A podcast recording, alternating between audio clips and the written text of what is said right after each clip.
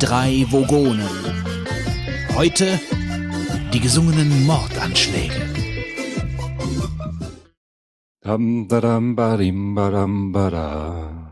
Hallo Vogon. Lieber Jesus, Die drei Vogonen sind hier. Bald ist die vogonische Weihnachtsfolge da.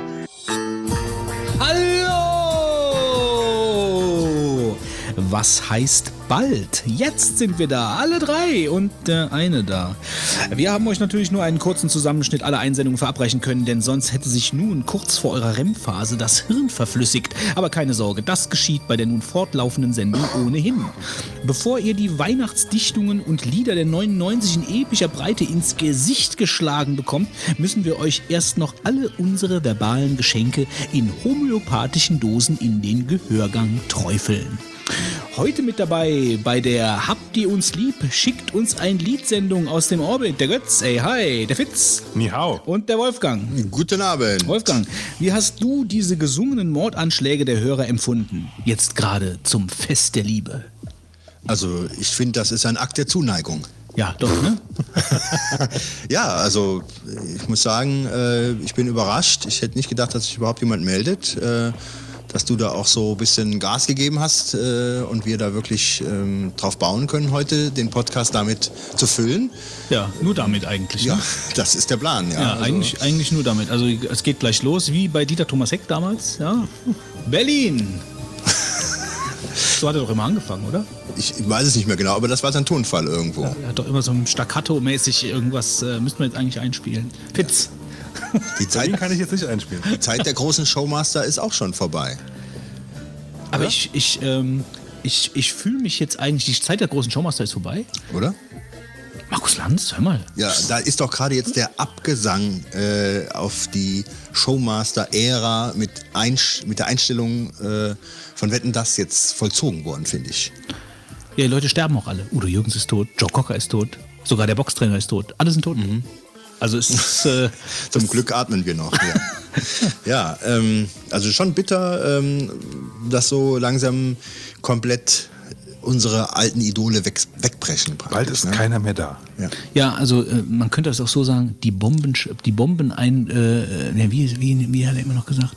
Äh, die Bombeneinschläge kommen näher.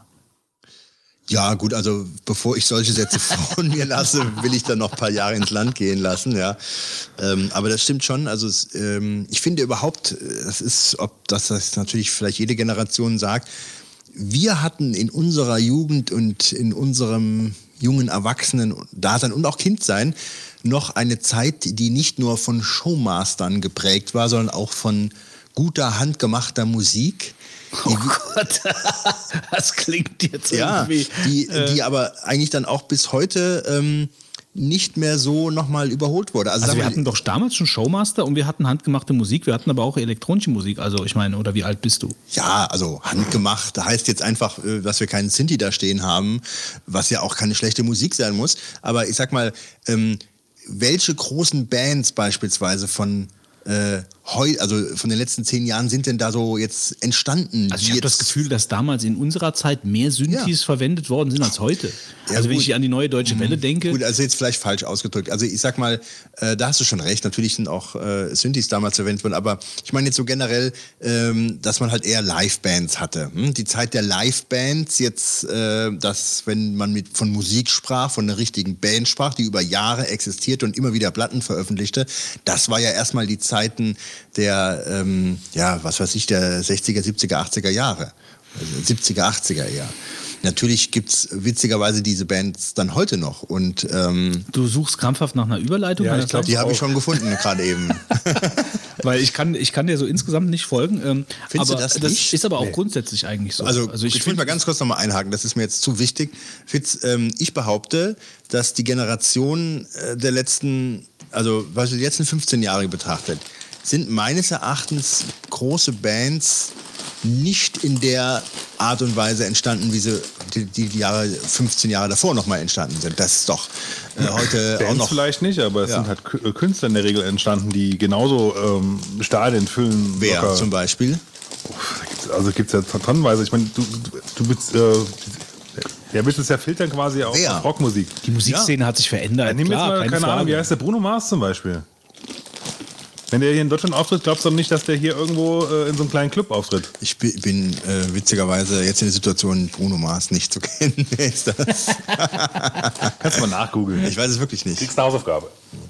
Ja, aber sonst, ich meine, guck mal, wer Die kommt- Musikszene hat sich verändert. Natürlich füllen die heute nicht mehr. Es gibt nicht mehr so viele Stadien, Stadionbands. Äh, also es gibt halt jetzt mehr. Äh, aber so Bandneugründungen oder so sind ja nicht weniger geworden. Also eher mehr. Ja, das stimmt, aber die kriegen diese, ähm, diesen, diesen großen Rockstar-Stern nicht mehr angehängt, wie das in den früheren Zeiten da war. Also ich finde, da kommt Verdienen aber sicherlich mehr Geld. Da kann ich keine Aussage zu treffen, wobei ich ähm, anhand, um jetzt die Überleitung wirklich äh, zu brechen, äh, der ACDC Wobei, ja, das kann man wahrscheinlich auch so nicht sagen. Nee, das ist vielleicht auch ähm, das Quatsch. auch anbezweifeln möchte. Weil gerade die ganze Musikszene sich halt auch so ver verändert hat, dass wahrscheinlich heute es immer, es gibt heute immer noch sehr viele Großverdiener, aber es gibt wahrscheinlich auch viele, die ähm, ja gerade so davon leben können, die auch, auch, die auch bekannt sind so und auch im Radio gespielt werden und so. Aber ich, ich habe da einen konkreten Fall im Kopf, der mir aber jetzt gerade nicht einfallen will. Aber wie sind wir eigentlich zu diesem komischen Thema gekommen? Wir, aber Krampfhafte Überleitungsversuche von Wolfgang äh, zu den ACDC. wir waren doch eigentlich bei Showmastern. Das ist doch eigentlich auch ein interessantes Thema. Für, Ja, aber es wäre vielleicht für eine andere Folge. Ja, wieso? Weil Wolfgang jetzt unbedingt über ACDC reden will. Also ich, äh, äh, wir, wir wollten, können wir doch nicht mal gerade kurz über Wetten das reden? Ja, aber Wetten, das können wir ein paar Sätze verlieren. Also Da bei ja Wetten, auch das- ich meine, ich guck Folge ja, Hast du die letzte Folge gesehen? Nein. Nein? Nein. Warum nicht? Die letzte Mal. Nee. Also Hättet ich, ich habe nur gelesen, dass noch nicht mal die alten Moderatoren da waren. Wobei ich bei dem Wolfgang Ja, Lippert, da bin ich jetzt nicht unbedingt traurig drum. Ja, aber der gehört ja auch dazu. Und ähm, das stimmt schon. Also das hat wirklich gefehlt, ähm, dass, Wolf, äh, dass die alten Moderatoren nicht dabei waren.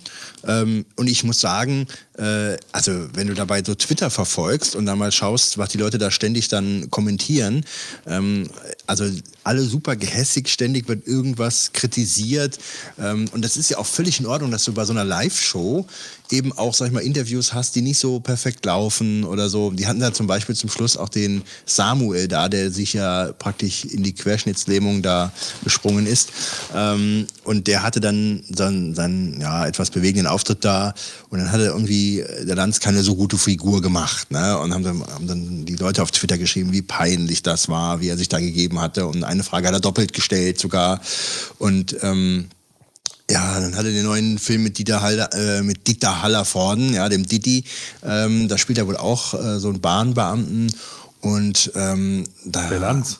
Nee, der Samuel. und der hatte dann irgendwie nicht die eigenen Hände da natürlich dann benutzt, weil er die Tickets da rausgegeben hat und dann hat so ein Handdouble und dann hat der Lanz gesagt, das sind nicht deine eigenen Hände, oder?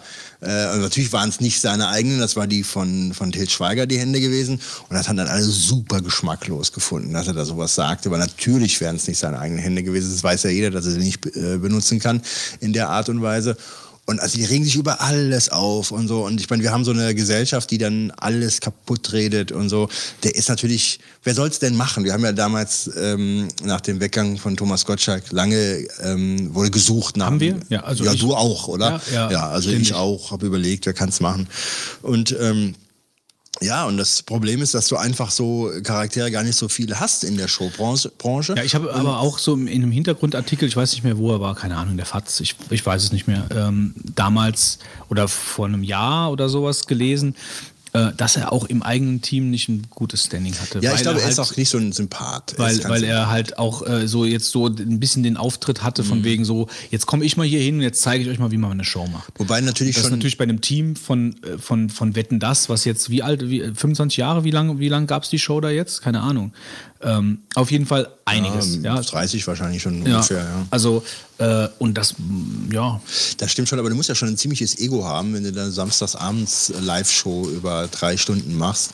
Äh, also das wird ja nicht jeder machen wollen, oder? Also äh, muss ich ja schon sagen, es ist ja die Samstagabendserie und du hast einen ziemlichen Druck, finde ich, äh, nicht einfach nur die Show zu machen, sondern einfach auch lustig zu sein, auf Kommando die Stars entsprechend äh, im Interview zu führen, die Wetten zu begleiten. Ja, sagen wir mal so, also- immer machst, musst einen guten Spruch haben, da musst du ja schon irgendwo für geboren sein, äh, dass du das. Also als ich äh, Wetten das noch mit dem Gottschalk gesehen habe, Ähm, Der übrigens auch oft kritisiert wurde in seiner Zeit. Das ist ja, das nicht so. stimmt. Aber dann, als ich dann äh, den Gottschalk, wenn ich den Gottschalk gesehen habe, habe ich auch gedacht, na ja, gut, das, na, na, gut. Und der macht immer das und der macht immer jenes. Aber als ich dann einmal den Lanz gesehen habe, habe ich erstmal festgestellt, wie gut der Gottschalk das eigentlich gemacht hat. Also mit welcher, mit, mit welcher Lockerheit, Souveränität, Professionalität der diese Show geschaukelt hat und um gleichzeitig so locker gewirkt, lu- lustig gewesen, Jokes gemacht, mal ein bisschen unter der Gürtellinie, mal. Also für jeden war irgendwie immer ein Witz dabei. Und er hat vor allen Dingen die Show super geschaukelt, konnte natürlich auch mit diesen ganzen Promis gut, weil er ja selber in Amerika wohnt und mit den, mit den Leuten gut klarkommt. Ähm, und da hat man wirklich gemerkt, da hat man wirklich gemerkt, wie gut er das eigentlich gemacht, im Gegensatz zu dem, zu dem, äh, zu dem Markus Lanz. Ja, das ist wahr. Die hat ja zum Schluss die Michelle Hunziker dabei gestellt bekommen, weil man dachte, irgendwie das frischt die noch auf. Aber ähm, ja, aber es wäre nicht notwendig gewesen, weil er wirklich meines Erachtens ähm, keinen gefunden, also keiner, keiner gefunden war, der das je besser machte. Ja. Aber grundsätzlich, um das Thema vielleicht jetzt noch mal rund zu machen, ähm, ich habe letztens Dali Dali noch mal gesehen in dieser Neuauflage von mit dem, äh, wie heißt er? Kenne ich gar nicht, wusste nicht, dass es eine neue Es gibt eine Neuauflage mit dem, also gesehen ist auch übertrieben, sondern ich bin da so vorbeigesurft. Äh, der kommt aus der DDR. Nicht Wolfgang Lippert, sondern der auch gemacht hat hier diese Kuppelshow, die es mal vor ein paar Jahren gab. Ach, ist egal. Auf jeden Fall äh, ist das eine Neuauflage mit ihm jetzt. Kannst du das mal kurz googeln? Mir, mich interessiert das Ich weiß gar nicht, wenn, du, wenn wenn das sein könnte. Die Kuppelshow. Was ist denn eine Kuppelshow da? Wie Dali, Dali, Dali, Dali. Dali Dali, ja genau. Ähm, und da habe ich mir gedacht, man, man müsste vielleicht auch einfach bei diesen Shows nochmal einen Schritt zurückgehen. Also äh, ich glaube, dass verschiedene Showkonzepte von damals einfach heute nochmal gut funktionieren würden. Und jetzt nicht nur in irgendeinem dritten Programm unter ferner liefen, Wochen mitten in der Woche abends um 6 Uhr, sondern ich glaube, dass halt auch so eine, so eine Samstagabendshow äh, wieder gut funktionieren würde. Da sind mir halt ein paar Shows eingefallen von früher, so wie dieses Geld oder Liebe oder, oder äh, so, ich glaube, äh, Boulevard Bio oder wie, wie es hieß. Oh, das war eine, das war eine Talkshow. Kai Flaume? Kai Pflaume, genau. Und ich glaube, man, man, man, man müsste noch mal ein bisschen zurückgehen und nicht also dieses höher, schneller, weiter, sondern einfach eine grundsolide Samstagabend Familienunterhaltung, vielleicht aus einer Kombination von alten Shows einfach machen. Mit ein bisschen Quiz, mit ein bisschen am laufenden Band, mit ein bisschen äh, Geld oder Liebe, also ein paar Spiel, Spielchen, wo die, wo die äh, äh, Promis sich ein bisschen lustig machen äh, oder lächerlich machen in dem, was sie da rund waren. Und ich glaube, das würde irgendwie funktionieren. Äh, also ich glaube, bei Wetten, das ist dann nachher auch einfach zu viel gewollt worden. Da mussten immer die riesigen Stars da sein, es mussten immer spektakulärere Wetten da sein. Und ich glaube, man könnte das einfach wieder so ein bisschen einkochen. Und das und keine neuen Konzepte suchen, sondern einfach aus alten Konzepten vielleicht was Neues bauen. Das ging mir zumindest letztens bei Dali Dali durch den Kopf. Ähm, so grundsätzlich fand ich das gar nicht so, so verkehrt, was ich da gesehen habe. Also ich fand Wetten das eigentlich immer noch sehr gut äh, und die letzte Show fand ich auch sehr gelungen. Ähm, ich bin aber jemand, der das auch wirklich nicht häufig gesehen hat, ähm, glaube aber, dass die Zeit dieser Abendunterhaltung in der Form vorbei ist. Also das hatte sicherlich einen Reiz damals, als Fernsehen Ja, ja, das noch ist sicher, klar. äh, Familienthema war und so weiter. Und das ist es meines Erachtens nicht mehr. Und dann wird es schwer, sowas zu platzieren, wahrscheinlich in der Art und Weise und mit dem Feedback, den die sich da vorstellen. Ja gut, aber es gibt ja sowas noch. Also Schlag den Rab ist auch eine klassische Samstagabendshow. Ja, Ja, natürlich schon, mit einem, aber mit einem anderen Konzept dahinter, klar, mit einem angepassten Konzept für heute. Aber das ganze, die ganze Show besteht praktisch nur aus dem Anreiz von Geld äh, und den Spielen, die die machen. Und natürlich aus dem Stefan Raab, klar. Aber ich glaube schon, dass wenn du, ähm, äh, wenn du ein gutes Konzept erstellst, dass sowas schon wieder funktionieren kann, dass man nicht einfach, vielleicht ist das, ist die Samstagabendshow auch einfach tot, weil sie, weil sie tot ist und äh, man müsste sie reanimieren. Auf eine, auf eine geschickte Art und Weise. ich muss sagen, Stefan Raab ist so der einzige, äh, finde ich, der Showmaster, Entertainer, der sich über die ganzen Jahre jetzt gehalten hat, oder? Ja, ich weiß nicht, ich guck, schlag den Rab jetzt auch nicht mehr. Äh, Aber es ist nach wie vor mich ungebrochen. tangiert dieses ganze, dieses ganze Konzept grundsätzlich. Bei mir würde wahrscheinlich auch so eine Samstagabendshow als auch, würde mich nicht vor den Fernseher ziehen. Aber ich meine jetzt halt einfach nur grundsätzlich als Konzept würde das, glaube ich, äh, könnte das wieder funktionieren. Naja gut, aber jetzt gibt es auf jeden Fall nicht mehr.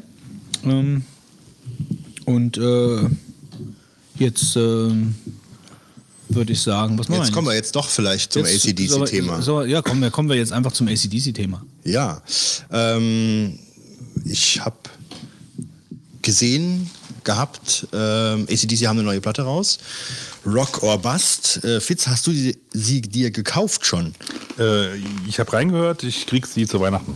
Oh, da ist natürlich dein Fest gerettet, muss ich sagen. Nee, ja. leider nicht. Nicht? Wieso? Ich finde die Platte ultra schlecht im Verhältnis. Echt? Äh, ja. Also ich habe sie jetzt. ziemlich langweilig. Aha. Ähm, da, äh, die Kritiken äh, sind aber durchweg äh, sehr positiv, finde ich. Äh, oder? Ich habe jetzt noch keine drüber gelesen, aber mir gefällt sie nicht. Aha. Also ich habe zwei Lieder bisher gehört, dieses Rock or heißt doch Rock or Bass, das Ja. erste Lied und dann Playball. Ne? Ja. Und die haben mir sehr gut gefallen. Also ich muss sagen, ähm, äh, ACDC haben mich auch so in den 80er Jahren begleitet ähm, etwas und ich äh, muss sagen, schon eine klasse Band. Jetzt ähm, habe ich gesehen, dass sie wieder auf Tour kommen und die, äh, da kommen wir später noch dazu, auf die Kartenbestellung bei dir. Ne? Mhm. Ich will jetzt nicht vorweggreifen. Ähm, wie, wie ist denn eigentlich die Besetzung von ACDC? Also wer ist denn da? Also einer ist doch tot, ne? Nein.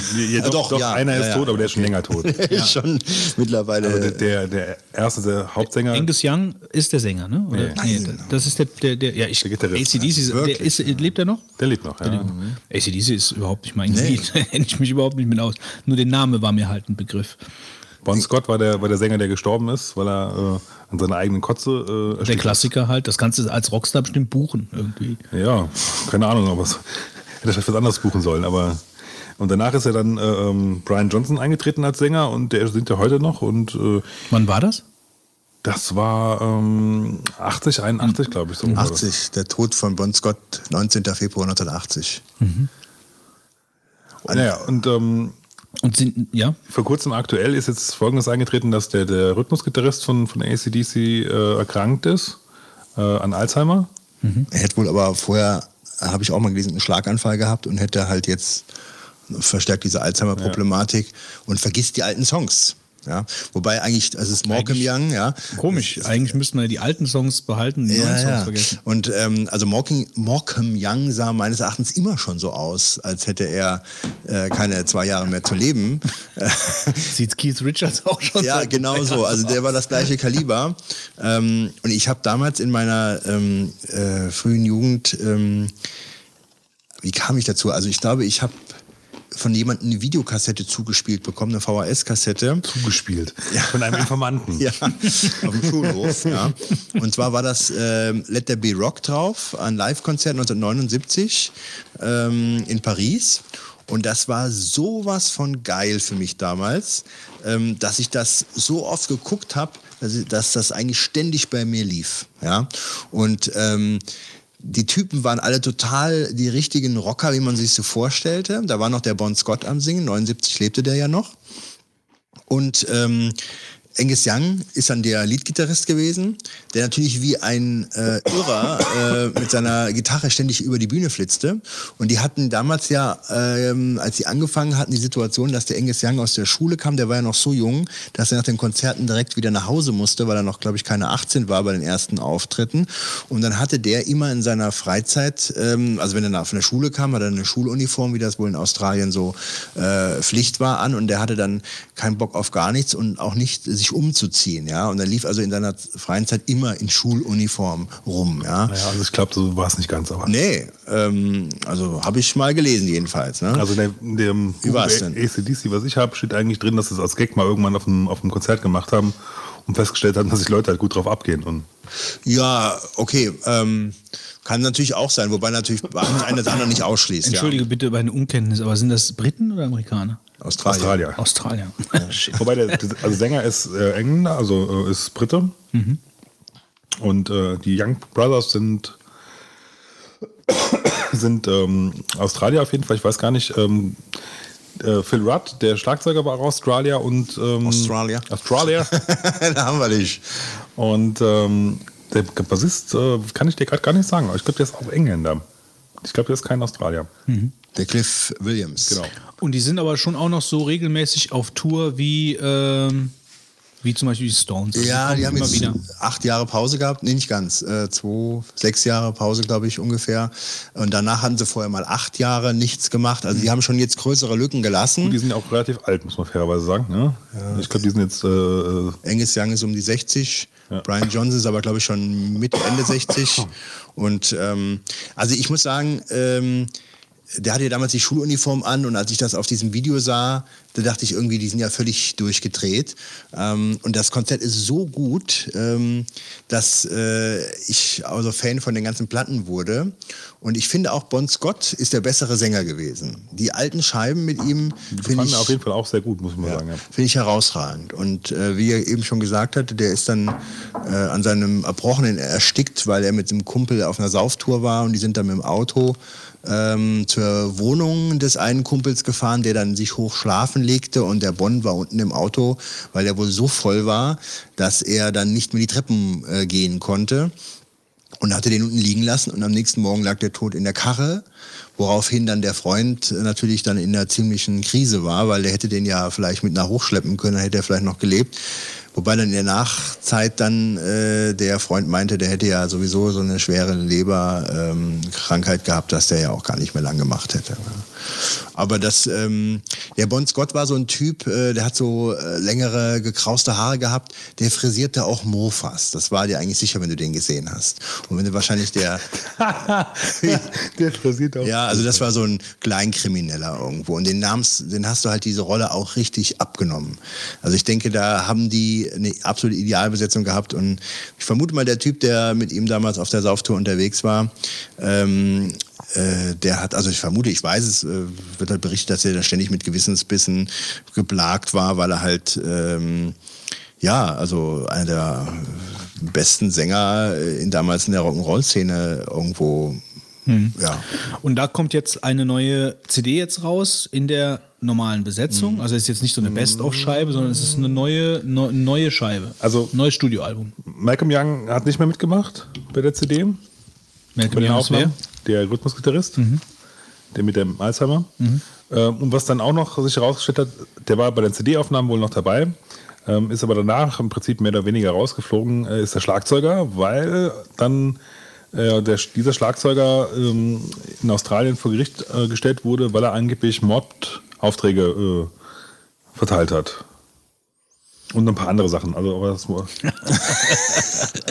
Ja, stimmt. Also ich glaube, ich weiß nicht, da haben wir aber noch keinen offiziellen richtigen Nachfolger der da. Schlagzeuger nicht. Äh, für Ja. den äh, Rhythmusgitarristen spielt wohl der, Der Neffe. der Neffe, genau. Der Stevie Young. Ja, aber mh, ich habe es halt damals auch noch mal in der Originalbesetzung gesehen. Ähm, da warst du, wo, wo wo warst du denn da vor sieben Jahren? Warst du, glaube ich, auch auf irgendeinem Konzert, oder? Ich habe die jetzt schon zweimal gesehen. Ich habe sie einmal in Hockenheim gesehen und einmal in Köln. Hockenheim äh, beim letzten Mal bei der. Nee, in Köln das letzte Also, Mal. da war ich damals in Hockenheim gewesen und äh, es ist ja Wahnsinn, was die für eine Kohle da scheffeln. Jetzt die Karten äh, kosten 100 Euro pro Stück, ja. Und ähm, die Konzerte, also die Hallen, beziehungsweise Stadien muss man ja dann eher sagen, oder das äh, Hockenheim äh, Areal fasst ja so 60, 70.000 Leute mal. Und dann kannst du mal ausrechnen, dass die an einem Abend einen Umsatz von 6, 7 Millionen Euro machen. Nur, nur an den Karten. Nur an den Karten, ganz genau. Das ist der absolute Wahnsinn. Da machen die zehn äh, Termine in Deutschland und fahren dann mit 70 Millionen Umsatz. Na gut, Klar, Aber Umsatz. da ist, muss man fairerweise sagen, auch eine Riesenshow dabei. Also Ja, du kriegst ja schon es auch ist, ist was geboten, ja, mit Feuerwerk und aufgeblasten ähm, Rosies und alles, ja. Aber es, Aufgeblasten Rosies. ja, da gibt es einen Song, der heißt äh, Whole Lotta Whole, Whole Lotta Rosie. Rosie, Ja. genau. Und dazu wird dann so eine Riesen ähm, Gummipuppe aufgeblasen. Genau, hinter der Bühne. Aber gut, ich meine, äh, das hält sich ja trotzdem in Grenzen. Ja. Die haben natürlich zu allem möglichen Gimmick, da gibt es große Leinwand. Aber ich finde, es ist der absolute Wahnsinn, was die für eine Kohle scheffeln. Und ähm, ja, also Ja, keine Ahnung. Also ich, ich, also als ich damals bei Rachel bei diesem Musical mitgemacht habe, da ähm, ist mir mal bewusst geworden, wie teuer eigentlich dieser ganze Kram ist. Natürlich steht das in keinem Verhältnis, da gebe ich dir recht. Also ich weiß nicht, ich greife jetzt mal aus dem Bauch heraus, würde ich sagen, wenn die 10 Millionen Umsatz machen, ist wahrscheinlich mal anderthalb Millionen für äh, den Support von dem ganzen, also kostet jedes Konzert, würde ich jetzt mal so sagen. Könnte ich mir vorstellen, sowas äh, um, um den Dreh. Ähm, weil ich habe, also worüber ich nie vorher nachgedacht hatte, was es kostet, Leute unterzubringen, zu verpflegen, äh, zu transportieren, so dass, also diesen ganzen Logistikkram drumherum, äh, das kostet auch ein Heidengeld, muss man schon sagen. Das stimmt schon. Also da wird natürlich auch eine Menge Geld ausgegeben, aber ich denke, dass die Rechnung da stimmt. Ja. ja, ja, das, davon gehe ich aus. Gut, also auch auf jeden. Fall haben die jetzt ein neues Studioalbum rausgebracht und das war jetzt im Endeffekt die News, ja? Das war die News und ähm, ich wollte nochmal explizit darauf hinweisen, weil das für mich natürlich ähm, auch als alter ACDC-Fan ein besonderes Ereignis Und das ist. der Konzert Anerwähnung in. Paris, also das ist da mit dabei, oder? Also es ist mittlerweile auf YouTube vorhanden. Äh, weiß nicht, ob das da jetzt so Nee, offiziell eingestellt wurde. Ähm, nee, das ist einfach nur mal der Hinweis. Ähm, also äh, das ist der Konzertmitschnitt, ähm, der mich damals Feuer fangen ließ, Götz. nee, Also es gibt das auf, auf. Vivo gibt es definitiv auch einige äh, ältere Aufnahmen noch. Mhm. Ähm, kann man wirklich auch mal reingucken. Da gibt es auch noch gutes Zeug. Ich weiß jetzt nicht, ob der Pariser Auftritt dabei ist, aber das ist ich auch legal dann. Ja, also ich habe ähm, bei dem Pariser Auftritt, ähm, also man kann halt sehr gut sehen, auch wie damals der Angus Young als Gitarrist äh, völlig unter Strom steht bei diesem Auftritt, ja, und ähm, äh, er hat ja so verschiedene Show-Elemente und ist natürlich äh, am Ende des Konzerts völlig fertig. Ne? Also ich glaube, gegen Ende musste er dann kurz äh, so eine Sauerstoff, äh, ähm, äh, wie nennt er das? Maske. Äh, Maske kriegen, weil er sonst gar nicht mehr weitermachen kann, ja. Äh, und dann geht's natürlich nochmal, aber ähm, du siehst es und sagst, ja, äh, das ist nötig, ja. Und ich frage mich, wie er halt überhaupt die Jahre äh, ähm, so durchhalten kannst, wenn du so abzappelst. Ich habe damals das schon äh, so empfunden, ähm, dass sie dem was gespritzt haben vom Konzert. Ne? Also das ist, ich meine, die haben aber auch, äh, finde ich, eine zeitlose Art, äh, äh, ähm, diese Musik zu machen, dass sie heute irgendwo immer noch kickt, die alten Songs. Mit neuen kann man ja immer streiten, also ich fand das jetzt, was ich gehört habe, nicht schlecht, aber ich habe jetzt nochmal reingehört, anlässlich dieser äh, Veröffentlichung in so Sachen wie Livewire oder Touch Too Much und so weiter. Diese Highway to Hell und Back in Black beispielsweise, finde ich, da ist ja null äh, Durchhänger drauf, finde ich. Nee, nee, das Das sind äh, von vorne bis hinten ähm, Jahrhundertalben für mich. Ja, mir, mir war ACDC immer so eine Spur zu hart. Ähm, also ich höre ja gerne schon auch gerne mal ein bisschen härteren Kram, aber äh, ACDC äh, hat so diese harte Musik gepaart mit dieser schrillen Stimme, war mir halt dann einfach ein Tick zu viel. Wobei, wenn man bei Rush ist es ja ähnlich. Also äh, bei Rush ist die Stimme ja auch so äh, schrill, aber da ist die Musik nicht ganz so hart wie bei ACDC, also nicht so viele Bratgitarren und so, ja. Also das ist dann, äh, das gleicht das wiederum ein bisschen aus, ja, die Komplexität der Musik. ACDC macht ja keine komplexe Musik, also äh, ja. Ah, da wäre ich mir jetzt gar nicht ja, so sicher. Also ich würde mal so unterm Strich, also wenn ich jetzt ACDC mit Rush vergleiche, würde ich sagen, Rush macht komplizierte Musikermusik und ACDC nicht. Äh, deswegen stört mich da die Stimme nicht. Äh, so würde ich es mir erklären. Also ACDC ist mir so, keine Ahnung. Die Also haben natürlich nicht, die haben halt, was ich, eine Handvoll Akkorde, aber trotzdem, die haben, finde ich, das ist ja nicht die Kunst, also sagen wir so, einen guten Song macht Nein, ja, nein, nein. Ja, macht Nee, ja was nicht anderes falsch aus. verstehen. Ne? Absolut, ja. Äh, und die haben einfach ein Händchen dafür, finde ich, äh, gehabt und vielleicht teilweise heute noch, wo sie wirklich zur richtigen Zeit damals auch Songs äh, gebracht haben, wo du sagst, die sind jetzt genre-definierend. Aber ich, ja, sicherlich, ACDC hat auf jeden Fall in der Rock Hall of Fame äh, einen festen Platz, keine Frage. Ähm, über, über wen ich vor ein paar Tagen äh, gestolpert bin beim, äh, beim Zeppen in der, äh, wie heißt, wie heißt nochmal die Sendung auf WDR? Rockpalast? Rockpalast, ja. Da war Motorhead auf der Bühne und da habe ich mich noch mal gefragt, so Typen wie der Sänger von Motorhead, ja, also mit diesen zwei riesigen Warzen auf der Backe und diesem und dieser alten Satteltasche als Gesicht, also äh, so Leute findest du ja heute nicht mehr. Also wenn du jemanden so, wenn so jemand bei einer Castingshow mitmachen würde, den würden sie wahrscheinlich, der würden sagen, ja, dir fehlt halt komplett die Ausstrahlung oder sonst irgendwas. Ähm, so Leute gibt's nicht mehr. Die, das, das stirbt, das stirbt aus. Sowas stirbt aus. Solche, ich sag mal, so Typen, ja, die gibt's halt nicht mehr. Und irgendwo ist das auch eine Marktlücke, weil ich meine, zu ACDC laufen sie halt noch reihenweise, zu den Stones laufen sie noch reihenweise. Äh, auch hier so Bands haben immer noch Zulauf, aber irgendwie kommt da relativ wenig nach, habe ich das Gefühl. Es sind halt richtige Rockstars von früher, finde ich. Irgendwo so richtige Typen, wo du sagst, äh, die sind nicht so einfach austauschbar, sind Persönlichkeiten auch. Und du, ich finde, da hast du heute das Gefühl, Also Persönlichkeiten, ich meine, ich kenne ihn natürlich jetzt nicht, ich weiß noch nicht mal, wie er heißt, aber als ich, den Lemmy Typen, Kilmister. als ich den Typen gesehen habe, habe ich gedacht, sowas steht heute nicht mehr als Frontmann auf der Bühne.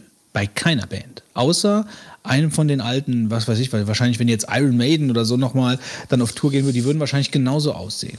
Das tun die ja auch. Ja, also Iron Maiden hat letztes Jahr auf dem Ring gespielt und ich habe das, äh, das wurde live übertragen, eine Stunde lang oder so und es war ein richtig gutes Konzert, hat mich echt beeindruckt.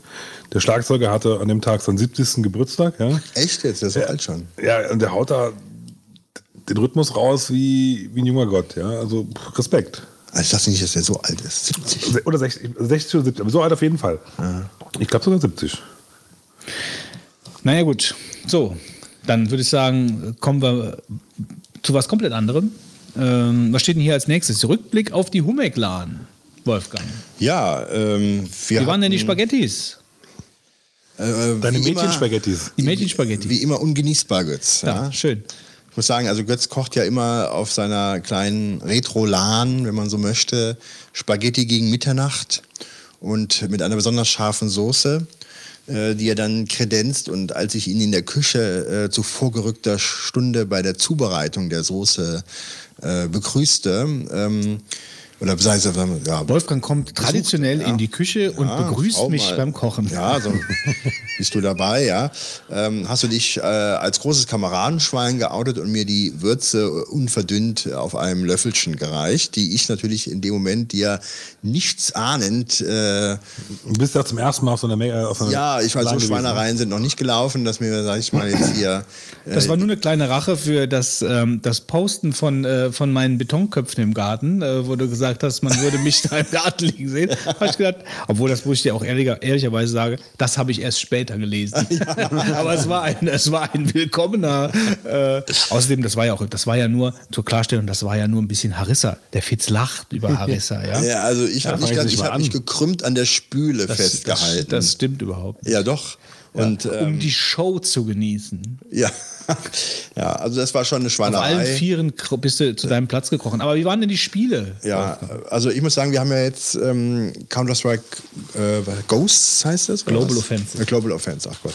Äh, Global Offenses gespielt und ähm, ja, ist natürlich von der ganzen Bedienung besser und von den Spielmodi, aber ich finde äh, im Nachhinein betrachtet, dass dieses Counter-Strike Source, was wir immer über viele Jahre spielten, einfach mehr, ähm, ähm, ja, wie soll ich sagen, Brutalität hört sich jetzt ziemlich ähm, Brutal an. ja, in der Situation, aber äh, es ist doch noch eine Ecke äh, heftiger als dieses Global Offenses, wobei ich verstehen kann, wenn jemand sagt, also den Komfort in der neuen Va- Variante will ich nicht. Äh, Es geht mir eigentlich gar nicht ja. so um den Komfort. Also, was mich erstmal überrascht hat, war, dass Global Offensive acht Jahre neuer ist als der, als der Source-Teil. Acht Jahre. Und der Source-Teil war ja schon eine Überarbeitung von dem anderen Teil. Du siehst nicht viel an Unterschied, meinst du? Ja, das nicht. acht Jahre Ähm, nee, aber überhaupt, dass so acht Jahre, wie, wie die praktisch dann so ins Land gegangen sind. Also das, das, Mhm. das hat mich da in dem Moment halt auch nochmal überrascht. Ähm, ansonsten fand ich die Spielmodi, die sie dazu gemacht haben, sehr interessant.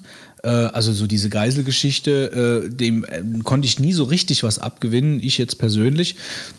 Äh, weil äh, wir haben es nie so oft so gespielt, dass die Geiseln wirklich dann herausgebracht worden sind und so. Also das Meistens vorgekommen, äh, gab es vorher schon einen Shootout. Ne? ja, es war genau. Vorher gab es einen Shootout, so kann man das auch sagen.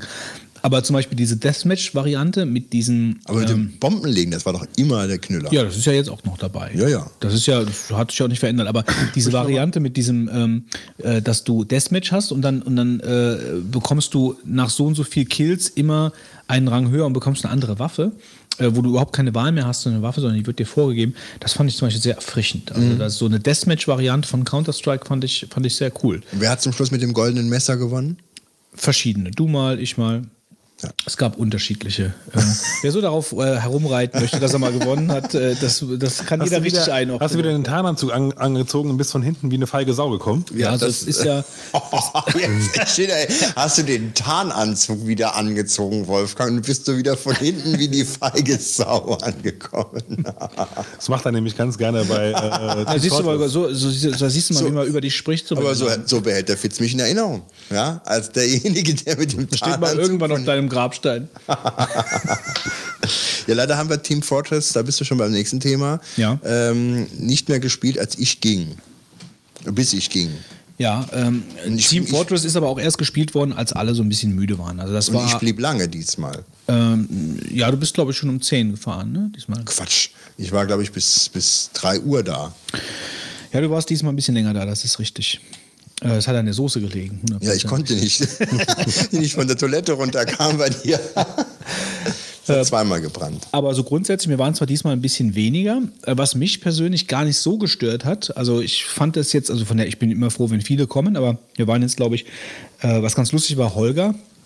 Also gut, niemand kennt den Holger, ähm, aber Holger war eigentlich immer dabei, all die Jahre und die Humek-Laden gibt es ja jetzt schon seit äh, gefühlten 50 Jahren. Und er war jetzt in, ähm, oder er ist jetzt als Feuerwehrmann ähm, nach Abu Dhabi gegangen und war per Steam live zugeschaltet. Das war so ein bisschen Living the Future. Haben die da irgendwie ganz, ganz viel. Feuer in Abu Dhabi oder? Ich, ich weiß nicht, keine Ahnung. Vielleicht haben die, essen die viele scharfe Spaghettis.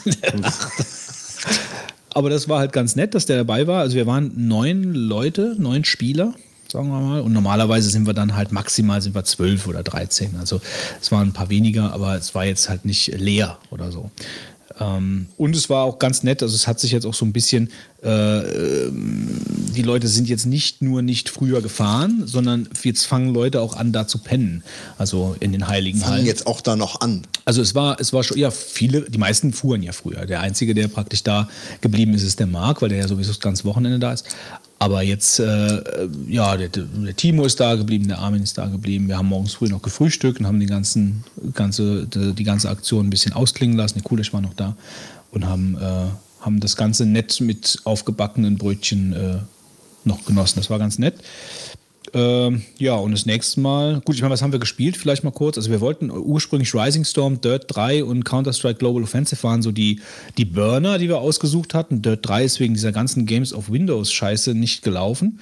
Ähm, das wird sich wahrscheinlich jetzt äh, zum nächsten LAN dann regeln, weil Steamworks an einem Patch arbeitet, weil Games for Windows gibt es hier nicht mehr. Ähm, Rising Storm äh, haben wir alle vergessen, dass wir einen Dedicated Server brauchen. Da wäre der Fitz der Mann gewesen, der war aber am Saufen, konnte nicht kommen. Ja, am Arbeiten, leider Gottes, aber gut. Ähm, Ihr sagt's ja am Haufen.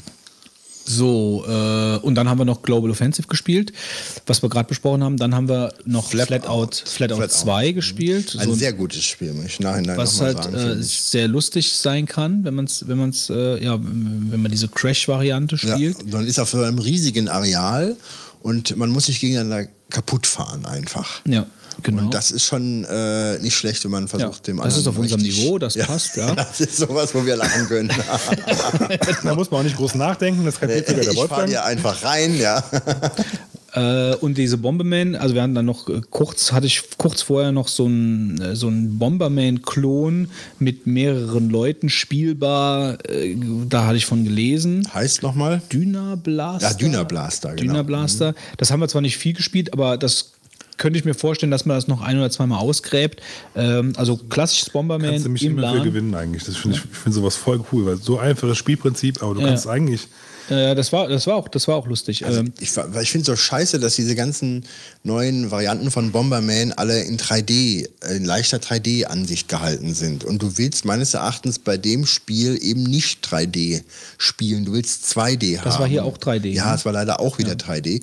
Und das ist, also wenn du ganz präzise arbeiten möchtest, äh, dann willst du eigentlich oben komplett drauf gucken, damit du genau gucken kannst, wann du den Knopf drückst und so weiter. Und bei 3D musst du immer so ein bisschen überlegen, wo steht er jetzt und wo ist die Bombe da. Und ich weiß nicht, die Originalvariante, die ich damals, glaube ich, auf, dem- auf dem Amiga spielte, ähm, die war halt 3, äh, die war halt nicht 3D. Und es ist so schade, dass die neuen da äh, meinten, sie müssten da mit der Grafik klotzen, um ein gutes Spiel zu machen. Ja, aber es war auf jeden Fall ein kostenloses, also ich kann das schon nachvollziehen, was du Mhm. sagst. Also ich äh, sehe es nicht ganz so extrem, aber ich, wenn ich wählen könnte, würde ich auch die 2D-Variante. Mhm. Also das beste Bomberman, was ich je gespielt habe, war eigentlich das, ich glaube, das war das SNES ähm, und das war 2D. Ähm, und das hat schon super viel Spaß gemacht, muss man schon sagen. Also äh, ich, das Einzige, was ich so ein bisschen vielleicht kritisieren könnte, wäre, dass, dass man mit acht oder neun Mann so eine Karte ist einfach ein bisschen leicht überbevölkert. Äh, also ich finde so diesen klassischer, diesen Vierer, jeder startet in einer Ecke, finde ich eigentlich äh, am besten. Aber es hat Spaß gemacht. Wir werden das auch wieder spielen. Also ich finde Frage. gerade mit mehr als vier Mann gerade richtig witzig, weil du halt echt innerhalb von fünf Sekunden fliegen halt drei, vier Mann raus. Ja? Ja, ja. Ja, ich finde auch schon. Das also stimmt. mehr Leute hat auch schon seinen Reiz da. Ja. Gut, aber wie gesagt, also das, das ist so, äh, ich denke mal, das sind so Spiele, die werden wir auch das nächste Mal, wir haben jetzt eigentlich einen ganz guten Grundbesatz an Spielen, also Mhm. mit denen man auf jeden Fall schon mal so grundweg Spaß hat. Plus Aber Boni. man muss ja schon sagen, dass natürlich die neuen Spiele, die heutzutage rauskommen, so den LAN-Modus total vernachlässigen, weil er wahrscheinlich auch überhaupt nicht mehr gefragt ist. Wie viele Leute treffen sich denn noch heutzutage und wollen äh, über, über Netzwerk, also über, über LAN rein, ohne Internet, äh, noch Spiele spielen? Das ist ja völlig vom Aussterben bedroht. Ja, aber es gibt's noch. Also es gibt's noch in Spielen und wenn nicht, geht's ja auch über, über Steam, wobei äh, da es halt manchmal die Probleme sind, dass irgendwie mit IP und gleiches Netzwerk und so, dass es da so ein bisschen Probleme gibt. Äh, was ich dann wiederum weniger verstehen kann, ist, dass es halt so Spiele gibt, die im Multiplayer nur mit so einem dedicated Server funktionieren. Also das finde ich wiederum so anachronistisch, dass du irgendwie erstmal so einen eigenen Server runterladen und den konfigurieren und also so als ob sie dich mit, mit Waffen und Gewehren davon abhalten wollen, ähm, das zu spielen. Das finde ich schon ein bisschen eigenartig. Weil es gibt, glaube ich, ja auch keine andere Möglichkeit, dass sie mehr Spieler zu spielen, außer Ich habe mich ehrlich gesagt, seitdem wir es letztes Mal gespielt haben, nicht mehr damit beschäftigt. Ja, aber ich glaube, ich glaube, also wir haben ja darum. Aber es hat, hat auch einen Grund, warum ich diesen Server runtergeladen habe. Also ich glaube, das war deswegen. Und Das finde ich wiederum ein bisschen komisch. Aber äh, ja, wie gesagt, also ich denke mal, zur nächsten LAN gibt es dann noch mal ein oder zwei zusätzliche Spiele. Ähm, und äh, wir sind eigentlich da ganz gut versorgt. Also es war wieder, es war wieder sehr cool. Es äh, wird, wenn alles gut läuft, wieder eine geben. Und ähm, ja. Götz, was sagt dir hier die Tonfolge bitte? Dun, dun, dun, Herein. dun, dun. Ist das alles oder ist Ja, da kommt nicht mehr. Das soll ein Signal jetzt sein für dich, aber du kommst nicht drauf. Der Fitz auch nicht. wahrscheinlich Terminator? Ganz genau. Ich musste aber erstmal kurz Videos gucken und vergleichen, schnell abgleichen in meinem Hirn. Ähm, Ja, der neue Terminator-Film hat sich für das nächste Jahr angekündigt. Ich wollte ihn auch noch mal ganz kurz erwähnen, denn für mich einer der interessantesten Filme, die nächstes Jahr rauskommen könnte, denn wieder mit Schwarzenegger äh, und ähm, es scheint eine Art Reboot zu sein. Ja? Also die Geschichte ähm, äh, Teil 1, Teil 2 wird da wohl noch mal aufgegriffen, aber doch noch mal anders erzählt. Also es ist nicht äh, jetzt wirklich eine reine Neuverfilmung, ähm, aber man geht in diese Zeit noch mal hinein. Ähm, scheint die Story da vielleicht auch leicht abzuändern. ja, die, die wollen das aber schon verweben mit dem existierenden Film. Also Reboot wäre jetzt Ja, für ja, mich ja. so. Reboot, ich sage nicht kein richtiger. Reboot, aber du wirst schon sehen, dass zum Beispiel die Szenen, wo der am Anfang dann auftaucht und Ja, dann genau. ist und so Mhm, weiter. das- Da, das gibt's alles. Finde ich aber auch mal, interessant, weil Terminator 1 ist auch ein Spitzenfilm eigentlich. Ja, ich finde aber Also- zwei ist auch noch super. Ja.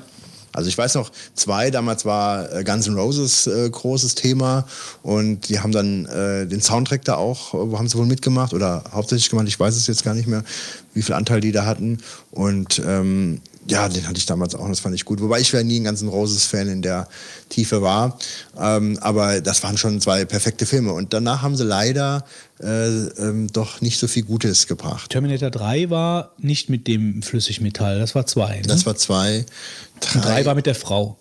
Mit der Ja, weiblichen, genau. mit dem weiblichen teilweise, ja. Mit der weiblichen Frau. mit der weiblichen Frau war das diesmal. Und im zweiten, das war der Flüssige, war, Flüssige. war auch ein Mann. Ne? Der Flüssige, ja. Der Flüssige war ein Mann, ja. Der dann so lief mit seinen Stabarmen und so, mit den, ja. ja, ja, genau. Aber äh, ich muss sagen, also ähm, Schwarzenegger ist ja eigentlich ein toller Typ, oder?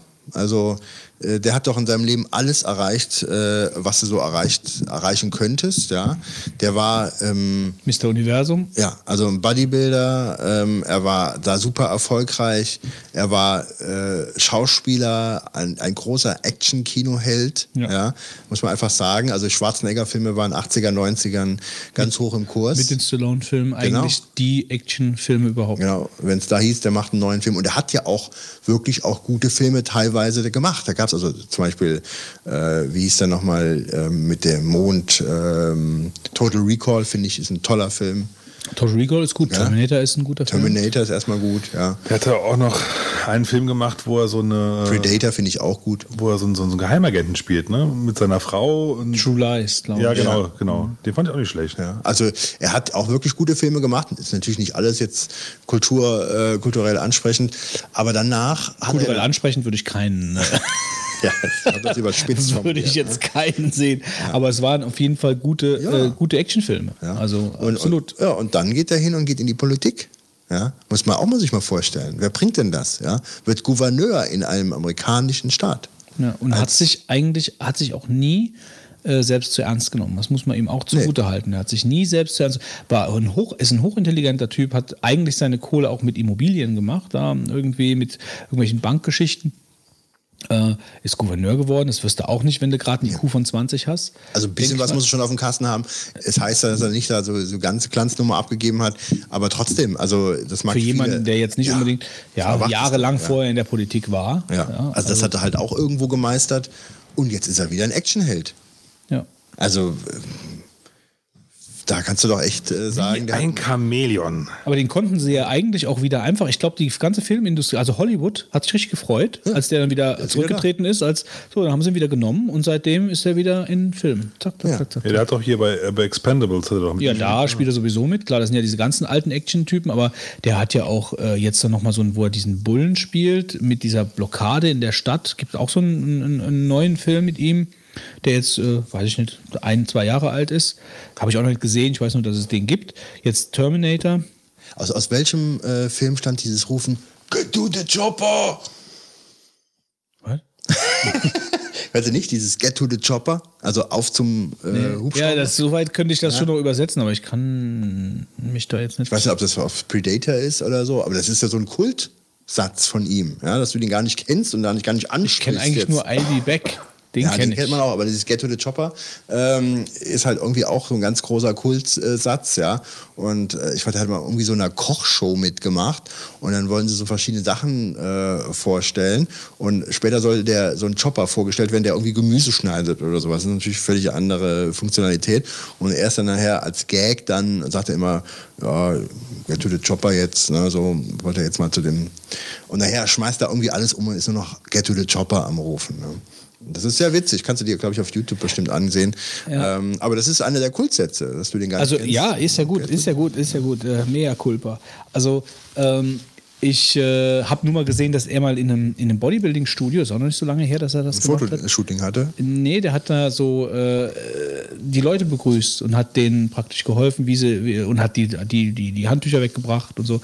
War so ein bisschen äh, als, als, als Gag von, ich weiß nicht genau, von was es war, aber das war halt auch, ich meine, der hat das sehr sympathisch gemacht, sehr, sehr, sehr lustig, ihm dabei zuzuschauen, wie er da in dem Bodybuilding als ganz normaler Typ rumgearbeitet hat. Und die ganzen Leute sind halt so in Ehrfurcht erstarrt, die dann halt da reingekommen sind und er hat denen das Wasser gebracht oder hat denen gezeigt, wie sie sich halten sollen, bei welcher Übung oder was auch immer. Ich fand, der ist eine Autorität ohne Ende. Ne? Wenn der in dem, in dem Studio wäre und du würdest kommen, würdest du auch die Übungen machen, die er dir vorgibt. Direkt, ja. Ja, aber jetzt noch mal kurz zu dem, zum Terminator. Also, Ich hatte mal ganz kurz noch gesagt, ähm, so ein Video gesehen, da ist ein Fotoshooting mit ihm im, in einem Fitnessstudio gemacht worden und der Fotograf hat dann so beschrieben, wie alles mit ihm lau lief und er war auch selber aufgeregt, weil halt äh, der große Schwarzenegger kam, ja. Und er hat dann irgendwie auch gesagt, irgendwie hat er die ganze Zeit erwartet, dass er Get to the Chopper brüllt. die Trailer, beziehungsweise ich hatte mir ja hier noch aufgeschrieben, also so der Vergleich, also ich meine, Star Wars 7 ist ja nun mal halt auch so ein Thema, äh, am bald- Horizont äh, ist er aufgetaucht, der Trailer ist auch gelaufen jetzt. Äh, und wenn man ist, die beiden. ist kein Trailer, ist ein Teaser. Okay, okay. Gut, ich meine, mit dem Hintergrund, also der, der Teaser von äh, Star Wars, ähm, den fand ich eigentlich leider so äh, normal, wie man das halt so erwartet. Also ich habe da relativ wenig Esprit äh, bemerkt in dem Teaser. Da hätte ich mir, also so dieses, dieses Laserschwert, was dann aussieht wie so ein, wie so ein Ritterschwert, das Das Also- reißt es doch raus, oder? Nee, das finde ich gerade eben nicht. Ich finde, das ist genau das Gegenteil. Also ich finde, das ist so, äh, so bei dem Darth Maul war es dann halt diese Doppelklinge, jetzt ist es halt dieses, also das fand ich so ein bisschen, ein bi- bisschen billig so für so einen Teaser. Äh, ich habe mich sehr über den rasenden Falken gefreut, so als kleine Reminiszenz an alte Zeiten. Ja, Han Solo äh, ist sowieso so in Star Wars eigentlich meine Lieblingsfigur. Aber, was- so was insgesamt denn fand dann- ich den Teaser nicht Was sagst du denn dann zu dem äh, maximal pigmentierten äh, in dem Stormtrooper-Outfit? Was? Also es gab doch einen Dunkelhäutigen, äh, der dann in der Wüste ist und der hatte diesen Ach so, ja. Stormtrooper-Helm Ja. nicht auf und ähm, äh, war dann in irgendeiner Action-Szene da gefangen. Hast du dir dabei was gedacht? Nee. Weil, also da wurde ja im Internet äh, sehr drüber diskutiert, man jetzt, jetzt nicht darauf, dass es ein Dunkelhäutiger ist, sondern, naja, aber schon weil, warum es ein Dunkelhäutiger ist. Ja, dann gab es einige, die meinten, das wäre ja, das könnte gar nicht sein, weil die Stormtrooper kommen da und daher und so weiter. Und warum ist da ein Dunkelhäutiger drin? Und was heißt, die kommen da und daher? Ja, also ich bin jetzt überhaupt kein Star Ja, Wars ich äh, weiß halt Fachmann, nur, aber da ist irgendwie äh, gesagt worden, jetzt ohne das jetzt mal als, äh, sag ich mal, irgendwie rassistischen Touch zu geben, äh, dass das irgendwie nicht sein könnte. Und dann ist spekuliert worden, dass sich vielleicht einer der Guten in eine Star Trooper Uniform praktisch, äh, ähm, also dass sich damit kostümiert hätte, um vielleicht irgendeinen Auftrag Nein, warum ich das jetzt so gesagt habe, äh, wieso kann das nicht sein? Also Disney hat ja meines Wissens nach diese ganze Expanded Universe Geschichte ja über den Jordan geschickt. Das existiert ja eigentlich gar nicht mehr. Also selbst diese ganzen Bücher, ich habe keins davon gelesen, von diesem äh, Timothy Zahn oder wie der heißt, ähm, die ja scheinbar, äh, wo viele fragen, warum das nicht genommen worden ist, um aufgrund von diesen Büchern die Geschichte weiter zu erzählen. Ähm, selbst das ist alles so. Und von daher, ich weiß als Filmgucker nicht, warum kein Dunkelhäutiger ein Stormtrooper sein kann. Also kann das sicherlich so sein. Aber der Typ hat so geguckt, als ob es ein guter ist. Ich würde das eher so rumsehen. Der Typ war so ein ähm, gehetzter, also äh, man will mir ja einen gehetzten Typen zeigen, weil ich mit ihm mitfühle. Ich werde nicht mit einem Stormtrooper mitfühlen, der ein Stormtrooper ist. Also wenn der gehetzt wäre, fühlst du dich nicht äh, persönlich. genau, weil berührt. ich ja ein Anhänger der Guten bin. Und da können die Stormtroopers ruhig gehetzt sein. So. Schön, dass du das so äh, übersetzt, ja. Ja, das mal deutlich machen. Für die Leute, die jetzt schon halb am Schlafen sind. Die Also soll es geben. gut, äh, ich fand den Teaser jetzt ähm, durchwachsen und der Terminator, der hat mir Lust gemacht. Wobei ich auch an dem Terminator-Trailer so ein bisschen das Gefühl gehabt habe, als der dann fertig war, der Schwarzenegger wird da keine große Rolle mehr spielen. Das ist mehr so eine, so eine Art Link to the Past. Und das fand ich wiederum ein bisschen schade. Kann natürlich anders sein, aber es war so ein Bauchgefühl, als ich den dann gesehen habe. So, das ist so, ja, der ist so dabei, kriegt ein paar Zeilen, äh, sagt Get to the Chopper und I'll be back und dann war es das halt. So. Mal schauen. Schau mal. So, So. Äh, was haben wir denn noch? Ähm, ach so, ja, mein Stehschreibtisch, da wollte ich mal kurz was zu erzählen. Du hast ein Bild gepostet. Ich habe ein Bild gepostet. Fitz hat keine Stimme mehr und, und stimmt ein Lied an. Ähm, ja, äh, der Stehschreibtisch, ähm, den, äh, da habe ich ein Bild gepostet, genau. Ich habe mir einen Stehschreibtisch bei Ikea gekauft.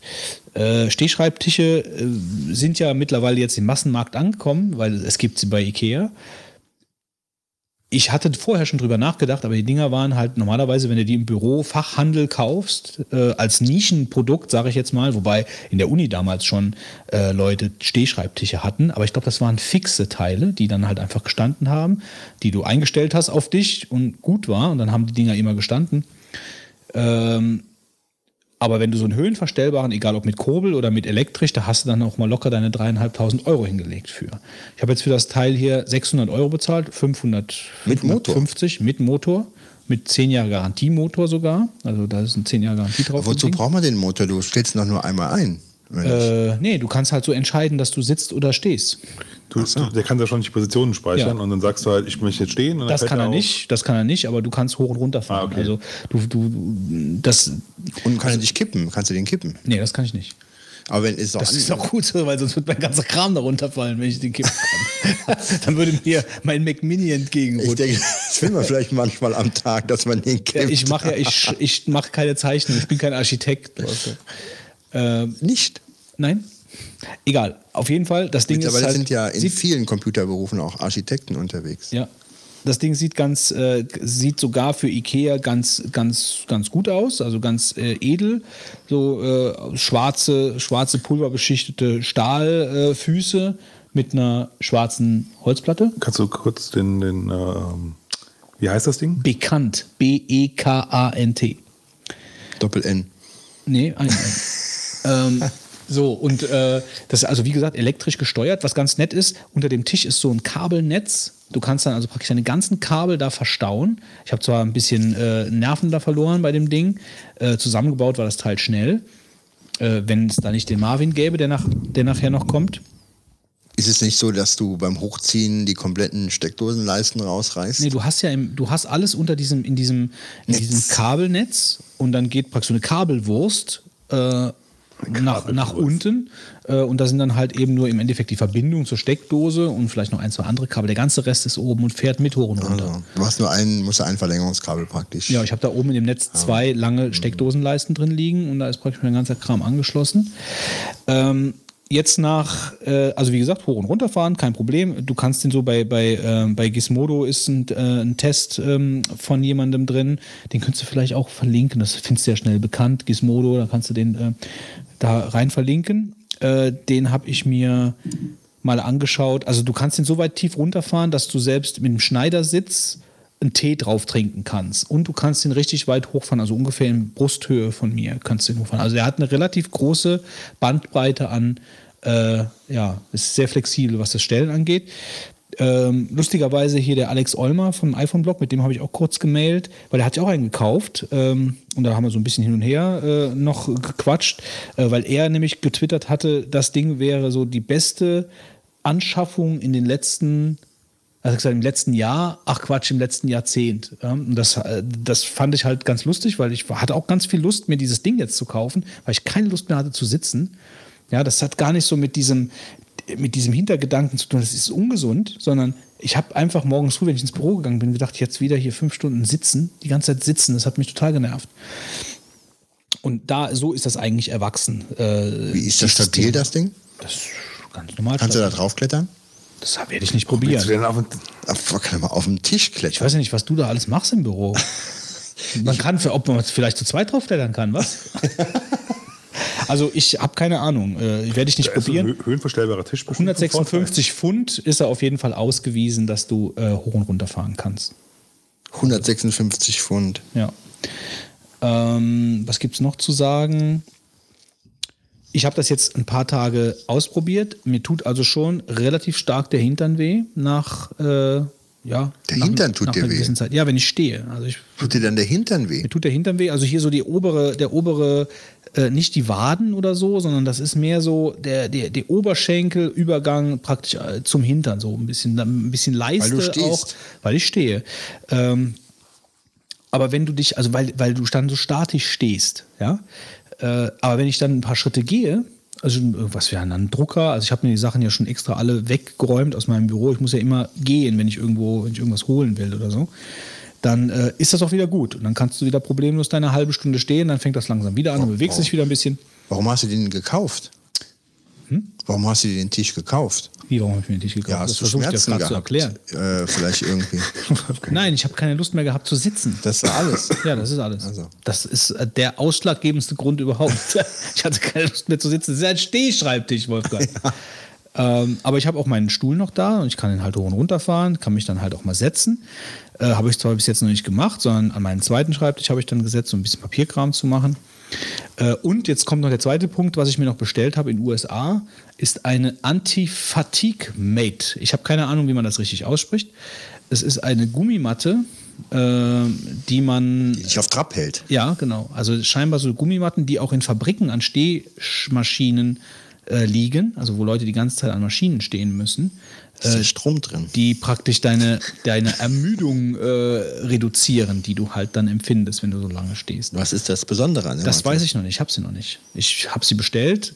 Ich habe mir die, den, äh, den Testsieger bestellt und die gab es nur in Amerika, eine Gummimatte. Ja, und da stehst, ist sie auf dem Schreibtisch dann, oder wie? Nee, nee. Du stehst drauf. Du stehst drauf. Barfuß. Nee, ich denke nicht. Du stehst da ganz normal drauf. Aha. Ist die jetzt so Ich besonders hoch? Hm, Ich weiß es noch nicht. Ich habe sie ja noch nicht. Ich du weißt sie überhaupt nicht. gar keine- Nee, ich habe keine. Ich, das ist einfach nur eine Gummimatte, die dafür sorgt. Also so, das war ein riesig langer Artikel, ja, äh, den, der, der, der die da beschrieben hat oder wo verschiedene von diesen Matten getestet worden sind. Äh, ich habe ein paar YouTube-Videos von Leuten, die Stehschreibtische haben, äh, gesehen. äh, Und die dann halt auch über diese Matten erzählt haben, dass sie eine haben und dass man sowas holen sollte, für mehrere Stunden am Tag zu stehen. Wie, Ja? Wie lange stehst du denn bis jetzt schon? also ähm, am Tag. Also reinstehen, sagen wir mal, äh, bevor ich dann wieder irgendwas anderes mache, sagen wir mal eine Stunde, anderthalb. Dann setze ich mich mal oder ich gehe irgendwo hin, ähm, bin also wieder irgendwie anders in Bewegung. Also, dass ich Aber jetzt. danach stehst du wieder. Dann stehe ich wieder, ja, genau.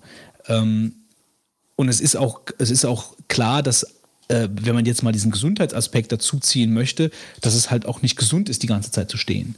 Also man, dass man es jetzt ähm, manchmal macht der Wolfgang Sachen da. die machen mir echt Angst. Ja, doch. äh, Der Wolfgang wollte mir gerade einen Bonbon anbieten. Das hat Ja. er noch nie gemacht. Und hat es sich dann so in den Mund gesteckt irgendwie. Ja, das, ich weiß, ich wollte, das ist okay, aber äh, Red weiter, also. Naja, gut. Also weiter. auf jeden Fall, ähm, äh, wie lange stehst du? Eineinhalb Stunden? Ja, äh, achso, ja, ist es auch nicht so gut, wenn man halt ständig steht. Man soll da halt schon wechseln. Aber ich muss jetzt erstmal für mich rausbekommen, wie, wie läuft denn das überhaupt? Also wie, wie, wie, wie geht's mir, wenn ich da mal eine Stunde, anderthalb, zwei, drei Stunden stehe am Tag? Wie geht das mit der Mathe? Ich muss jetzt erstmal Erfahrungen sammeln. Das ist jetzt auch mal erstmal mein erster Bericht. Vielleicht melde ich mich in äh, drei Folgen, habe das Ding wieder verkauft, weil es hat nicht funktioniert. Keine Ahnung. Ich weiß falls es du es verkaufen würdest, sag vorher nochmal Bescheid. Bist du auch grundsätzlich interessiert? Ganz lustig war in der Firma die Reaktion. Alle haben so ein bisschen den Scheibenwischer gezeigt, als ich gesagt habe, ich kaufe mir einen Stehschreibtisch. Ähm, und als ich ihn dann da stehen hatte, war plötzlich, äh, ich meine, ich bekomme zwar immer noch ein Schmunzeln entgegengeworfen, aber äh, da war auf jeden Fall Interesse da. Das fand ich also schon interessant. So, also ich bin auch nicht ganz abgeneigt. Ähm, habe aber relativ, also relativ neuen Schreibtisch, der, der zwar ein billiger Schreibtisch ist, aber ich habe den halt relativ neu. Deswegen kann ich mich Ihr könnt nicht so tauschen, ihr zwei. Wenn er nachher die Nase voll hat, gibt er dir deinen Hightech-Schreibtisch und du kannst mit dem Ding hoch und runter fahren. Also ich hätte mir das Ding bei Ikea auch nicht gekauft, wenn da nicht diese 10 Jahre Garantie auf den Motor gewesen wäre. Weil wenn du so ein Ding dann, weil Ja. sonst, sonst geht da nichts kaputt. Äh, ist ein bisschen, was mich ein bisschen geärgert hat, äh, die, ich habe mir extra die schwarz, schwarz-braune Variante gekauft, weil ich gedacht habe, das ist sehr unempfindlicher Kram. Aber im Moment habe ich das Gefühl, vielleicht legt sich das auch noch, aber im Moment ist das Gefühl, Immer Staubwischen. habe ich das Gefühl, du siehst auch auf dem schwarzen Tisch echt alles. Also egal was es ist, ob es Staub ist oder irgendwas, du siehst, du, es ist auch überhaupt nicht unempfindlich. Wahrscheinlich wäre da der weiße Tisch sogar besser gewesen. Gut. Das Schöne Sache. Äh, war es eigentlich äh, jetzt da von mir. Kommen ich wir mal zu anderen. berichten. Äh, ich würde sagen, wir lassen jetzt mal äh, einen unserer Hörer zu, äh, zu Wort kommen, um halt auch mal wieder die Leute ein bisschen aufzuwecken, würde ich sagen. Wer hat denn die Startnummer 1? Fitz? Ja, das ist ähm, Fett Wookie. Fett Wookie wird uns jetzt äh, was Schönes, Weihnachtliches Sehr schön. Kredenzen. Sehr schön. Bühne frei. Äh, viel Spaß beim Aufwachen.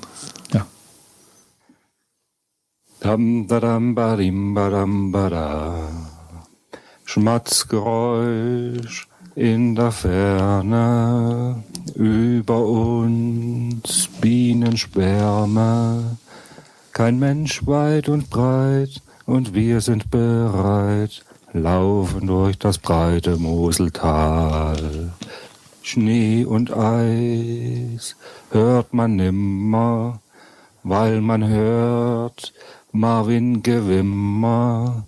Und hinter uns her putzt der Hausmeister gründlich auch das ganze Moseltal. Weise, weise fallen miese Sprüche und ein Ey hi schallt aus dem Raum heraus. Streitgespräche hallen aus der Küche. Ist der Mond noch unberührt? Ich halt's nicht aus. Am Kamin ist ein Plätzchen. Dahin kotzt Pfitzens Kätzchen. Die drei Vogonen sind hier, das sind eigentlich vier Podcasten aus dem feinen Moseltal. Ja, äh, vielen Applaus. Ja, aber super. Also absolut. Applaus, Applaus, Applaus, Applaus, Applaus. Das muss erstmal getoppt werden. Ja, muss ich glaube, das wird schon ziemlich schwierig werden. Ja. Wir hatten Das muss erst vielleicht noch mal getoppt ganz kurz, warum. Äh, Keine Ahnung, warum. warum? Die Warum-Frage. Keine Ahnung warum. Also äh, in einem Moment geistiger Umnachtung haben wir, uns, äh, haben wir uns dazu entschieden, äh, uns für die nächste Folge mit Weihnachtssongs bezahlen zu lassen. Äh, das heißt also mit bekannten Songs, äh, mit gedichtet, ge- ge- umgedichtetem Vogonentext. Und das sind jetzt die Ergebnisse. Fett Wookie hat vorgelegt. Aber ein richtiges Brett, muss man echt Ein sagen. richtiges Brett, auf jeden Fall. Genauso war es eigentlich angedacht. Das, das ist unsere Kragenweite, Ja. Äh, muss ich euch sagen. Also Respekt, Fettwuki. Ja, Respekt, Respekt. Respekt. Dann ähm, würde ich, würd ich sagen, ähm, kommen wir zu den 42 Sekunden, Wolfgang. Drei, zwei, eins, go. Das Projekt Let's Encrypt will die letzte Hürde für den flächendeckenden Einsatz von Verschlüsselung schließen. Signierte Schlüssel, denen man automatisch vertrauen kann, sind kaum kostenlos zu bekommen. Seit der Veröffentlichung von Steam für Linux vor einem Jahr hat sich die Zahl der Titel für Linux vervielfacht. Aus den anfänglich 60 Spielen sind mittlerweile über 800 geworden. Das Projekt Acoustic Brains soll Akustikinformationen über die gesamte Musik der Welt sammeln und für Analysen bereitstellen. Jeder kann mithelfen, die Informationen aus Musikdateien zu extrahieren. Die Entwickler von The Battle for Westnot haben passend zur Winterzeit eine neue Version ihres mit, vielen, mit viel Fantasy-Gestalten angereicherten Strategiespiels veröffentlicht. Seit der letzten Version sind fast drei Jahre ins Land gegangen. Auch 2014 empfiehlt die Free Software Foundation in ihrem Weihnachtseinkaufsführer alternative Produkte, die die Freiheit, Privatsphäre und Sicherheit ihrer Benutzer achten. MetaWays hat eine neue Version seiner Business Edition der quelloffenen Groupware-Lösung Tyne 2.0 veröffentlicht. Sie bietet unter anderem eine vollständige Kompatibilität mit den Kalendern von macOS X.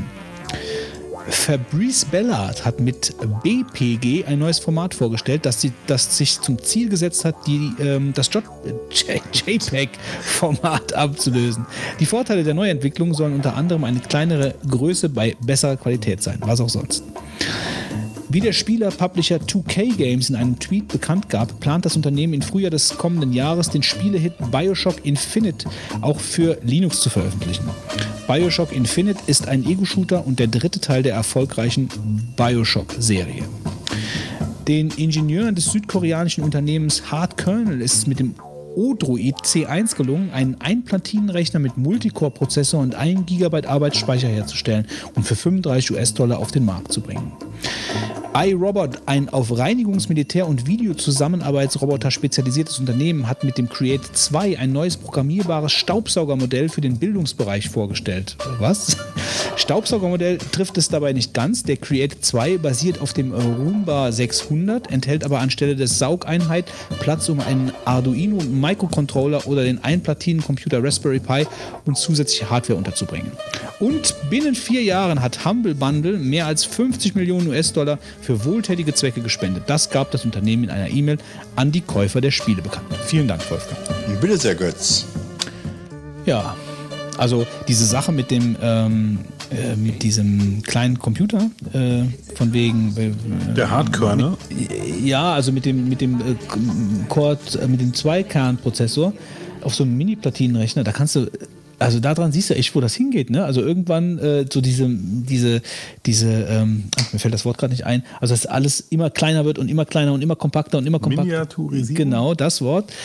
Äh, das ist schon Wahnsinn, finde ich. Ja gut, ich meine, du hast sowas täglich in der Hand. Ja, schon. so ein iPhone ist ja auch Hallo, nichts Wolfgang. anderes. Also ich finde das, ich finde das schon Wahnsinn. Aber ja gut, ich meine für 35 Dollar hör mal. Also das ist ja, äh, das iPhone kostet, weiß ich nicht, 800. Ja, gut, klar. Ja, also 35 Dollar ist, äh, also was da eigentlich alles so möglich ist an Hardware, weil du nichts mehr an großem Platz dafür brauchst.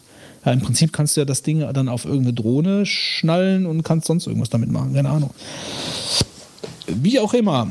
Ähm, Die Geschichte mit diesem Staubsaugerroboter habe ich irgendwie nicht ganz verstanden, der kein Staubsaugerroboter ist. Äh, was mich, der Programmierstabsauger für den Bildungsbereich, das war nicht schlecht. Nee, ich denke mal, es geht halt darum, du hast eine, ähm, du hast ein, also das ist praktisch ein, ein Blanko-Teil, was du halt dann anfangen kannst zu, zu programmieren, was du sonst, was, was man sonst alles damit machen kann. Also, Aber saugen äh, kann's nicht. nee. Gut. ent enthält aber anstelle der Saugeinheit Platz, um einen Arduino Microcontroller unterzubringen. Ja, das dann, ja. Ja. Dann waren das sehr witzige Linux-Geeks, die wahrscheinlich gedacht haben, es ist witzig, wenn man schreibt, sie haben einen, einen Staubsaugerroboter ohne Staubsauger. Ja, wahrscheinlich. Wie auch immer.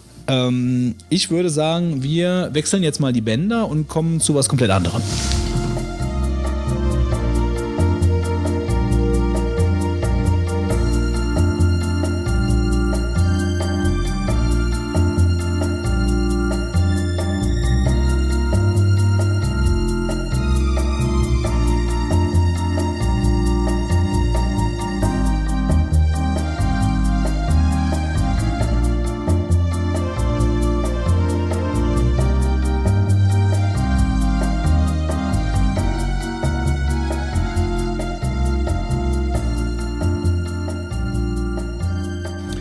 Kommen wir zum Deep Thought der heutigen Folge. Heute sprechen wir wieder mal über das Sammeln von Nutzerdaten im Netz und deren Missbrauch. Allerdings ist heute etwas anders. Heute haben wir einen kompetenten Gesprächsgast an unserer Seite und verbreiten kein halbgares Halbwissen wie sonst. Unser Gast ist Informatiker. Er hat als Software-Engineer im Silicon Valley bei Unternehmen im Bereich der verhaltensbasierten Datenanalyse gearbeitet und berät nun Firmen im Umgang mit Big Data und in Fragen rund um, den, um das Thema Datenschutz. So, ge so gesehen hat er also die Seiten gewechselt. Sie kennen dich, sie haben dich, sie steuern dich. Die wahre Macht der Datensammler heißt sein gerade erschienenes Buch und er ist heute bei uns im Orbit. Markus Morgenroth. Hallo Markus. Hallo. Ja, hallo. Du bist gerade in Texas. Genau. Mitten in der texanischen Wüste. Du hast aber jetzt nicht wieder inmitten in der Texas. Also musstest du flüchten oder?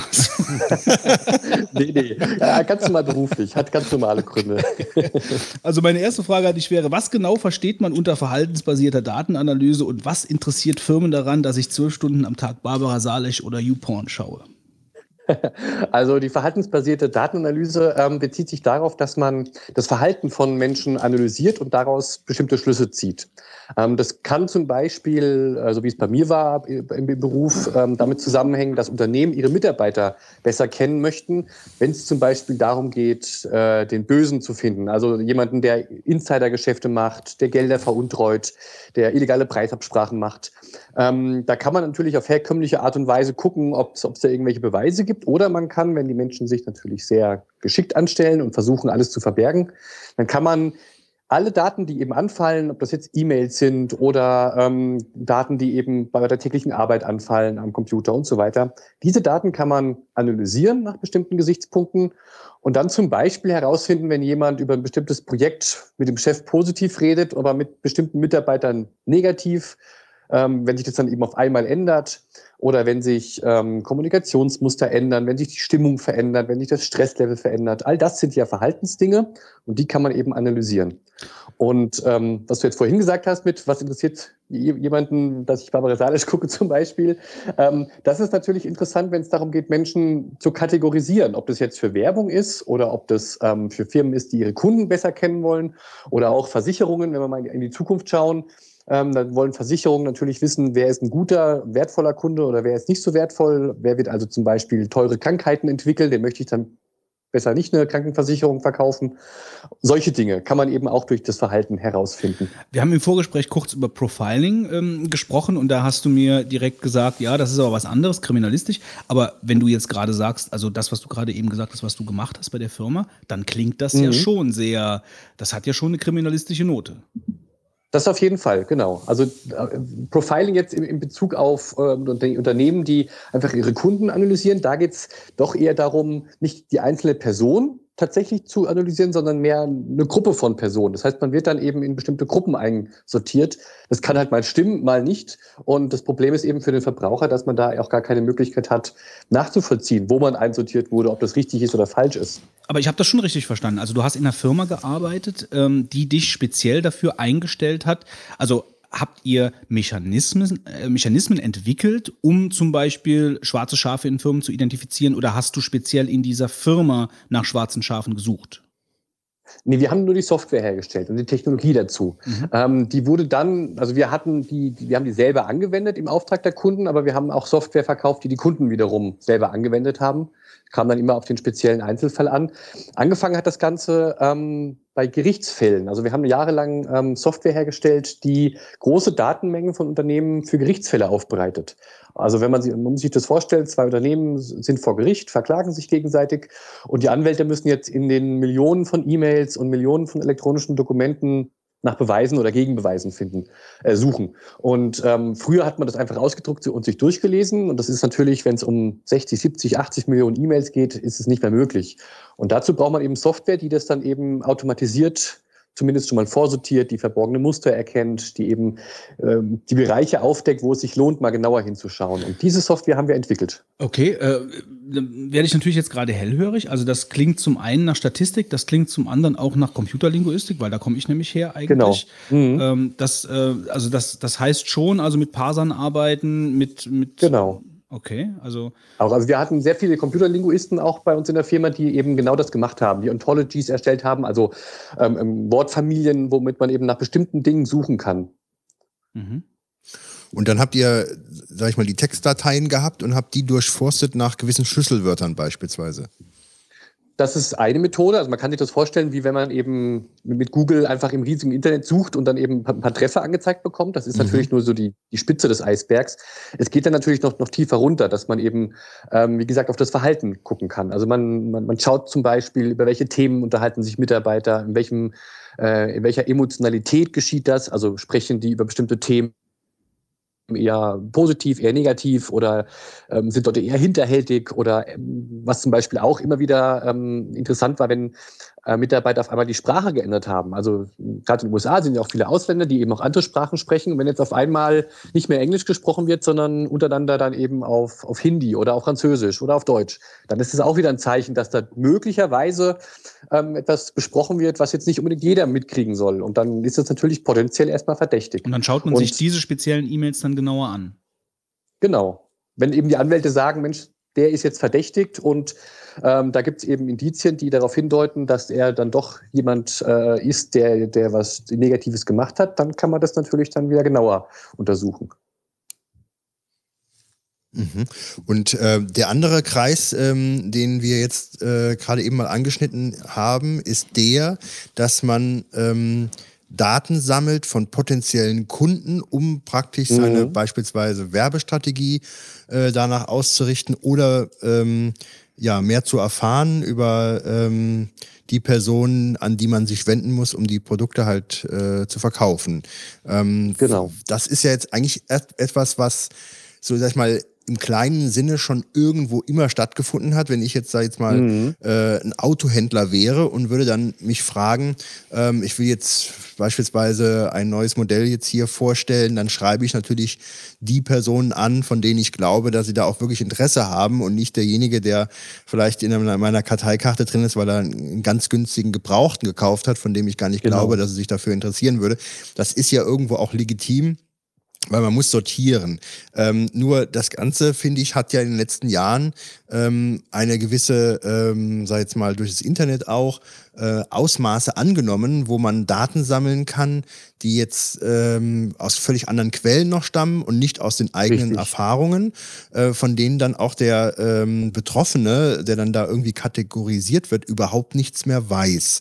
Ähm, Mhm. Das Genau. ist, also ich muss sagen, ich äh, habe auch deswegen auch äh, die Thematik, fand ich sie jetzt besonders interessant, weil ich persönlich glaube, dass es ein ganz großes Problem ist unserer heutigen Zeit und auch der Zukunft, ähm, dass dort äh, erstmal für solche Zwecke Datensätze geschaffen werden, äh, die einen ja komplett äh, kategorisieren und man später Richtig. nachher in einem Datensatz äh, ein komplettes Psychogramm über jemanden nachher zusammenschreiben kann.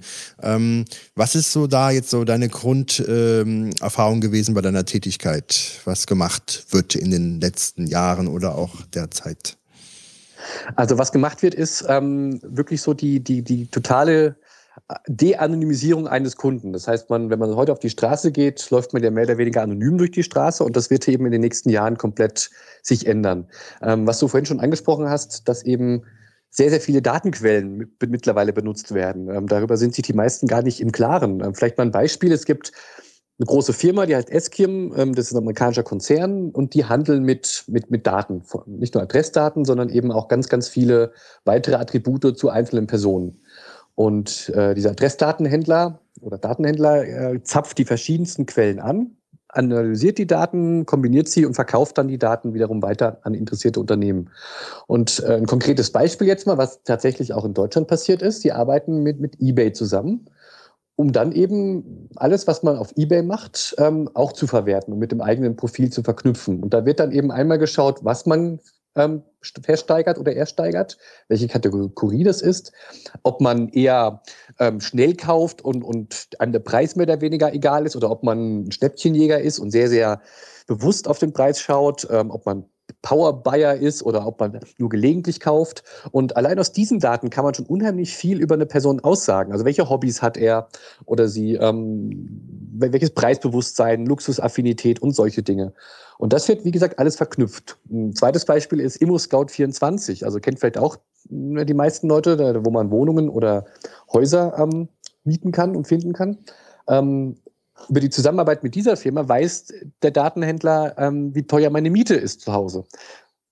Mehr oder weniger. Ne? Also weil das natürlich gesammelt wird und ähm, wenn irgendwann mal das Inserat meiner Wohnung dort drinne war, dann, dann weiß man die ungefähre Miete. Wenn ich jetzt eben dorthin ziehe, dann kennt man auch meine Miete. Und da kann man jetzt auch wieder Rückschlüsse ziehen.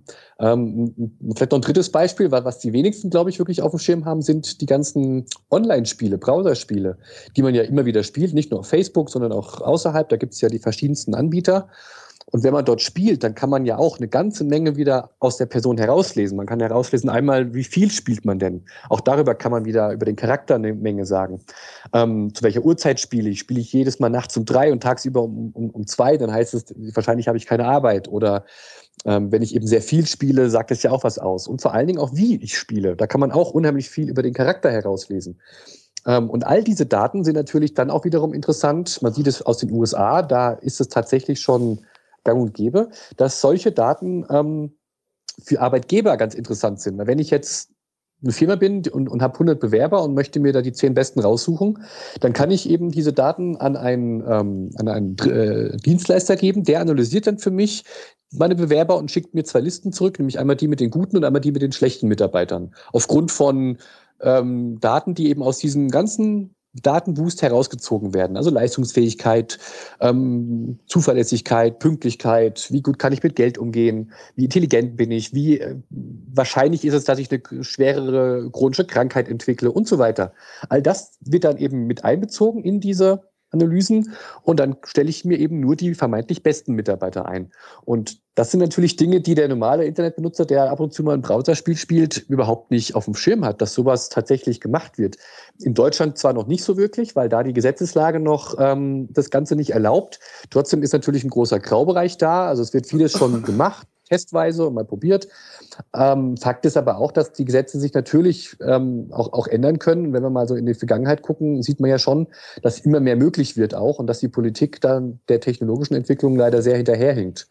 Und das ist eben das Problem, wenn wir mal an die Zukunft denken, an die nächsten 15, 15 Jahre.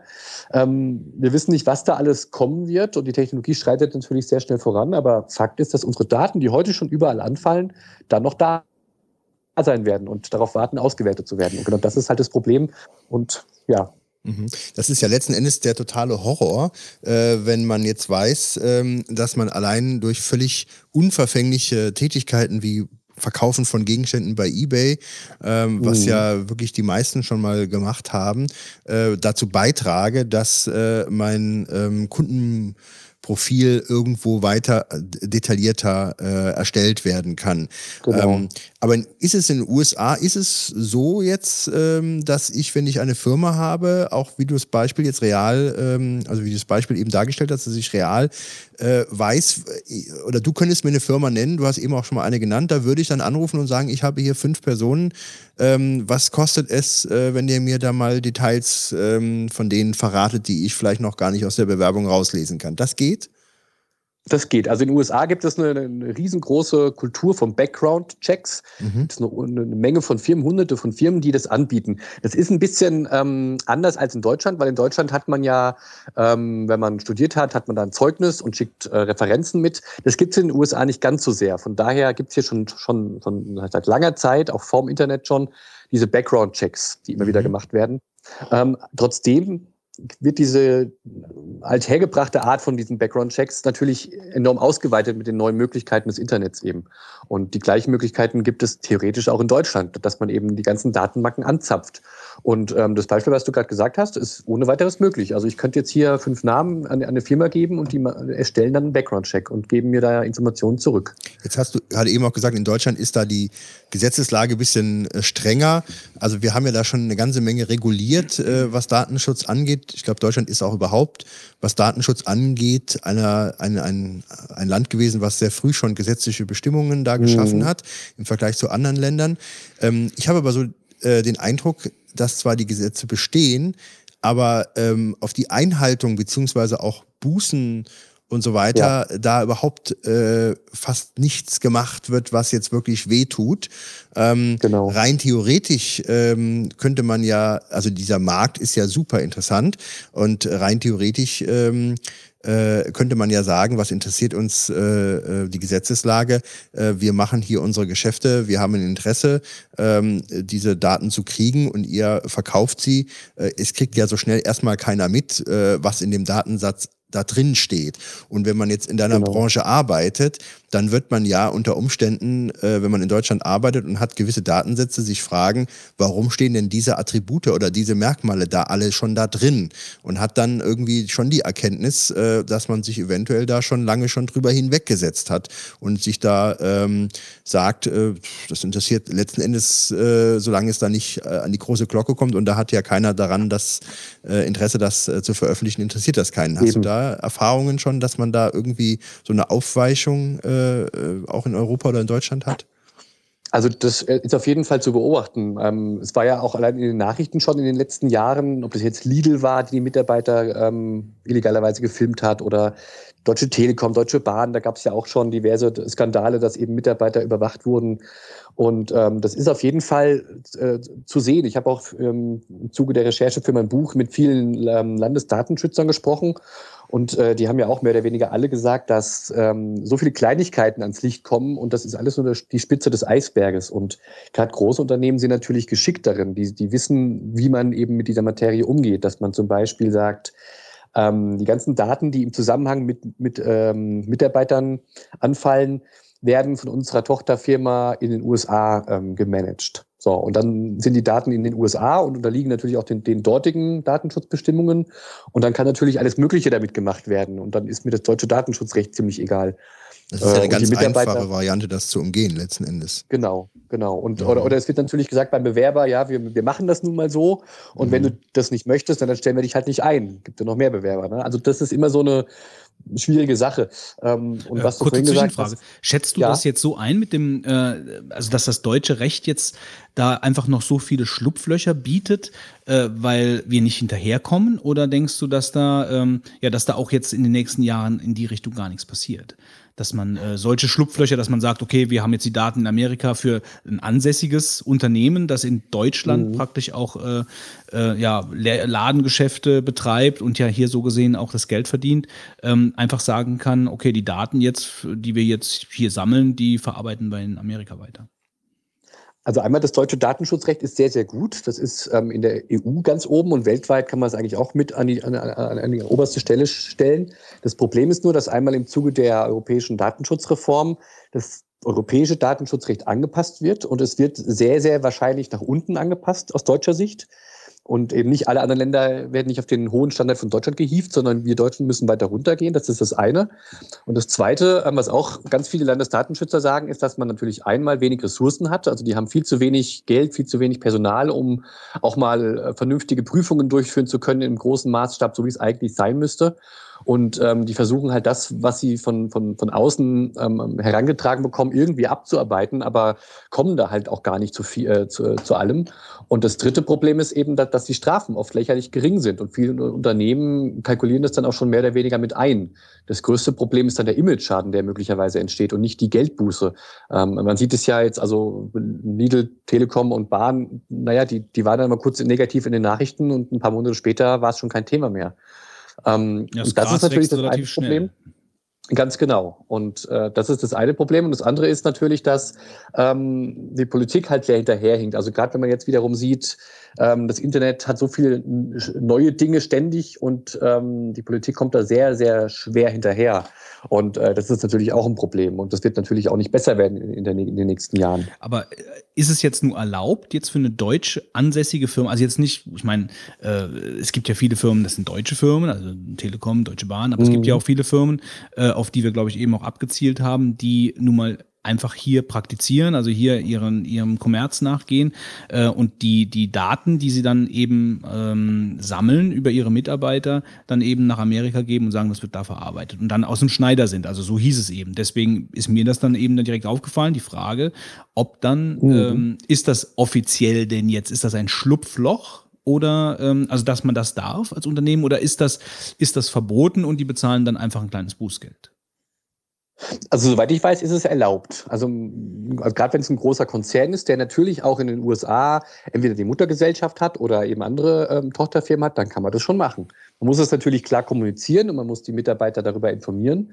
Aber wie gesagt, wenn ich jetzt eben schon bei der Firma arbeite und die, das wird jetzt auf einmal so gemacht, dann werde ich dem natürlich nicht widersprechen, wenn ich sonst vielleicht meinen, meinen Job verliere. Mhm. Von daher ähm, wird natürlich damit gerechnet, dass man die Mitarbeiter ähm, naja, dass man da die Einverständnis sich halt irgendwie dann auch erschleichen kann, nenne ich es mhm. mal.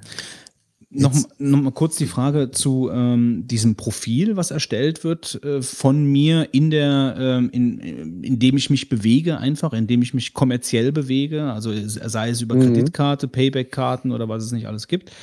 Ähm, dem kann man sich ja manchmal, also wenn man jetzt nicht unbedingt sehr reflektiert mit sich und seinem Kaufverhalten oder überhaupt mit der Thematik umgeht, wenn man ein bisschen sensibel mit der ganzen Thematik umgeht, ähm, verfällt man dem ja doch relativ leicht und kann dem auch kaum entkommen. Also weil die genau. Firmen es ja natürlich den, den, den Kunden auch schwer machen, also mit irgendwelchen genau, Bonusprogrammen ja. und du kannst dir das und jenes. Äh, die, die meisten Leute, würde ich jetzt mal sagen, ohne den Leuten Dummheit zu unterstellen, äh, wissen ja auch da gar nicht, was da passiert im Hintergrund. Genau. Ja? So, ja. Die, die, die geben bereitwillig ihre, ihre, ihre Konto, äh, ihre, ihre, ähm, ihre Adressen, ihre Namen in den Payback-Counter ein, äh, haben dann mhm. die Karte, ziehen die dann jedes Mal für ihren Einkauf über die Kasse, über den Barcode und so gesehen gehen diese Daten weiter. Frage, diese, diese, diese, Kom diese Kombination aus meiner Payback-Card, also meinem Namen und den gekauften Artikeln, ist das denn jetzt rechtens? Also, dass das wie in den USA zum Beispiel dann an irgendeine Datenbankfirma, die du eben erwähnt hast, geht äh, und ich dann von als deutsches Unternehmen diese Daten auch oder Schufa diese Daten auch beziehen darf? Oder sind die ähm, anonymisiert? Ja, das ist ein sehr komplexes Thema, gerade bei Payback, weil Payback da äh, mit den einzelnen Partnern sehr unterschiedlich verfährt. Ähm, manchmal ist es so, dass Payback Daten an den Partner liefert, manchmal liefert der Partner wiederum Daten an, an Payback zurück. Teilweise sind sie anonymisiert, in Anführungszeichen. Ähm, und das ist also sehr, sehr komplex, dieses Thema, was da bei Payback alles passiert.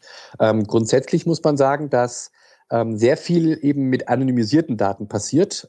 Anonym ist natürlich ein Begriff, der erstmal ganz toll klingt aus Verbrauchersicht und man lehnt sich dann schnell zurück und sagt, na ja, wenn die meine anonymisierten Daten da irgendwie verkaufen und so, dann ist mir das ja alles egal.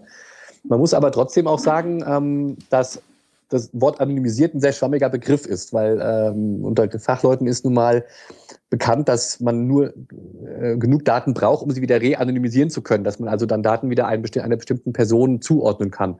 Und ähm, das ist natürlich auch das Problem. Also ähm, gerade auch diese großen Datenhändler, die sagen natürlich, ähm, äh, sind sie nur am Handel mit anonymisierten Daten, aber wenn sie dann zum Beispiel sagen, ähm, hier, sind, hier ist der Datensatz von einer 23-jährigen Frau, die in der und der Straße wohnt, ähm, die auch noch bei der und der Krankenkasse versichert ist, dann ist es eben nicht mehr wirklich anonym, weil man das dann eben sehr genau zuordnen kann. Mhm. Und ähm, das, das, ist, je mehr Daten es nun mal gibt, desto einfacher wird dann auch wieder diese Zuordnung. Und genau das ist halt auch das Problem, dass diese Profile immer umfänglicher werden. Ja, jetzt mal abgesehen davon, was man da für einen Missbrauch mit betreiben kann. Also, dass ich jetzt zum Beispiel von der 23-Jährigen aus der und der Straße dann sagen kann, okay, was hat die jetzt diese Woche gekauft, äh, in welchen Restaurants war sie und etc. Mhm. Ähm, da ist natürlich ein großes Missbrauchspotenzial, aber sind die Firmen, ähm, die sind wahrscheinlich eher an äh, statistischen Daten interessiert. Also wenn jemand 23 ist und in einer Großstadt lebt genau. äh, und in dem und dem Gehaltsgefüge sich bewegt äh, und dann Pfeil nach rechts der macht das und das und kauft jenes oder ist da und da dran Mhm. interessiert. Das ist doch wahrscheinlich das, woran die Firmen wirklich interessiert sind. Mhm. Das ist das große Zugpferd, nämlich letztendlich Marketing. Ne? Also, dass ich ähm, mir meine Zielgruppe ganz gezielt aussuchen kann. Das ist so das, das Oberste, wa- was immer wieder genannt wird und was sicherlich auch noch am verbreitetsten ist.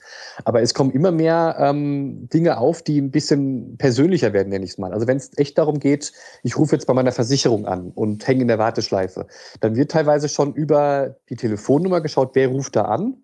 Im Hintergrund wird das Profil aufgerufen und dann wird geschaut, ist das jetzt ein Kunde, den ich jetzt durchaus mal länger warten lassen kann, weil der hat jetzt nur einen einfachen ähm, Vertrag, bei dem ich nicht viel verdiene und ähm, die Kündigungswahrscheinlichkeit ist sehr niedrig. Oder ist es ein Kunde, der sehr wertvoll ist, der vielleicht schon dreimal angerufen hat und gerade kurz davor steht, einen, einen teuren Vertrag zu kündigen? Dann komme ich schneller dran. Ähm, da kann man jetzt auch noch sagen, gut, das ist jetzt harmlos, aber ähm, man muss sich das eben vorstellen, auch gerade bei diesen Marketing-Dingen, ähm, es wird dann ein bisschen schwieriger, wenn es dann äh, irgendwann mal so weit ist, dass man ausgeschlossen wird bei Bildungsangeboten oder bei Gesundheitsangeboten ähm, aufgrund einer falschen Schublade, in der man steckt, falsch eingeordnet wurde, ähm, dann bekomme ich diese ganzen Angebote nicht mehr. Und ähm, da gibt es schöne Studien, die ich auch in meinem Buch beschreibe, wo das schön plastisch auch ähm, dargestellt wird, was für Gefahren da tatsächlich auf uns zukommen, wenn das eben immer weiter um sich greift, diese ganze Sache. Ähm, das geht ja auch noch weiter mit Preisanpassungen, dass man eben je nachdem, ähm, aus welchem Postleitzahlengebiet man eine Webseite aufruft, kriegt man unterschiedliche Preise angezeigt. Auch das gibt es schon in, in den USA und da arbeiten auch viele Unternehmen in Europa dran. Ähm, da gibt es so eine ganze Reihe von Dingen, die da eben auf uns zukommen. Aber so die, diese, ähm, also das Ganze würde ich ja mal so ein bisschen überschreiben mit während der Anfänge. Also es ist im Prinzip ja so, dass man, ähm, es ist so eine Parallelentwicklung ist. Zum einen äh, von den Firmen her äh, die, ähm, die Prämisse, äh, was weiß ich, in ein paar Jahren location-based äh, Applikationen anzubieten, dass ich einen Supermarkt betrete oder, äh, oder das oder jenes betrete und ähm, dann wird mir personalisierte Werbung präsentiert auf meinem Smartphone. Ich meine, das ist ja jetzt auch schon, äh, jetzt schon im Kommen, es schon, gibt's ja ja. jetzt auch schon. Ähm, und das halt praktisch zur Perfektion zu betreiben, aber dieser reine Kommerzgedanke im Endeffekt dahinter stehen zu haben. Aber gleichzeitig mit parallel entwickelt sich ja so gesehen auch äh, diese Möglichkeit des, des ich nenne es wieder Profilings, also dass ich Genau, ja. derjenige bin, der äh, nicht vertrauensselig, äh, äh, Kredit, äh, kreditmäßig, also dem man nicht vertrauen kann, nicht kreditwürdig ist, ähm, dass ich jetzt in dem und dem Gehaltsgefüge bin, äh, dass ich gerne äh, mir Pornoheftchen kaufe, etc. Ja? Also ich will jetzt Genau. kein schlechtes Bild von mir malen. Also die, Porn die Pornoheftchen hast du schon öfter erwähnt. Klingt gerade so. Ähm, aber das ist ja im Endeffekt dann der, der große Missbrauch, den, äh, den, der ja jetzt schon im Netz, sag ich mal, äh, gang und gäbe ist eigentlich, der an der, der, an der Tagesordnung ist, aber der dann so ein bisschen mehr ins Real Life schwappt. Genau. Und eben gerade wenn es dann eben in den Gesundheitsbereich geht oder in den Arbeitsbereich, dann wird es gefährlich. Das sind auch die zwei Themen, die ich in meinem Buch nochmal ganz groß ähm, beschrieben habe. Da geht es nämlich einmal darum, dass ähm, neben den ganzen Konsumentendaten, die es mittlerweile ja schon von uns allen gibt, eben auch immer mehr Gesundheitsdaten gesammelt werden. Ähm, da ist auch wieder der Vorreiter USA, aber natürlich schwappt diese Welle auch mittlerweile schon, schon längst nach Europa über. Ähm, und auch hier wird, wenn man zum Arzt geht, werden mit unseren, wird mit unseren Daten gehandelt. Wenn wir irgendwo in der Apotheke was kaufen, auch diese Daten werden gehandelt. Da wird wahnsinnig viel Geld mitgemacht.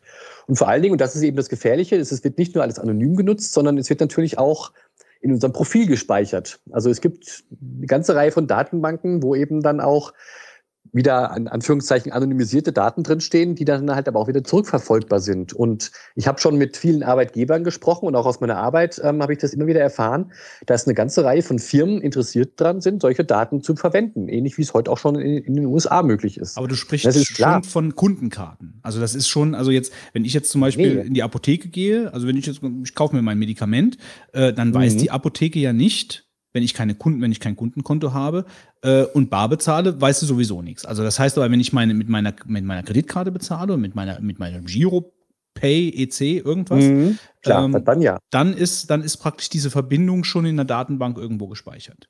Das hat also Genau, mit der also Kundenkonto spätestens- nichts zu tun, mit dem Kunden mit der Kundenkarte. Nee, also spätestens, wenn ich auf Rezept kaufe, dann ist da natürlich der Name dabei. Also Mhm. alle rezeptpflichtigen Arzneimittel, da ist ja der Name dabei. Mhm.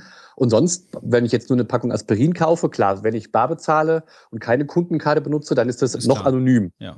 Aber sobald eben irgendwie ein Name dabei ist, kann das durchaus gespeichert werden. Ich hatte bei unserer letzten Folge zufällig auch mal erzählt gehabt, dass bei uns in der Apotheke der Apotheker schon von alleine ein Kundenkonto für mich eröffnet hatte. Ich habe keine Karte, kein gar nichts. Ah, aber ja. ich lebe hier in einer ähm, kleineren Stadt, sodass man die meisten Leute dann doch irgendwann kennt, wenn man dann immer Ja. zur gleichen Apotheke geht. Und der sagte dann zu mir, ja, das habe ich dann auch auf ihrem Kundenkonto gespeichert. Und dann hatte ich für eine Sekunde überlegt, ja, äh, ähm, warum habe ich hier eigentlich ein Kundenkonto? Ich habe niemals einen Antrag ausgefüllt. Der scheint dann äh, für Personen, die ihm bekannt sind oder äh, für gerne jeden, ähm, dann ein Konto bei ihm anzulegen und speichert dann die Sachen da drauf, wenn er dann weiß, Ja, der kommt dann wieder. Ne? Und äh, ja, ne? also eigentlich geht's gar nicht, habe ich mir auch gedacht. Ähm, Ja, ist ja. ein netter Mann, aber äh, ich habe mir auch gedacht, warum macht er denn das? Und dann jetzt Ja. äh, fällt mir natürlich dann auch äh, immer mehr ein, was der da auch ein Interesse daran haben kann, sowas zu führen. Ne? Mir ist dann auch zuletzt mal gesagt worden, naja, ist auch ganz sinnvoll, weil diese Computersysteme bei der Apotheke äh, dann auch mögliche äh, äh, Überprüfungen starten, ob dann manche Medikamente Wechselwirkungen mit anderen hätten, sodass dann Klar, der Apotheker gewarnt wird. Ist natürlich wieder eine gute Sache. Äh, Mhm. Auf der anderen Seite, ähm, ich habe ja dann schon keine Kontrolle mehr und das muss man ja wirklich mal sagen. Ich könnte in der Apotheke ständig irgendwelche Mittel kaufen, um irgendein Leiden zu behandeln, was ich habe, was ich nicht gerne nach außen. Ich könnte ja die ganze Zeit vielleicht Antidepressiva kaufen oder sowas, die Mhm. oder Johanniskraut in un, äh, Soll ich dir auch direkt geben? ja, in, in rohen Mengen und dann würde man schon sagen, naja, äh, der kauft es ja nicht ohne Grund, äh, äh, da Genau. wird ja irgendwas sein.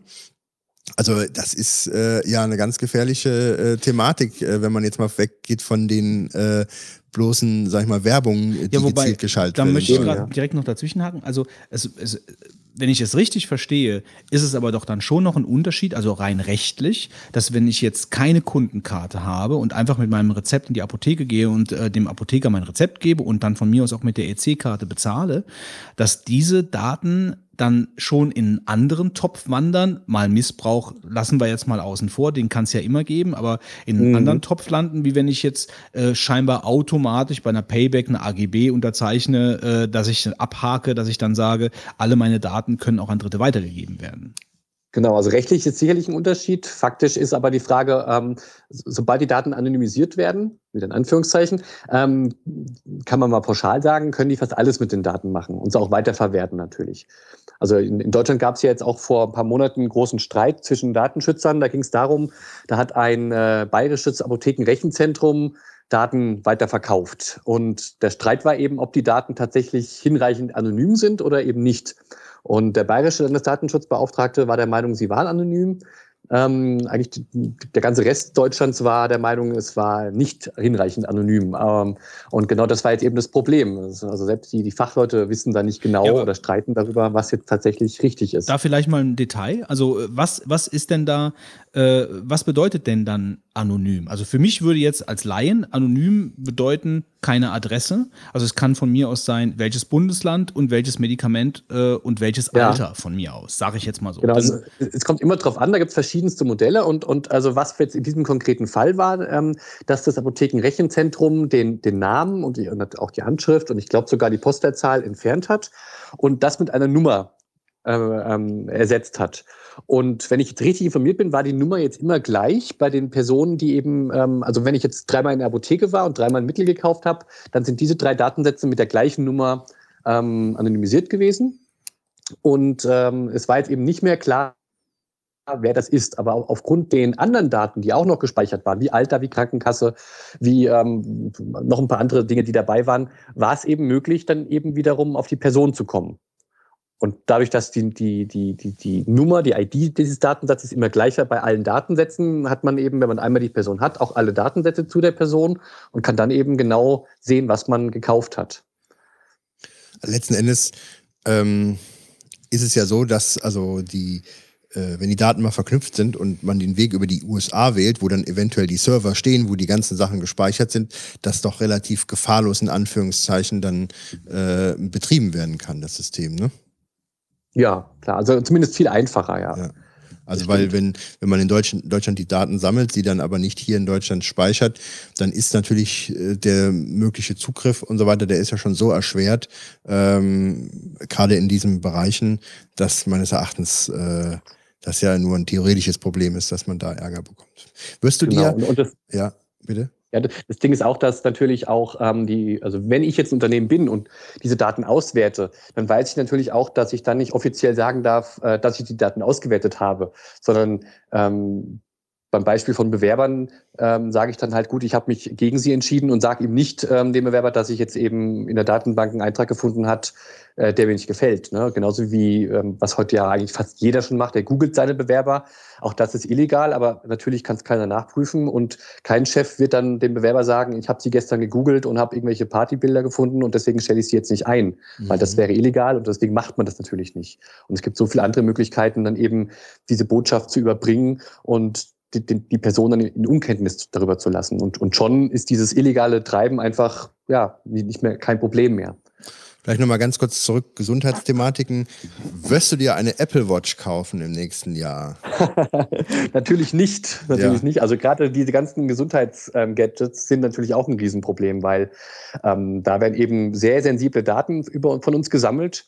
Und das allermeiste sind ja amerikanische Unternehmen. Das heißt, die Daten gehen ja auch gleich in die Cloud und äh, bleiben ja nicht bei mir, sondern gehen irgendwo hin. Ähm, und gut, bei Apple kann man jetzt noch sagen, das ist eine große Firma, die haben einen riesen Ruf zu verlieren. Den kann ich vielleicht noch vertrauen, aber bei den ganzen anderen kleinen Firmen, da, da, da weiß man ja schon gar nicht mehr, wer dahinter steht. Und äh, von daher ähm, finde ich, ist es eine, eine, zwar eine gute Sache, weil die, die, die, die ganzen Gadgets können natürlich helfen, abzunehmen oder gesünder zu leben, sich mehr zu bewegen. Das ist auf jeden Fall eine gute Sache. Aber das Problem ist einfach, dass die Daten in die Cloud gehen und dann eben weg sind. Und ähm, es gibt ja auch Datendiebstahl, auch immer mehr zu beobachten, dass eben auch Daten außerhalb von Kreditkartendaten, die man gleich zu Geld machen kann, wo es klar ist, dass da Ganoven hinterher sind, sondern es gibt immer mehr Datendiebstähle von genau solchen Daten, wie zum Beispiel Gesundheitsdaten, weil das eben interessante Daten sind für, für Unternehmen, für Versicherungen und so weiter. Und ähm, also das ist auf jeden Fall eine Sache, da sollte man sehr, sehr vorsichtig sein. Also jetzt mal vielleicht ein bisschen anknüpfend. Ähm, wir haben ja jetzt relativ viel darüber gesprochen, was denn so alles möglich ist. Und es ist ja eigentlich schon se- sehr erschreckend. Ähm, ich würde jetzt mal vielleicht li- lieber auch mal in die Richtung gehen wollen, äh, wie, können, wie kann man sich denn selber davor schützen? Ich meine, vermutlich geht es gar nicht. Mhm. Ähm, Ja. Also komplett auf jeden Fall sehr wahrscheinlich nicht, weil sonst müsste man wahrscheinlich in der Höhle wohnen und, und dürfte nichts Genau. mehr machen. Ja. Ähm, aber gibt es denn irgendwelche Mittel oder einfache Mittel, die ich vielleicht doch noch ein bisschen beachten kann, um es den Leuten zumindest ein bisschen schwerer zu machen?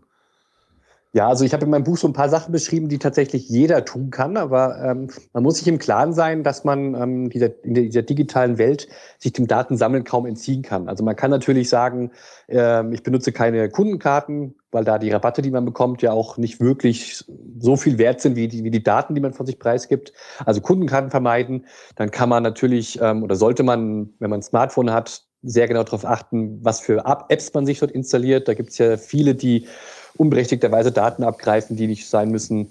Darauf kann man achten. Dann natürlich im Internet schauen, wenn man bei Facebook ist, dass man die richtigen Privatsphäre-Einstellungen benutzt, dass man auch dort jetzt möglichst auf diese ganzen Facebook-Apps verzichtet, die auch nur letztendlich Daten abgreifen.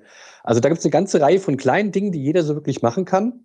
Ähm, letztendlich das was aber tatsächlich passieren muss, ähm, langfristig gesehen, ist, dass die Politik natürlich ähm, eine ganze Menge macht. Das heißt, ähm, einmal finde ich, ist Aufklärung sehr wichtig, weil nur wenn wir alle Bescheid wissen, was da passiert und wie es passiert, kann man ja überhaupt auch erst ähm, sich mündiger Bürger nennen und dann eben auch sagen, das möchte ich nicht oder man kann gegen das Ganze sein.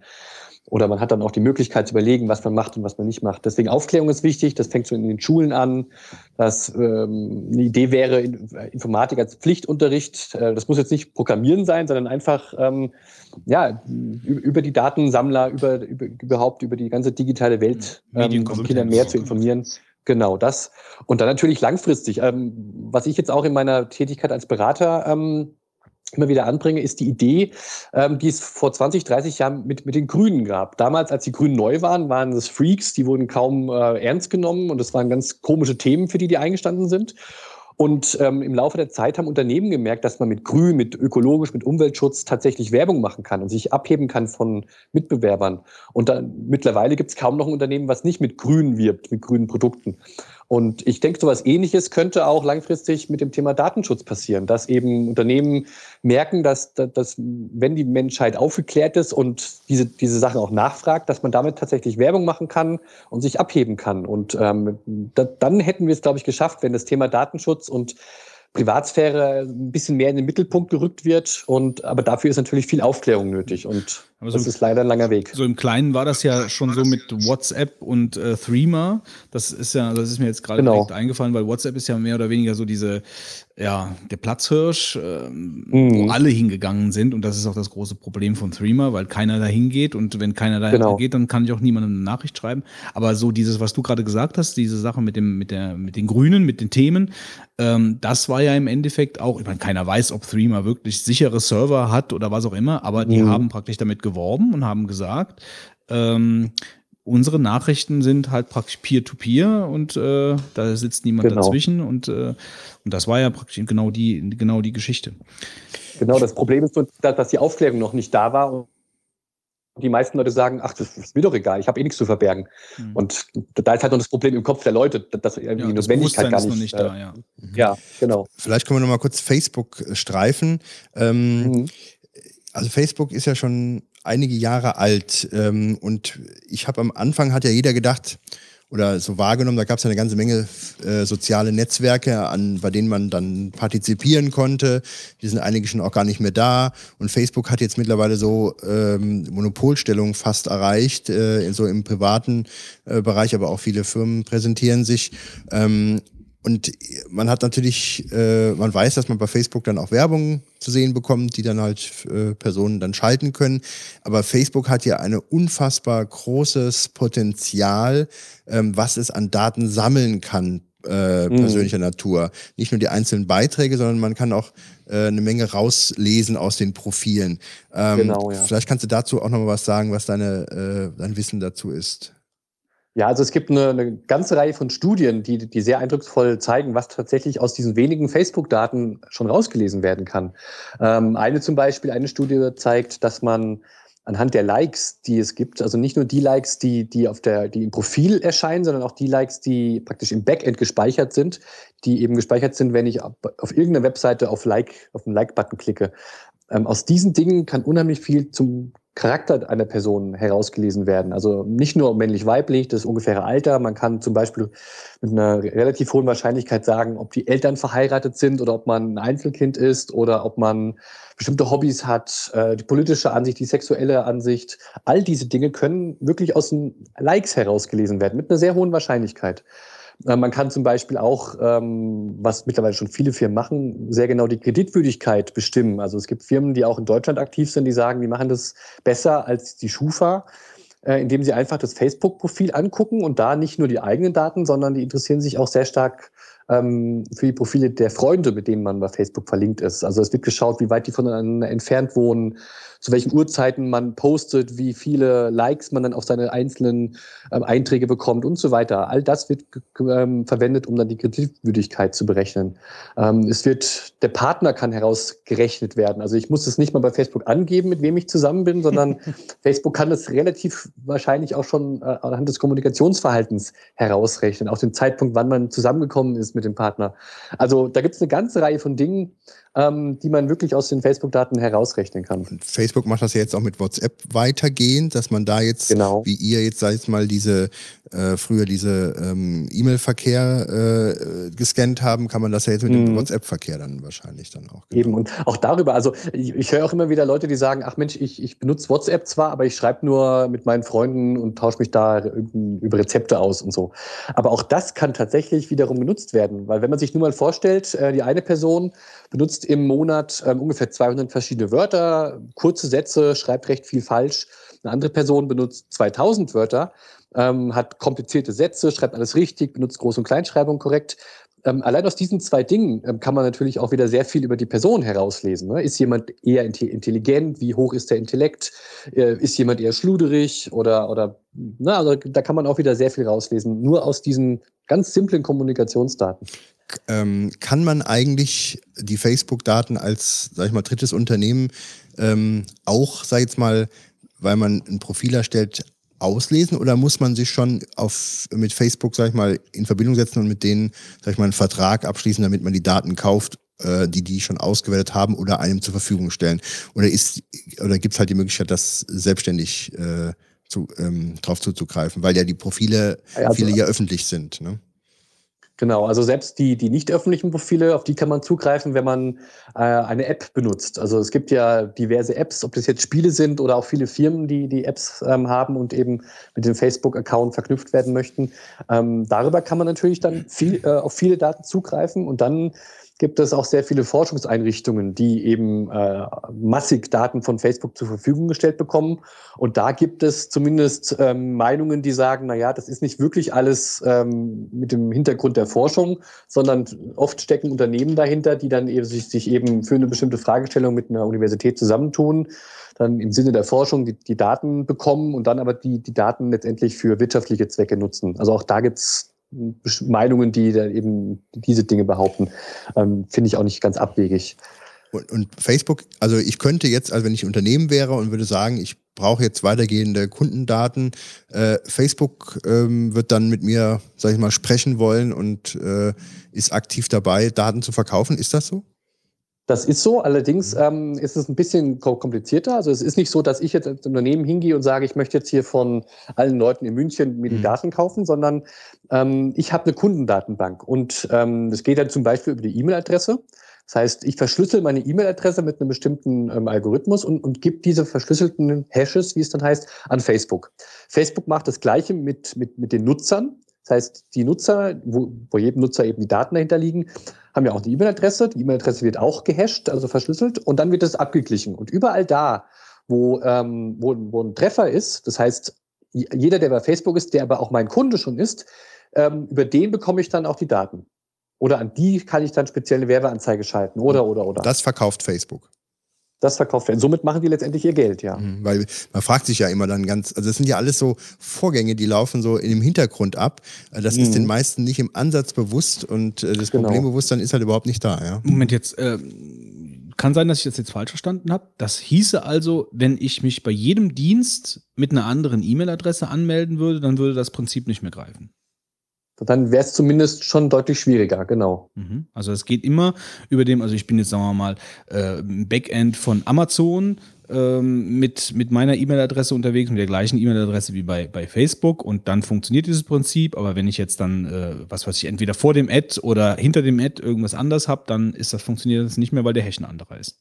Ja, jein, äh, da kommt es jetzt wieder drauf an. Wenn man bei Amazon ist, dann hat man ja auch eine Adresse hinterlegt, weil man ja auch was geschickt Gut, bekommen okay, möchte. Ja, stimmt. Mhm. Und wenn ich jetzt ähm, eine Firma bin, zum Beispiel eine Fluglinie, wo man auch Kunde ist, dann haben die ja auch eine Adresse. Und dann kann man auch über eine, über eine andere E-Mail-Adresse äh, trotzdem wiederum verknüpft werden, weil man ja die gleiche Adresse mit dem gleichen Namen hat. Mhm. Also die sind ja schon auch intelligent und versuchen mhm. natürlich ähm, verschiedene Wege zur Verknüpfung zu nutzen. Aber es wäre zumindest klar, eine Möglichkeit. Also das äh, ist eine Möglichkeit und macht es ein bisschen schwieriger, genau. Okay.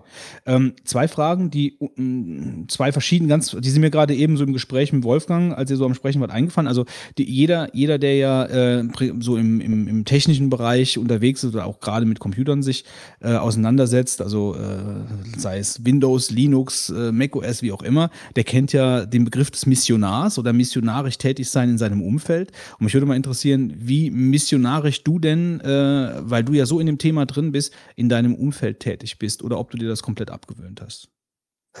nee, ich versuche natürlich schon, äh, Freunde und Bekannte ähm, auf das Thema aufmerksam zu machen und habe zum Beispiel schon ganz guten Erfolg, was Drehmer angeht. Also ich habe viele von meinen Bekannten dazu überreden können, zu Drehmer zu gehen. Das ist natürlich nur eine kleine Sache, aber ist immerhin ein Anfang.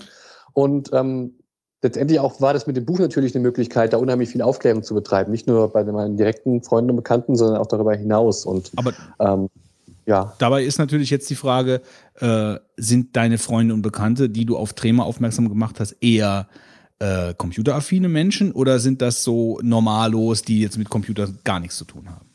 Das ist beides. Also klar, die, die Leute, die computeraffin sind, die ähm, waren relativ schnell zu überzeugen.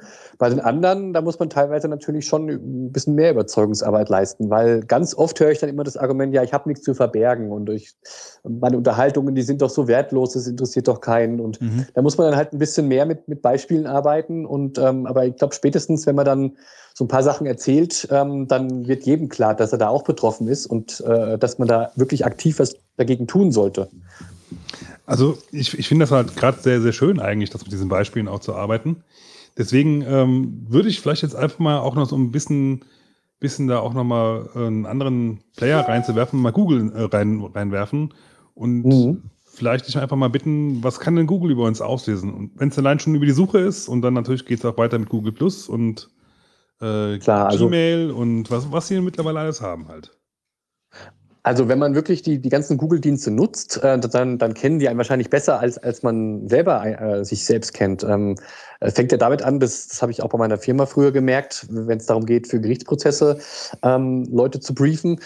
Allein dadurch, wenn ich jetzt meine gesamte E-Mail ähm, auslesen und meine ganzen Suchanfragen, dann, dann, dann kann, weiß ich ja, was ich zum Beispiel vor drei Jahren um 12 Uhr mittags an dem und dem Tag gegoogelt habe. Und darauf kann man ja überlegen, was ist mir da an dem Tag durch den Kopf gegangen und was habe ich da gerade aktuell ähm, verfolgt. Und die Dinge weiß ich jetzt aus dem Stegreif nicht mehr, aber Google weiß es letztendlich.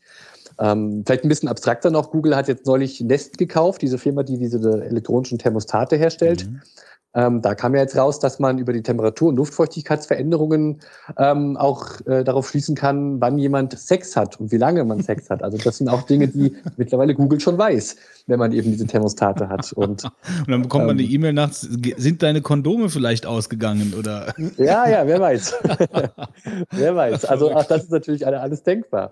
Und von daher, also Google kennt uns schon sehr, sehr genau. Und also man muss allerdings sagen, ähm, dass Google natürlich äh, vorrangiges Ziel äh, ist, ähm, letztendlich Geld zu verdienen und die verdienen ihr Geld damit Werbung zu verkaufen oder Werbung zu, äh, an den Mann zu bringen, zielgerichtet. Und von daher ist jetzt nicht so, dass bei Google jetzt ähm, Leute sitzen, die sich jetzt meine E-Mails durchlesen und genau gucken, was für ein Mensch ich bin, sondern das passiert ja alles automatisiert. Und ähm, aber genau das ist halt das Problem, weil bei diesen ganzen Algorithmen passieren eben immer Fehler, ähm, weil die immer mit Wahrscheinlichkeiten arbeiten und nie zu 100 Prozent genau sind. Und genau da wird es halt ein Problem, wenn dann eben Menschen bei diesen ganzen Datenanalysen ausgewertet werden, weil wenn dann Menschen mit Fehlern zusammenkommen, dann äh, stehen halt oft Schicksale dahinter. Und genau das ist das Problem. Wie damals bei Staatsfeind Nummer 1 vor 30 Jahren in dem Film. Ja, genau. Ähm, die zweite Frage, die mir vorhin äh, eingefallen ist, die Sache nach dem Lobbytum und nach den Lobbyisten. Also du hast gesagt, die Politik muss tätig werden und da fällt mir natürlich sofort ein, was ist denn da mit den Lobbyisten? Also wenn man jetzt zum Beispiel an die Nahrungsmittelindustrie denkt, meiner Meinung nach wollte eigentlich die Politik schon häufig dort Dinge bewegen, die dann aber alle nicht bewegt wurden. So, und ich kann mir vorstellen, dass die, die, die Lebensmittelindustrie einfach weitaus näher an der Politik oder mehr Lobbytum betreibt, als jetzt im Moment hier noch da ist, weil wir eben datenschutztechnisch so weit vor, vorne sind. Aber kannst du da was dazu sagen, was, was sich praktisch so von den Firmen, von den deutschen Firmen ähm, an Lobby, äh, an Lobbyisten äh, in Sachen Datenschutz und Auflockerung und Aufweichung etc. in der Politik tut? Also ich habe von vielen Leuten gehört, die auch im EU-Parlament tätig sind und ähm, auch beim Datenschutz mit dabei sind, immer, ähm, die sagen, dass gerade im Internetbereich auch eine riesengroße Lobbypolitik betrieben wird. Also da sind viele Firmen sehr, sehr aktiv, da werden Millionen reingepumpt. Und ähm, vielleicht ein Beispiel, da war ein ähm, deutscher Professor, der auch viel mit Arbeitsdatenschutz zu tun hat, Arbeitsrechtsdatenschutz zu tun hat, war bei, der, war bei einer EU-Kommission, bei einer Anhörung und ähm, er war da mit zwei seiner Kollegen da, äh, praktisch auf der Seite der Datenschützer und ihm gegenüber saßen 15 Top-Anwälte von Google, die bestens vorbereitet waren, innerhalb von wenigen Stunden da ganze Essays geschrieben haben. Und ähm, ja, also da kann man sich ja vorstellen, in welche Richtung das dann eben geht. dann auch. Und äh, das ist ein Riesenproblem auch in dem Bereich. Das habe ich ja vorhin gemeint mit der Aufweichung. Ähm, man, man kann es auch über die Jahre beobachten, wie da eben vieles immer wieder angekündigt wird, aber dann letztendlich nicht wirklich umgesetzt wird oder nur sehr halbherzig umgesetzt wird. Jetzt kann man ja sehr gespannt sein, was mit der, mit der Kennzeichenüberwachung passiert für die Maut. Das ist ja gerade so das aktuelle Thema. Mhm, genau. Nachrichten. Jetzt auf einmal heißt es, ähm, es soll eben doch so gemacht werden, dass unsere Kennzeichen ähm, gescannt werden komplett. Und jetzt sagt man, na ja, sie sollen nicht gespeichert werden. Ich bin mal gespannt, ob, ob das in fünf Jahren immer noch Bestand hat, wenn dann vielleicht der erste Fall passiert, ähm, der erste Kriminalfall, wo das BKA dann zu Recht sagt, Mensch, wenn wir die Daten hätten, könnten wir den Täter schnell überführen. Mhm. Das ist hatten wir jetzt ja auch gerade gehabt, diesen Autobahnschützen, der da durch diese Genau. ähm, Scannung da irgendwie eingekreist werden konnte. Ne? Richtig. Und Mhm. das ist ein schönes Beispiel, weil äh, natürlich hat es positive Seiten, diese Sache. Ähm, es hat aber natürlich auch eine ganze Reihe von negativen Problemen. Und das Problem ist, dass man jetzt eben das abwägen muss oder zumindest die vernünftigen Regeln aufstellen muss, wie man mit diesen Möglichkeiten, die man hat und eben mit dem Anspruch, eben möglichst in einer äh, anonymen Welt zu leben, ähm, wie man damit umgeht und welche Regeln man dafür findet. Und das ist das Spannende jetzt gerade, ähm, nicht nur bei den Kennzeichen, sondern in ganz vielen Bereichen. Denn diese Big Data-Analysen haben natürlich sehr, sehr viele positive Seiten und viele Möglichkeiten und auch gerade in der Medizin gibt es da sehr gute Beispiele, was man alles Tolles damit anstellen kann. Nur es hat halt auch negative Seiten und die müssen wir eben auch ein bisschen betrachten und da eben die, den vernünftigen Mittelweg finden. Ich habe noch äh, eine Frage und zwar jetzt, ähm, das ist ja eigentlich, also für mich ist das ein Thema mit ganz großer Brisanz und ich finde, also ich reagiere da auch sehr empfindlich, wenn ich merke, hier können irgendwelche Daten gesammelt werden. Ähm, bei vielen ist dieses Bewusstsein gar nicht so da und da läuft sicherlich mhm. im Hintergrund eine riesige ähm, da jetzt mal äh, riesige wirtschaftliche Interessen werden denn da äh, befriedigt durch dieses Datensammeln und auch ähm, es wird sehr viel Geld wahrscheinlich dann auch verdient in der Branche. Genau. Ähm, ja. Jetzt schreibst du dieses Buch äh, und kommst aus der Ecke. Ähm, bist du ein Nestbeschmutzer? Also, weil ich meine. Äh, was Wolfgang sagen möchte, wird dir vorgeworfen, dass ja, du ein also, bist. Eigentlich kommst du ja aus der Branche raus äh, und weißt, was Genau, gemacht ja. wird. Und ich muss sagen, also in Anführungszeichen Leute wie dich kannte ich vorher in der Art und Weise halt nicht. Ich kenne halt äh, Mhm. Personen, die im EDV-Bereich arbeiten, aber diese Datenanalysten äh, gehörte jetzt keiner zu meinem Freundeskreis oder Bekanntenkreis und ich habe auch noch nicht so viel darüber gehört und ähm, aber eigentlich ist das ja äh, ähm, äh, eine ganz große Geschichte. Und jetzt gehst du hin und äh, plapperst alles aus, was da im Hintergrund läuft. Ähm, da kriegst du doch bestimmt auch äh, von einigen mal gesagt, äh, das hätte ja jetzt nicht gerade sein müssen, dass man damit Geld verdient. Also erstmal ähm, ist ganz interessant, dass ich ähm, bis auf so ein paar Sachen, die ich äh, bei meiner eigenen Firma tatsächlich gemacht habe, die anderen Dinge, die sind alle bekannt. Also ich, ich stütze mich da jetzt nicht auf völlige äh, Ja, aber dem, dem, dem Volk ja sondern- nicht, wenn ich es mal so blöd ausdrücken darf.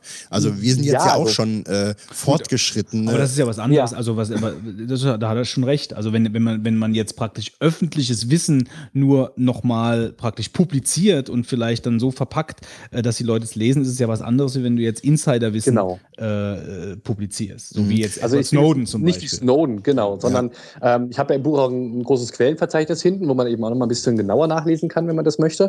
Also es sind keine ähm, geheimen Dinge, sondern es ist einfach mal ein Versuch, diese ganzen kleinen Bausteine zusammenzutragen und ein bisschen auch zu bewerten und in, in Relation zu setzen und zu erklären, was es alles bedeutet und wie es funktioniert. Ähm, aber ich habe bisher jetzt also von, von Unternehmen noch keine Rückmeldung bekommen, die gesagt haben, Mensch, was haben die da gemacht und äh, ganz schlimm, sondern eher im Gegenteil, ich habe durchaus ein paar einzelne ähm, positive Meldungen bekommen, auch von, von einem Datenhändler, der gesagt hat, Mensch, ähm, diese Branche, in der wir da sind, die, die ist so viel negativen Dingen ausgesetzt und es ist notwendig, dass wir da endlich mal öffentliche Diskussionen entwickeln, dass man darüber spricht und damit das eben ähm, dann auch mal geklärt ist, damit die Leute wissen, was wir da machen, weil die Datenhändler sehen natürlich ihre Arbeit an als etwas, was auch notwendig ist, weil man möchte ja ähm, die Kunden besser kennenlernen und man möchte gezielgerichtete Werbung machen und ähm, manche haben selber das Gefühl, dass sie sich in so einem Graubereich bewegen und äh, das alles ein bisschen schwierig ist und da einfach notwendig ist, dass das Thema mal beackert wird und ähm, die sehen dann eben das Buch auch als eine Möglichkeit an, das mal anzustoßen. Ähm, gut, abschließend von mir noch eine Frage. Welche Brisanz äh, ordnest du dieser ganzen Thematik zu? Ich bin der Auffassung, dass das ein ganz großes gesellschaftliches Problem in den nächsten Jahren oder 10, 20 Jahren sein wird, dieses Datensammeln und dieses Ich weiß alles über dich. Ähm, Ja. Und da würde ich ja fast auch ein schlechtes Gewissen, äh, oder nicht fast, ich würde es vielleicht eins bekommen, wenn ich in der Branche dann tätig bin und weiß, dass ich da ein Werkzeug bin, ähm, hier letzten Endes die Privatsphäre zu zerstören von vielen Menschen. Ähm, ich stelle mir immer vor, bei, bei Apple gibt es irgendwo beispielsweise einen Raum, wo man dann äh, in der Kommandozeile einen Namen eingeben kann und dann erfahre ich alles, ähm, was derjenige dann über seine Apple-Produkte da schon preisgibt und da ist dann Mhm. auch alles Mögliche dabei und das, äh, dieser, sag ich mal, ähm, diesen Raum, den wird es dann ganz vielfach überall auf der Welt geben. Also deswegen Genau. glaube ich, das ist ein Riesenthema äh, von der Bedeutung und einfach nicht äh, so eine, sag jetzt mal, ähm, Unterhaltungsthematik. Ähm, was ordnest du dabei? Was glaubst du, wie sich das weiterentwickelt? Und, und ha haben die Leute ein schlechtes Gewissen da vielleicht, auch die da arbeiten? Äh, oder blendet man das aus und sagt, das wird doch eigentlich äh, keine große Bedeutung haben? Also ich glaube, äh, man ist sich bewusst, dass das eine große Bedeutung haben wird und dass die Bedeutung auch noch deutlich wachsen wird. Ähm, allein schon, weil die heute die junge Generation wächst ja damit auf, mit diesem Verständnis, alles von sich preisgeben zu können und, und, und, und zu müssen auch teilweise.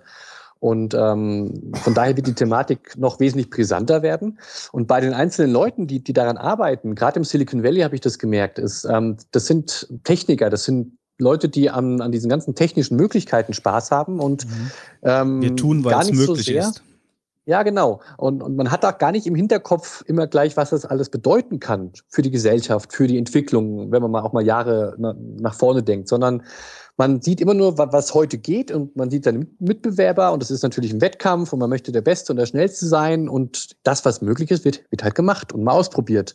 Und dieses Bewusstsein, dass man sich mal hinsetzt und sagt, gut, wenn wir das jetzt, dieses neue Feature entwickeln, was heißt es denn für uns, für die Gesellschaft? Und das, das ist nicht wirklich da, dieses Bewusstsein. Und ähm, vielleicht nur als ganz kleines Beispiel nochmal, wo, wo man das sehr plastisch wird, was das alles ähm, bedeuten ist, ist die Gesichtserkennung. Die steht ähm, kurz davor, so richtig Mainstream zu werden und überall verfügbar zu werden. Und es gibt ähm, mit, den neuesten, mit der neuesten Software, die auch teilweise kostenlos verfügbar ist, gibt es schon sehr, sehr gute Ergebnisse. Und es gibt in den USA jetzt schon eine Smartphone-App, ähm, die ist fürs Dating konzipiert, aber lässt sich natürlich auch auf andere Bereiche übertragen. Man stellt sich vor, man sitzt in der Bar mit jemandem, den man gerade kennengelernt hat, dann macht man mit dem Smartphone ein Foto und die Software gleicht es dann mit allen möglichen frei verfügbaren Bildern ab. Also Bilder in den sozialen Netzwerken natürlich, äh, auf Datingportalen, in den USA mit den Sexualstrafkarteien, aber auch mit ähm, Bildern, die auf Webseiten, auf Firmenwebseiten zum Beispiel sind. Und so kommt man dann bei sehr vielen Personen direkt auf den Namen, auf den Arbeitgeber, auf die Hobbys. Ähm, man kann sich dann vorstellen, wenn man später mal bereit dazu ist, vielleicht ähm, Geld für eine Premium-Datenbank zu bezahlen, dann bekommt man auch gleichzeitig noch das Gehalt angezeigt und vielleicht die Ex-Partner oder was weiß ich. Und ähm, das führt halt dazu, dass man in Zukunft einfach über die Straße läuft und wenn man möchte, scannt man sich die Leute und kriegt dann Name und noch mehr Daten angezeigt. Ich dachte gerade, du würdest sagen, dass man, ähm, dass man äh, abends in der Bar sitzt und ein Foto einfach von jemandem macht, den man interessant findet und die App sagt einem, ob man abblitzen würde, wenn man die jetzt anmacht oder nicht. Wäre auch eine Geschäftsidee, sicher auch nicht verkehrt. Ähm, ich habe noch eine abschließende Frage und zwar äh, du, wir haben jetzt die ganze Zeit über deine Vergangenheit gesprochen. Natürlich das Buch, klar, das ist äh, top aktuell, das hast du gerade erst geschrieben. Ähm, aber du berätst ja jetzt nun Firmen.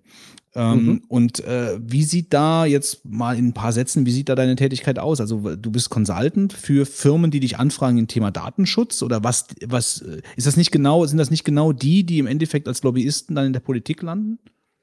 Jein, also es gibt natürlich die Firmen, die auch ähm, einfach gar nicht so Ahnung von dem Thema haben. Ähm, ich habe Kunden, die sagen, Mensch, ich höre jetzt da so von diesen ganzen Datenanalysen, ich habe hier auch ein paar Kunden, ähm, was kann ich denn damit machen? Also einfach, die, die wissen gar nicht, welche Möglichkeiten es Was gibt. kann Und, oder was darf ich damit machen? Äh, beides, Mhm. beides. Also einmal natürlich der rechtliche Aspekt, was, was darf ich überhaupt mit den Daten machen, aber auch natürlich das, was, was kann man denn machen? Denn vieles ist ja auch durchaus legitim, ähm, ist rechtlich auch vollkommen im grünen Bereich und ähm, ist auch in der Bevölkerung akzeptiert. Und auch das muss dann eben mal vernünftig umgesetzt werden. Ähm, und dann natürlich auch viele Firmen, die sagen, na ja, wir wir machen natürlich viel mit unseren Daten und sind da sehr aktiv und ähm, was kann man denn machen, um da jetzt gerade, weil das Bewusstsein so langsam ansteigt, ähm, eben besser damit umzugehen? Also gerade das Thema, was ich vorhin sagte, dass sich Unternehmen eben auch abheben können, wenn sie eben für Datenschutz sind und das ganz klar auch kommunizieren.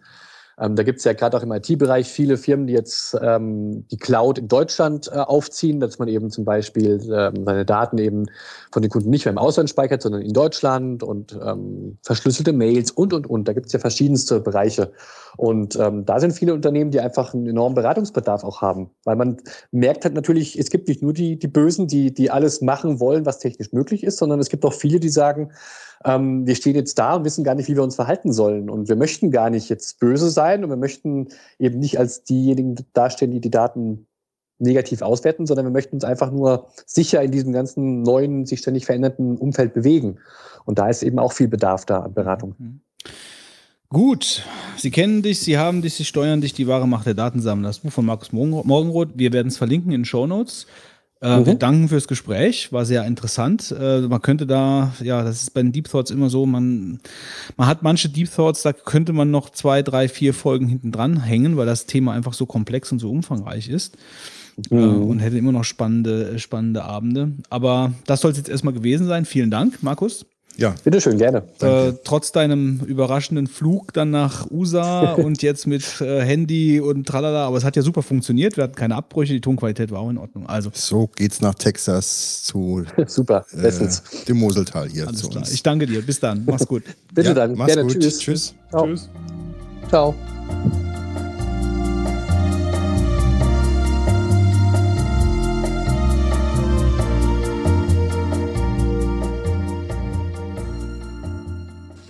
So, da sind wir wieder. Ja, also ich fand das. Ähm, Also ich bin auch noch hier, äh, will ich, Ich nur mal kurz sagen. wir sind wieder hier, Also ich, ich. bin, ich bin auch noch hier, weil ich ja, Ja. normalerweise so sagen würde. Ja. Aber du möchtest ja noch was hinterher schieben. Ja, also ich muss sagen, erstmal freue ich mich nochmal abschließend, äh, dass wir ähm, Markus, Morgenroth gewinnen Morgenroth konnten. in unserem ähm, Podcast hatten, ja genau. Äh, also das Thema lag mir sehr am Herzen äh, aus verschiedenen Gründen und ähm, ja, also finde ich äh, ganz wichtig, dass man hierüber einige Sätze verliert. Äh, ist meines Erachtens ein völlig unterschätztes Thema auch ähm, so im täglichen Umgang mit dem Internet oder äh, mit sozialen Netzwerken oder überhaupt generell mit Daten, ähm, die wir tauschen oder preisgeben. Ähm, ich hatte mal ähm, im Zuge dieser, äh, dieses, sag jetzt mal, Ansinnens, mich äh, mit Daten zu beschäftigen, bei der Schufa ähm, auf der Internetseite mir mal eine Selbstauskunft kommen lassen. Und das äh, kann man, äh, das wollte ich mal so als Tipp äh, vielleicht hier anschließen. Ähm, man kann auf der Internetseite der Schufa äh, eine Auskunft über sich selber geben lassen. Ähm, das Bundesdatenschutzgesetz sieht ja vor, dass man da entsprechende Auskünfte einholen kann über gespeicherte Daten. Und ich habe mal das auch entsprechend verlinkt in den Show Notes, ähm, so dass du von der Schufa mal deine Kreditauskunft bekommst, mit wie viel Points oder wie viel Prozent man dich da bewertet. Ja, und ähm, äh, wie gesagt, aber den Link kann man folgen. Man muss ein bisschen aufpassen, ähm, weil die wollen ganz gerne einem eine kostenpflichtige Auskunft äh, unterjubeln, obwohl ja diese gesetzlich verpflichtende Auskunft kostenfrei sein muss und auch ist. Aber das äh, witzigerweise kommst du auf eine Seite, bei der du auswählst zwischen einer Kosten, äh, ähm, also kostenauslösenden Variante und einer kostenfreien. Und bei der äh, kostenfreien, wenn du klickst, kommst du wieder auf, eine, auf ein Blatt, auf ein PDF-Dokument, was du ausdruckst, bei dem unten alternativ steht und dann löst du wieder Kosten aus. Und witzigerweise darfst du unten nicht unterschreiben, sondern du musst in der Mitte unterschreiben, weil da endet die, äh, sag ich mal, kostenfreie das Anforderungsformular der kostenfreien Variante. Ja, sie, muss man auch sagen, das ist wirklich schon ein bisschen frech gemacht. Ähm, und äh, das habe ich angefordert und dann kannst du sehen, wie viel Score du hast. Ja, und es gibt wohl 100 Prozent und ich habe nirgendwo 100 Prozent. Ähm, ich habe aber jetzt auch keine schlechten Werte, weil ich habe ja meine Rechnungen bisher eigentlich äh, alle bezahlt. Ähm, also insofern ist es sehr gut, nur die 100 Prozent, die fehlen mir. Äh, wahrscheinlich, äh, weil ich auf Facebook mit zwielichten Personen befreundet bin. Äh, muss ich überlegen, ob ich dich weiter als Freund haben kann, Götz zum Beispiel, da du meinen Kreditstatus äh, ähm, Status da irgendwo gefährdest. Vielleicht ne? sorge ich aber auch dafür, dass du halt nicht unter die 50 rollst. Wer Meinst weiß du? das schon? Wer weiß Ja, das aber schon? das ist mal, vielleicht wer das mal äh, wissen will, da kann man halt äh, nach verschiedenen Kriterien sortiert äh, sehen, welche Auskünfte die geben und äh, wo zuletzt angefragt wurde. dann, das per Post oder kriegt Ja. man. Ja, okay. Per Post, ja. Das, ich ich habe es, glaube ich, per Post denen hingesandt, das musst du auch. Oh Gott. Äh, und äh, dann kriegst du halt zurück ähm, per Post. Das hat schon ein paar Wochen gedauert, zwei, drei Wochen oder so. Und aber es sollte man einfach mal einholen, dann kann man sich mal Gedanken machen, äh, was da ähm, für Auskünfte über einen erteilt werden, ja, und wie die einen raten, weil ich weiß zum Beispiel nicht, jetzt kann dir jetzt wirklich nicht erklären, warum ich nicht in einigen Bereichen zum Beispiel die 100 stehen habe. Ja, da müssen Kriterien äh, eine Rolle spielen, äh, von denen ich jetzt momentan äh, noch keine Vorstellung habe. Ja, das mal so äh, als ähm, Abschluss dieses Themas. Und jetzt hören wir. Hallo Vogon. Es ist schon wieder Weihnachten. Start das heißt, zwei. höchste Zeit, einen Audiokommentar abzusetzen. Und nein, Götz, ich werde nicht singen. Das habe ich schon mal getan und die Blamage hat mir gereicht. Auch äh, wird es dieses Jahr kein Hörspiel geben. Ich werde. Ach, ihr werdet es schon sehen, was ich werde. Ich wollte mich bedanken, wie üblich, an dieser Stelle für ein tollen, tolles Jahr voller Podcasts. Und äh, äh, ja, ich kann kaum einen Kritikpunkt anbringen. Ich kann eigentlich nur äh, voll des Lobes sein. Und äh, vielen, vielen, vielen, vielen Dank. Ähm, hat mir sehr viel Freude gemacht wieder. Mein Beitrag zu der diesigen, diesjährigen Sendung ist ein kleines Gedicht. Von draus vom Taunus komme ich her. Ich muss euch sagen, es weihnachtet sehr. All überall in den Podcast-Listen sah ich neue Folgen glisten.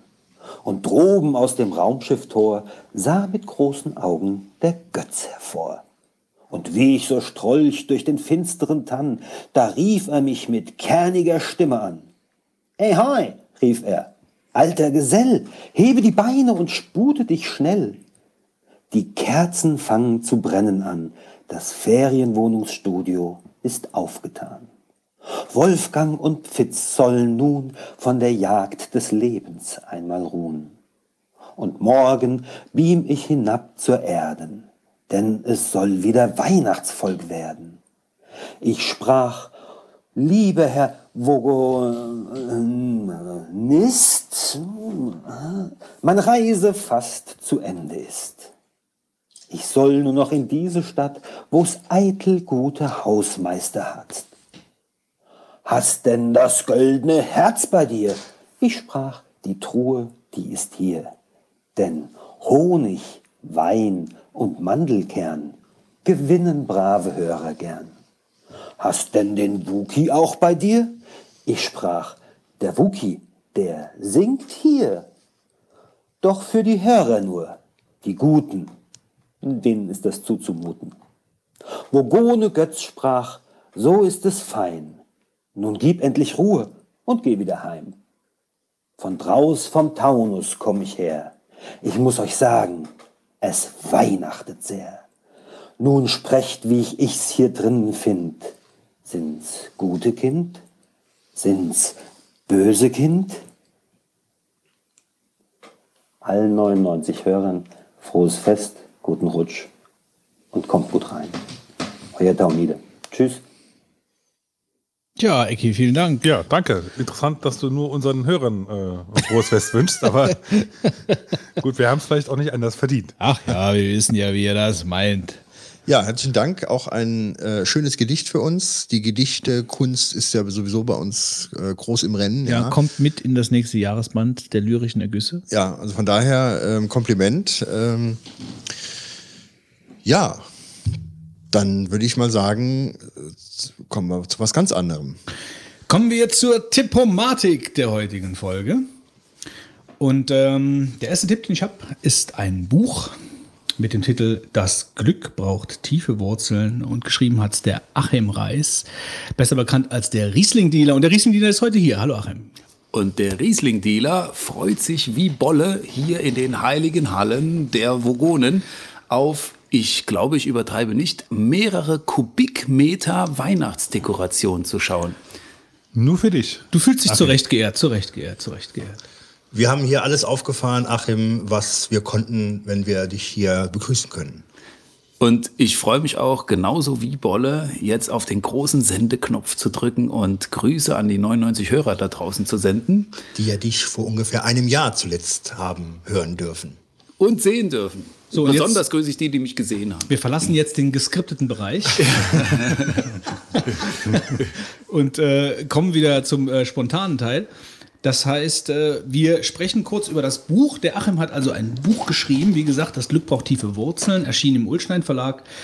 Und ähm, äh, wenn das für den einen vielleicht oder den anderen im ersten Moment überraschend klingen mag, äh, für uns tut es das nicht. Der Achim hatte schon immer ein großes Mitteilungsbedürfnis. Und es ist ihm auch sehr gut gelungen, ähm, dieses äh, Ich in finde das diese Buch, feine äh, Ironie am Vogonen-Podcast das Besondere. Achim, ich bin ehrlich, ich habe dir das Buch nicht zugetraut. Sag mal, wie, wie viel Wein muss man trinken, damit man sowas schreibt? Äh, du hast tatsächlich äh, eine Menge. Es war, die Geburtsstunde des Buches war, wie sollte es anders sein, ein weinseliger Abend bis tief in die Nacht. Das ist wahr. Vielleicht schreibe ich ja irgendwann auch noch Bücher, wer weiß. Ganz, weil an weinseligen Abenden mangelt es dir nicht, Fitz. Nee, nee. Also, Nur, nur, nur äh, vielleicht äh, noch einen Schritt zurück. Also das Buch heißt ja nicht, ähm, der Wein braucht tiefe Wurzeln, sondern das Glück braucht tiefe Wurzeln. Äh, ich denke mal nicht, dass das ein Fehler vom, äh, beim Redigieren des Verlages war, sondern äh, der Titel ist so, weil. Der Titel ist ganz am Ende entstanden. Das heißt, das Buch war fertig und dann wurde der Titel gesucht und plötzlich hat sich überraschend ergeben, dass das Glück, was ich gefunden habe im Weinbau, eigentlich der zentrale Spannungsbogen des Buches ist. Das heißt, das Buch dreht sich um Wein, ganz viel um Wein, um Weingenuss, um wie wird Wein gemacht, um was mache ich eigentlich als Winzer so die ganze Zeit, was äh, zeichnet meinen Beruf aus, wo treibe ich den Beruf ähm, und am Ende dieser ganzen Erzählerei stellt sich raus, ach guck mal hier, es ist ja auch ein bisschen ein Weg zum Glück, den ich dabei erfahren habe ähm, beim Weinmachen halt. Wobei ein, äh, ein nicht geringer Teil des Buches ja auch darüber handelt, wie du äh, deinen eigenen Weg gegangen bist, den Weg, also deinen Glücksweg gefunden hast, indem du praktisch, du warst in Berlin, also du bist von, von der Mosel weggegangen, bist äh, in die große weite Welt gezogen ähm, und bist aber dann wieder zurückgekommen, wieder in die kleine Welt zurück und hast äh, darüber ja auch so ein bisschen äh, das Glück definiert, sag ich mal. Und du kennst es ja selbst, äh, seit der frühen beginnenden Pubertät wollte ich eigentlich hier weg, der vermeintlichen dörflichen Enge entfliehen, äh, endlich an den Puls der Zeit das wahre Leben spüren und bin eigentlich immer weiter von hier weg. Erst in Trier gewohnt, dann in Koblenz gewohnt und das ist dann gegipfelt, indem man endlich in Berlin gewohnt hat.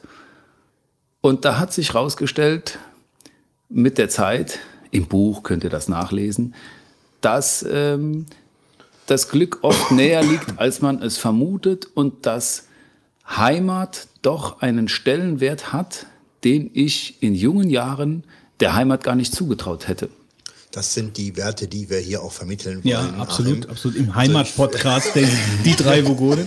Ähm, aber äh, vielleicht, vielleicht ein, einen wichtigen Aspekt, den man vielleicht da so ein bisschen rauskehren sollte, ist ja, dass du ähm, das heim, heimische Weingut übernommen hast, also die- Genau. den Elternbetrieb übernommen hast. Und mit Heimat habe ich von jetzt dem nicht du dich gemeint, vielleicht nur, vielleicht um das gerade noch gerade die, die Kurve zu kriegen nach hinten. Also du, du bist ja eigentlich wahrscheinlich genau aus diesem Weingut geflohen. richtig. Ja, also Und das ist es eigentlich, wenn mich mit 25 jemand gefragt hätte, ob ich das Weingut meiner Eltern übernehmen würde. Hätte ich vor gar nicht allzu langer Zeit, vor wenigen Jahren, als ich noch 25 war, hätte ich ihn ausgelacht. Das stand überhaupt nicht zur Debatte, sondern ich bin äh, in der Pubertät immer vor der Arbeit geflohen und auch der ganze bäuerliche und ländliche und dörfliche Lebensstil, den habe ich eher etwas verlacht. Und genau das, was ich eigentlich immer verlacht habe, ist komischerweise jetzt das, was das mich, wenn ich, wenn ich drüber, äh, äh, drüber nachdenke, ist genau das, was mich jetzt froh macht, was mich jetzt glücklich macht. Äh, und das ist äh, eigentlich ungewöhnlich. Das hätte ich nicht vermutet und das ist mir eigentlich erst klar geworden, als ich das Buch geschrieben habe. Und ich habe das Buch auch nicht geschrieben, weil ich dachte, ich habe was Wichtiges zu sagen oder ich habe eine dringende Message, die ich jetzt rüberbringen will, sondern es ist aus einem weinseligen Abend entstanden. Zufällig war ein Verleger und ein Lektor und ein Autor zu Besuch bei mir. Und die Bei haben der weinseligen Stunde? Bei der Weinseligen, die, mit denen hatte ich die weinselige Stunde. Und die sind bei mir, der Freund von mir ist Autor, ist ein sehr guter Freund aus Köln, ist Autor. Und die waren bei mir zur Weinlese. Und er sagt, ich muss denen das unbedingt zeigen, hier mit, äh, mit dir und der Weinlese. Und da sind die einen Tag mit in den Weinberg. Und abends haben wir dann in der Kältehalle so richtig schön eingebechert von der, von der Arbeit äh, ermattet. Und jeder sagt, ja gut, gleich gehen wir schlafen, wir trinken noch einen. So. Und das wurde dann eine ganz lustige Runde bis tief in die Nacht. Und da haben die gesagt, Mensch, du musst ein Buch schreiben. Und ich habe gesagt, ja, worüber denn? Ja, über das, was du hier machst. Ja, aber ich habe doch gar nichts zu sagen. Ja, schreib einfach nur das, was du machst, was du uns gestern Abend erzählt hast. Das äh, reicht schon. Habe ich natürlich lachend abgelehnt, habe mich im Winter dann, im darauffolgenden Winter, einfach mal hingesetzt und angefangen, was zu schreiben. Und plötzlich sprudelte es aus mir heraus. Ich habe auch früher nie Tagebuch geführt und ich vermute, so ähnlich fühlt es sich an, wenn man Tagebuch führt und so ein bisschen dabei aufräumt in seinem Leben, so ein bisschen selbst die Gedanken ordnet, indem man gezwungen ist, die äh, in Schriftform zu bringen. Und es hat einfach tierisch Spaß gemacht, das Buch zu schreiben. Und ist es jetzt im Kern eher die, der, der, sag mal, der Weinbit, äh, das Weingut, so heißt es ja, was sich jetzt hier am meisten äh, hält, oder ist es wirklich die Gegend und äh, da jetzt mal dieses Provinzielle, was wir hier haben? Es ist ganz schwer zu sagen. Äh, Das Thema ist Wein. Das muss ich schon ganz klar sagen. Ist Wein und Familie. Das sind die beiden zentralen Themen in meinem Buch. Und das lässt sich eben, wenn man Winzer ist, super unter einen Hut bringen. Wein und Familie geht schon sehr gut zusammen, weil alle arbeiten mit. Es ist ein Familienweingut. Auch die, äh, die Kinder müssen, te- müssen teilweise sogar ran. Und genau wie ich das früher gemacht habe, versuchen die das auch weitgehend zu vermeiden. Aber manchmal zeigen sie schon ein bisschen Geschick. Und es ist schwer zu trennen, was mich so froh macht. Deswegen ist das Buch ja auch so umfangreich geworden, weil es aus vielen kleinen Einzelepisoden besteht, wo in der Rückschau erst klar wurde, was mich dazu geführt hat, was ich jetzt mache.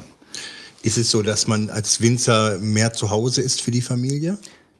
Ich habe mehr Kontakt mit meiner Familie, als ich es früher in meinem anderen Beruf hatte. Ja, das ist so, wo man morgens aus dem Haus geht und abends heimkommt. Ich sehe die über den Tag. Ähm, man ist flexibler. Man, da ich ja selbstständig bin, kann ich mir meinen Tag viel besser einteilen. Es gibt natürlich auch Zeiten, umgekehrt, im Herbst während der Traumlese, wo ich meine Kinder manchmal tagelang nicht sehe, weil ich morgens schon äh, unterwegs bin, wenn die aufstehen. Und äh, die schlafen schon, wenn ich dann nach Hause komme. Die gibt's auch.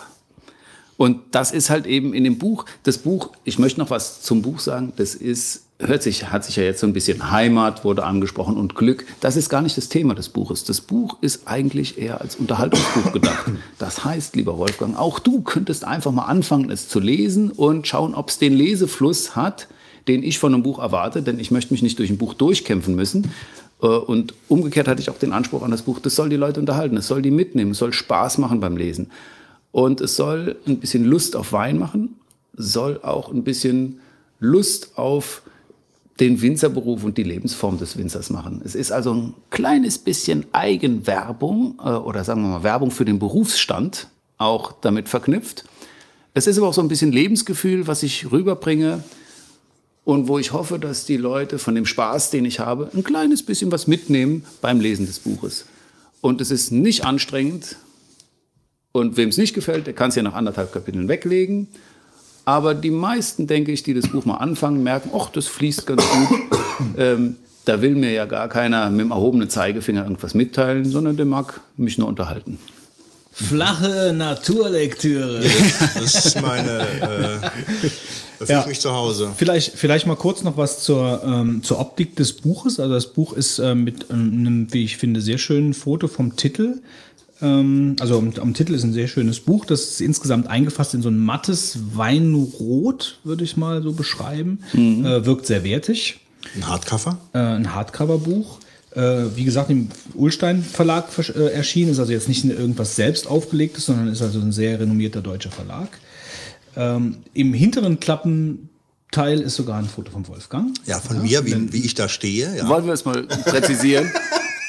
Der Wolfgang hat das Foto geknipst. hat das das Foto Motiv geknipst. ist nicht der Wolfgang. Es wäre nicht Angst. schlecht gewesen, wenn ich noch hinten auf der letzten Seite Äh, erscheine. wie ich auch Wir finde, haben ein sehr überlegt, ob wir schönes Foto. rein Photoshop. Die so die, äh, die, die so die, ähm, die Ernsthaftigkeit äh, des Wein, des Winzers äh, auch zeigt. Und Akribigkeit. Ja, die Akribigkeit, genau, mit diesem ernsten Blick. Also doch sehr. Akribigkeit, ein sehr schönes Substantiv übrigens, wie ich finde. Das ist eins meiner meistgenutzten Substantive. Also auch so ein sehr schönes Geschenk. Ich meine, wir kommen sowieso zu spät jetzt zu Weihnachten. Also ein Geschenk für, für Weihnachten wird es ohnehin nicht mehr sein. Ähm, Das aber macht vielleicht der- für, für jedes Geburtstagsgeschenk danach. Ähm, ja gut, aber man könnte ja noch den Hörern vor Weihnachten was schenken, aber ich bin sicher, darauf kommst du noch zu sprechen. Darauf Oder im Skript zu- steht doch, dass wir was verlosen. Ah, Welches gut, Skript? gut. Welches Skript? Wer hat das Skript verlegt? Gut, ähm, also ich denke mal, ich weiß nicht, möchtest du sonst noch was loswerden zu dem Buch? Ich hatte gehofft, ihr wollt noch was fragen zu dem Buch und seid jetzt nicht von meinem Redefluss Äh, geschockt wie die Preise? 99 Hörer. Preise. 18 Euro im Ulstein Verlag, erhältlich auf Amazon und in jeder guten deutschen Buchhandlung. Ja, also der Link, den findet ihr auch in den Shownotes, der steht da nämlich schon drin. Kann man denn auch bei dir direkt bestellen? Ist das günstig? Äh, und nicht günstiger? Eigentlich, Nein, nicht eigentlich günstiger. nicht, ist weil ich habe noch keine Steuerform gefunden, um das Buch zu verkaufen. Eigentlich Hm. darf ich es auch gar nicht verkaufen, weil ich bin nur Autor, Hm. habe ein Autorengehalt gekriegt und das komplette Marketing liegt in Händen von Ulstein. ich habe also nur für mich privat Exemplare gekauft und handle eigentlich Aber nicht damit. vielleicht, vielleicht noch einmal kurz, äh, wie viel Teil ist denn, also es, es geht hier nicht um äh, Weinsensorik oder irgendwelche theoretischen Dinge. Wird auch du- angesprochen. Ja schon, aber schon in einem sehr, sagen wir mal, ähm, allgemeinverträglichen, auf einem allgemeinverträglichen Niveau. Richtig, Ja. richtig. Es ist ein Buch für jedermann und für jedermann, der Wein interessiert ist.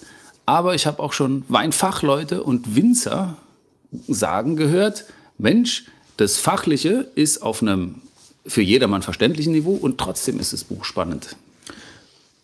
Es geht aber, äh, gut, aber du hast jetzt an dich nicht den Anspruch gestellt oder an, den, an das Buch den Anspruch gestellt, dass, äh, wenn ich das Buch gelesen habe, ich weiß, wie Wein entsteht oder wie der Wein ins Glas kommt oder so, sondern du, du, du nimmst dir praktisch Punkte heraus bei der Weinentstehung, die dir vielleicht wichtig waren oder Genau. worüber du was äh, sa sagen möchtest.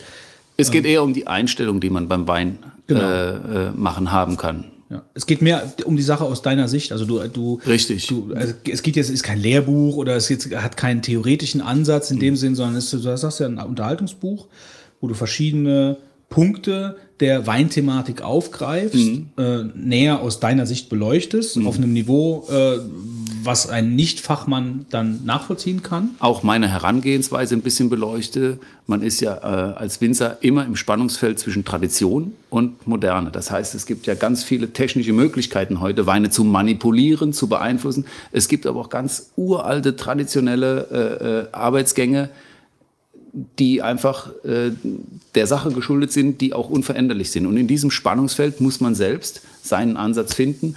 Oder auch der Weinmarkt wird ja immer unüberschaubarer, immer globaler, immer mehr von Aldi, Lidl und Co. dominiert und auch negativ beeinflusst. Äh, und auch dazu nehme ich ein bisschen Stellung.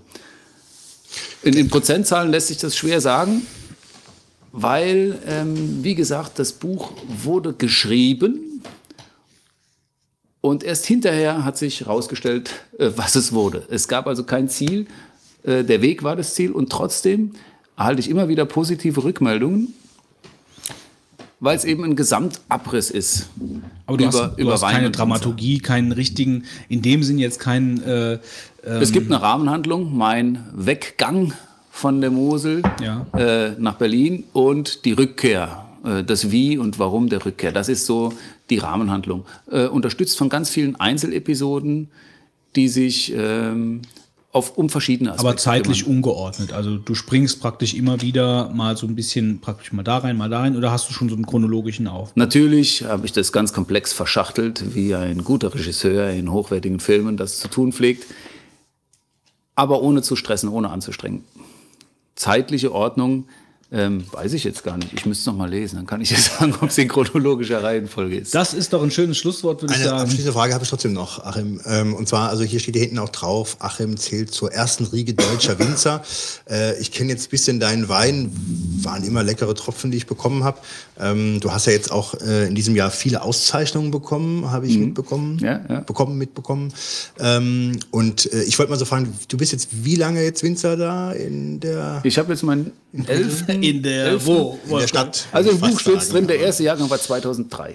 Ja, also war ungefähr erste 10, Jahrgang. 11 Jahre ungefähr. Jahre, ja. Ähm, was macht's denn jetzt aus? Weil du bist ja jetzt noch gar nicht so lange Winzer. Das war mir dann auch jetzt irgendwo dann bewusst, ähm, äh, so dass es ja viele Winzer gibt, die weitaus länger im Geschäft sind und dann auch über weitaus mehr Erfahrung ähm, profitieren, was meines Erachtens ja ein ganz großer Aspekt ist, wenn man etwas, äh, wo die Natur natürlich noch mit reinspielt, wenn man da viele Jahre auf dem Buckel hat, weil man dann weiß, wie sich was verhält. Ja, du machst ja teilweise einige ähm, Winterperioden und so immer zum ersten Mal vielleicht schon mal mit, weil es so noch nicht war in deiner Richtig, äh, richtig. Zeit. Ja, so das heißt, du musst dann auch reagieren, je nachdem, wie du was machst dann in dem Jahr.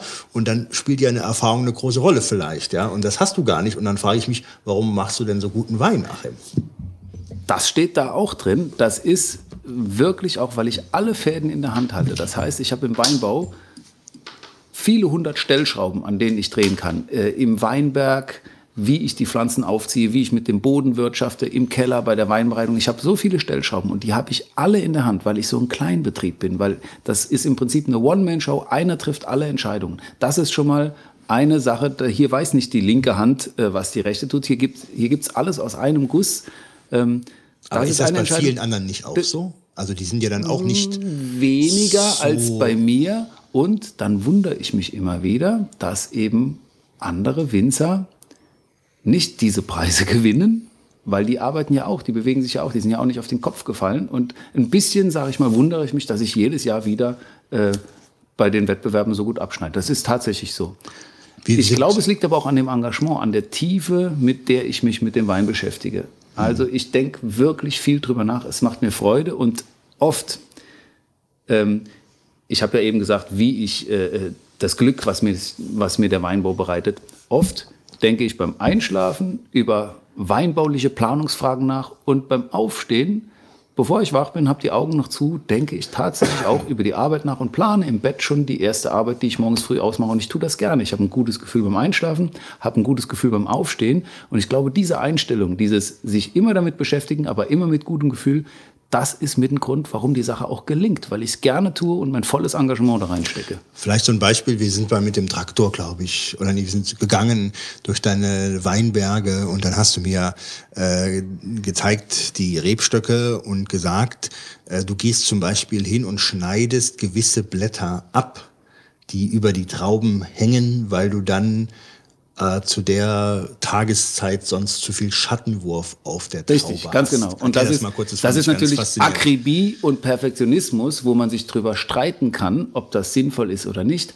Aber die Einstellung, die dahinter steht, die ist das, was es weitertreibt. Nicht dieses Blatt da, was ich dann tatsächlich wegschneide und mir die Arbeit, ob sie sinnlos ist oder nicht, mache, sondern dass ich glaube, dass es sinnvoll ist und tu das. Ähm, das tue ich ja auch nicht nur in diesem Arbeitsschritt, sondern das mache ich ja bei allen Arbeitsschritten auch, die zum Wein führen. Und die Summe dieser peniblen, detailversessenen Entscheidungen, die führt dann zu einem überlegenen Produkt. Jetzt habe ich einen Trick von dir verraten. Ein Trick vom Jahr ist verraten. Gut, Die äh, nächsten- und Alle ich muss aber noch restlichen stehen im Buch. ich muss aber noch verraten, dass der Wolfgang, äh, wir haben ja eine neue Webseite gemacht und der Wolf, da ist ein Video drauf, wo ich Traktor fahre. Und der Wolfgang hat die Ka und der Wolfgang hat die Kamera gehalten und das war natürlich ein Kamerakind. siebeneinhalb Kilo schweres Kamerateil. Der stand hinten auf der Ackerschiene, der Wolfgang, hat mit einer Hand sich festgehalten, mit der anderen die siebeneinhalb Kilo Kamera balanciert und dann sind wir durch dieses Schlagloch gefahren. Das ist drauf und da sieht man, wie ihm fast die Kamera runterfällt. Also das ist ähm, und genau die Szene habe ich extra auf der Webseite gezeigt, dass man sieht, wie der Wolfgang am Kämpfen ist in diesem Loch, wo ich noch sage, Achtung! Und dann kommt so ein äh, Wackler. Ja, es war spektakulär. Ich habe mir mehrfach den Kopf geschlagen. Ja, ja. Oh, das stört eigentlich weniger. Vielleicht sind wieder ein paar Sachen in der Reihe, Wolfgang. Ihr übersteuert jetzt, ja. ähm, naja, Spaß beiseite. Ähm, ich bin gespannt. Ich habe witzigerweise, muss ich das noch abschließend sagen, ich wusste gar nicht, dass du das Buch äh, schreibst. Ähm, so eingeweiht war ich gar nicht. Äh, und ich habe irgendwann mal ähm, was habe ich gemacht? Ich glaube, ich habe meinen Namen eingegeben äh, bei Google und habe nach Bildern äh, gesucht. Und dann habe ich plötzlich äh, ein Bild gefunden, was ich für dich gemacht hatte. Und dann kam ich auf eine Seite von Ulstein und dann, ja, also die Kinnlade ist sowas von runtergeklappt, weil ich wusste ja von gar nichts. Und plötzlich sehe ich ein Bild von mir, ich sehe den Ulstein Verlag, deinen Namen und dann irgendwie hier so. Und da das war siehst du mal, total- wie sauber ich immer versuche, mit den Copyrights umzugehen Ja. und überall immer sage, Wolfgang Malk, Foto bei Wolfgang Malk. Das, Ich dachte jetzt, er, er, er freut sich gerade, weil er dich jetzt noch verklagen kann. Ja, Nee, ich habe. Abfahrt direkt an Ulstein geschickt. ja, Spaß Ja, gut. beiseite. Also, ähm, Also, schönes ähm, Projekt. es gibt, äh, ähm, der Riesling-Dealer spendiert drei Exemplare des Buches weil wir haben noch drei Vogonen. mit persönlicher Widmung natürlich für den jeweiligen Hörer. Ähm, ja, und wir freuen uns um äh, viele Bewerbungen Einfach eine E-Mail an uns an schreiben. Rohrpost, wie immer. Und äh, ja, wir sagen vielen Dank Ich für danke euch. diese äh, Einblicke in äh, dein ich neues danke Standbein. den Hörern für ihre Geduld mit meinem salbungsvollen Gespräch über das Buch. Ja, vielleicht musst du noch ein paar Bücher drauflegen, damit, aber. naja, gut. Okay, dann würde ich sagen, ähm, war's das mit dem Achim. Buch vom Achim. Äh, und wir Kommt zu was jetzt different.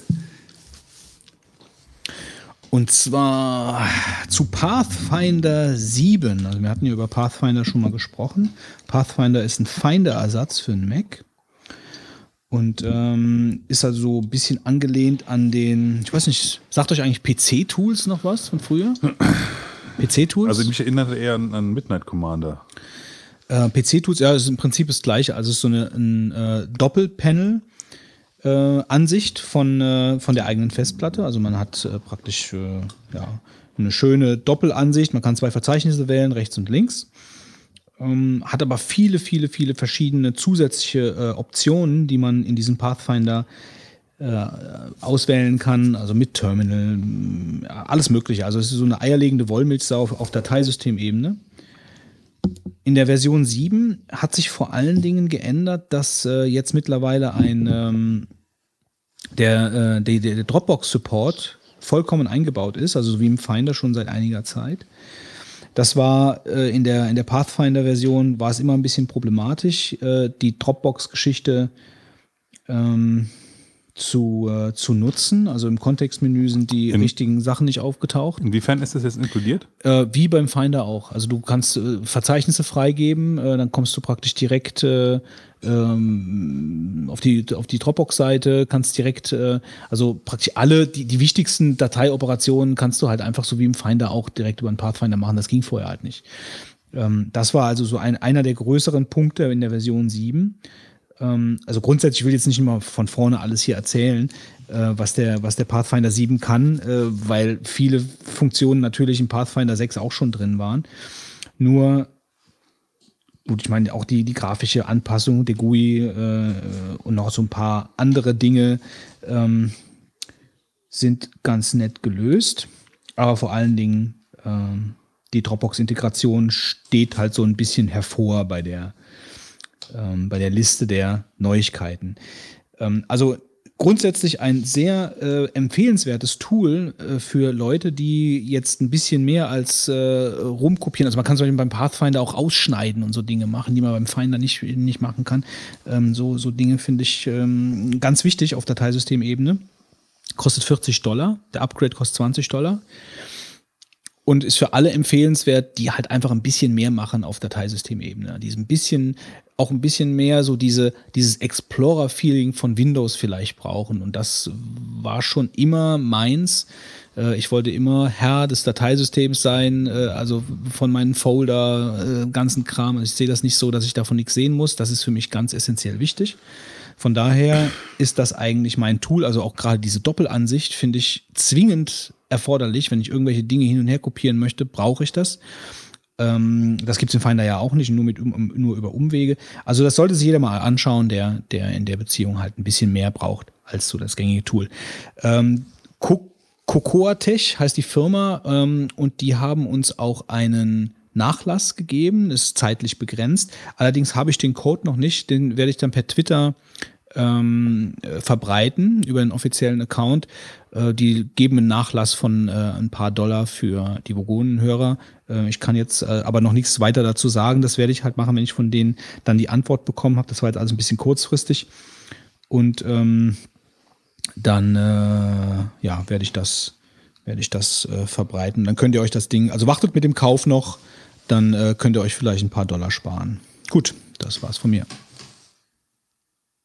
Ja, kommen wir zu was noch anderem. Und zwar eigentlich eine Sache, die äh, Götz. Ganz ruhig, Wolfgang. Ganz ruhig, Wolfgang. Wolfgang. Wolfgang ganz Hast du wieder Affenbilder gesehen? Äh, eine Sache, die Götz eigentlich auch, denke ich mal, relativ interessant finden wird, ist eine äh, Browser-Erweiterung. Gibt es auch als äh, äh, iOS-App und zwar heißt es Whatfont Tool. Ein Whatfont Tool ist dafür da, wenn man es aktiviert hat, um sich anzeigen zu lassen, was für eine Schriftart gerade unter einem Cursor ist. Im Browser. Ja, und das kann man halt so mit der, mit der Applikation auch äh, äh, auf der iOS-App machen, beziehungsweise dafür gibt es, glaube ich, mittlerweile auch eine Extension, um das in Safari zu machen. Ähm, ist ganz für mich ganz interessant, weil ich halt da ab und zu nochmal mich interessiert, was für Schriftarten auf gewissen Webseiten benutzt werden und man dazu nicht unbedingt in die äh, tiefen, weiten Welten des CSS absteigen muss und suchen muss und es so relativ gut findet. Ist eine Kleinigkeit, aber ich denke für Designer eigentlich eine ganz nützliche äh, zusätzliche Ja, Informationsquelle. ich habe den Webinspektor sowieso meistens offen, von daher, da siehst du die Sachen halt, aber es ist sicherlich ein ganz cooles äh, Tool, Ja, wenn man schnell mal was. guckst dann aber auch per. CSS danach, ne? Ja. Ja, also Naja, aber das sieht, du siehst das halt da eigentlich relativ zügig die ganze Zeit, äh, hast du eigentlich vor Augen. Dann habe ich äh, noch eine iOS-App, die relativ frisch jetzt rausgekommen ist, und zwar heißt die Workflow. Bei Workflow geht es darum, dass man äh, seine iOS-Geräte, sprich iPhones und iPads, ähm, ja, so eine Art scripten kann. Also vielleicht kennt ihr Automator auf dem Mac, wo man halt Sachen, also gewisse Workflows definieren kann, die passieren.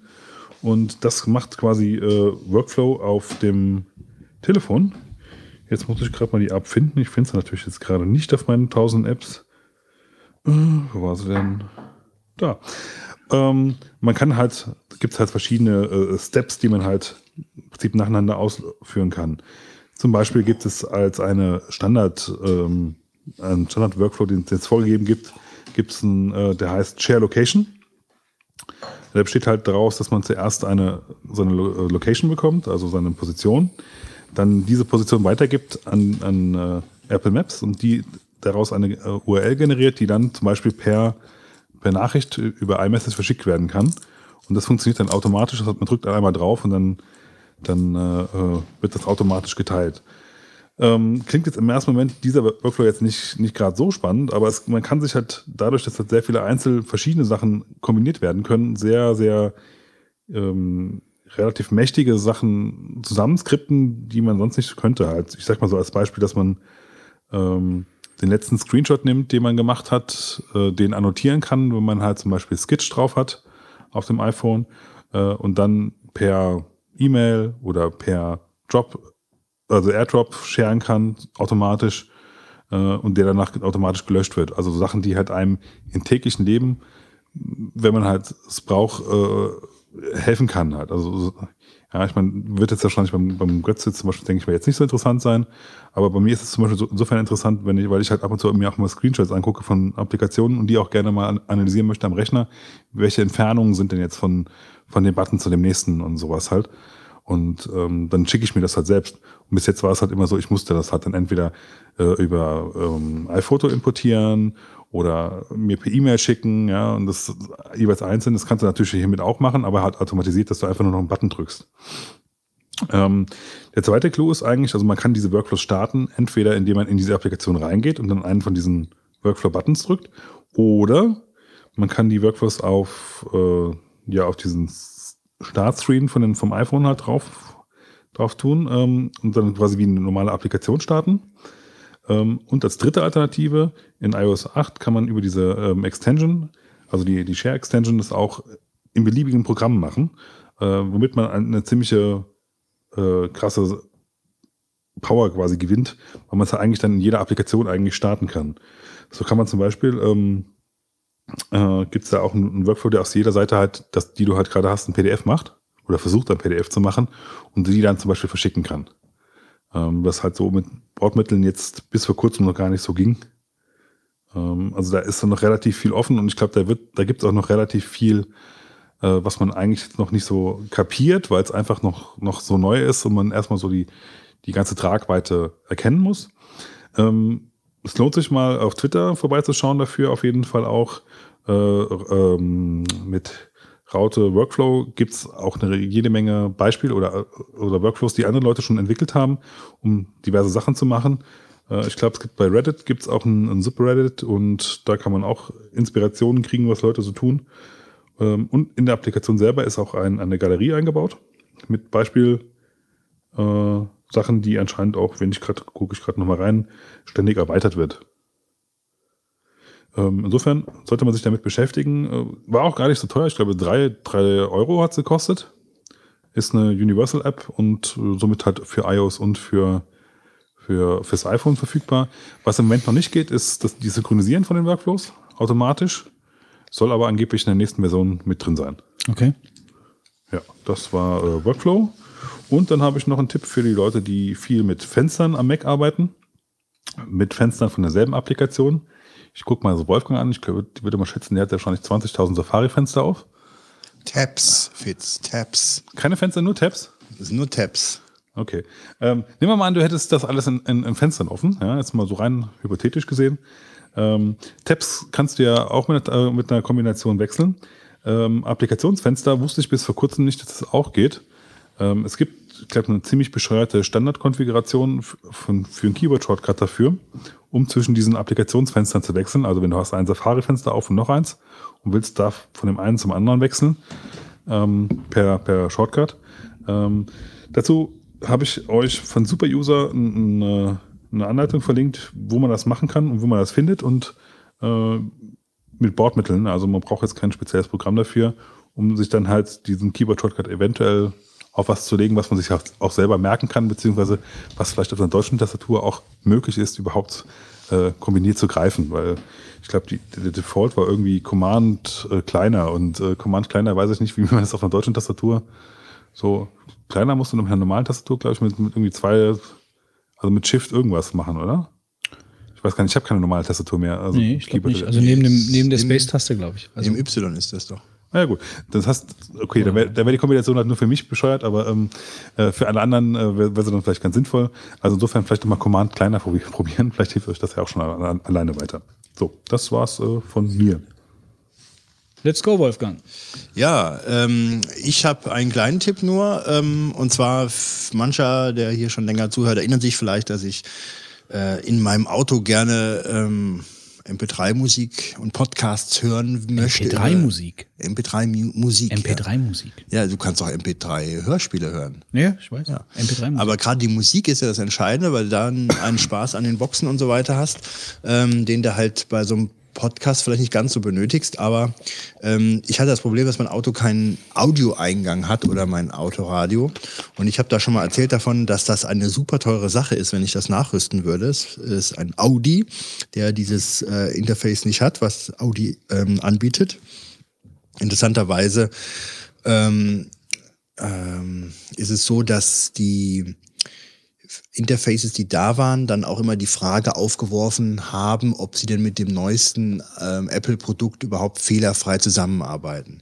Ich hatte zwischenzeitlich mal so eine Drittanbieterlösung mir einbauen lassen für 200 Euro, bei der dann aber die Freisprecheinrichtung nicht mehr funktionierte, was natürlich auch nicht Sinn der Sache war. Und äh, jetzt hatte ich das irgendwie dann wieder aufgegeben, weil die hat man wieder ausbauen lassen und hatte dann doch nochmal mich erinnert an einen Hörertipp. Und zwar habe ich es versucht mit so einem FM-Transmitter.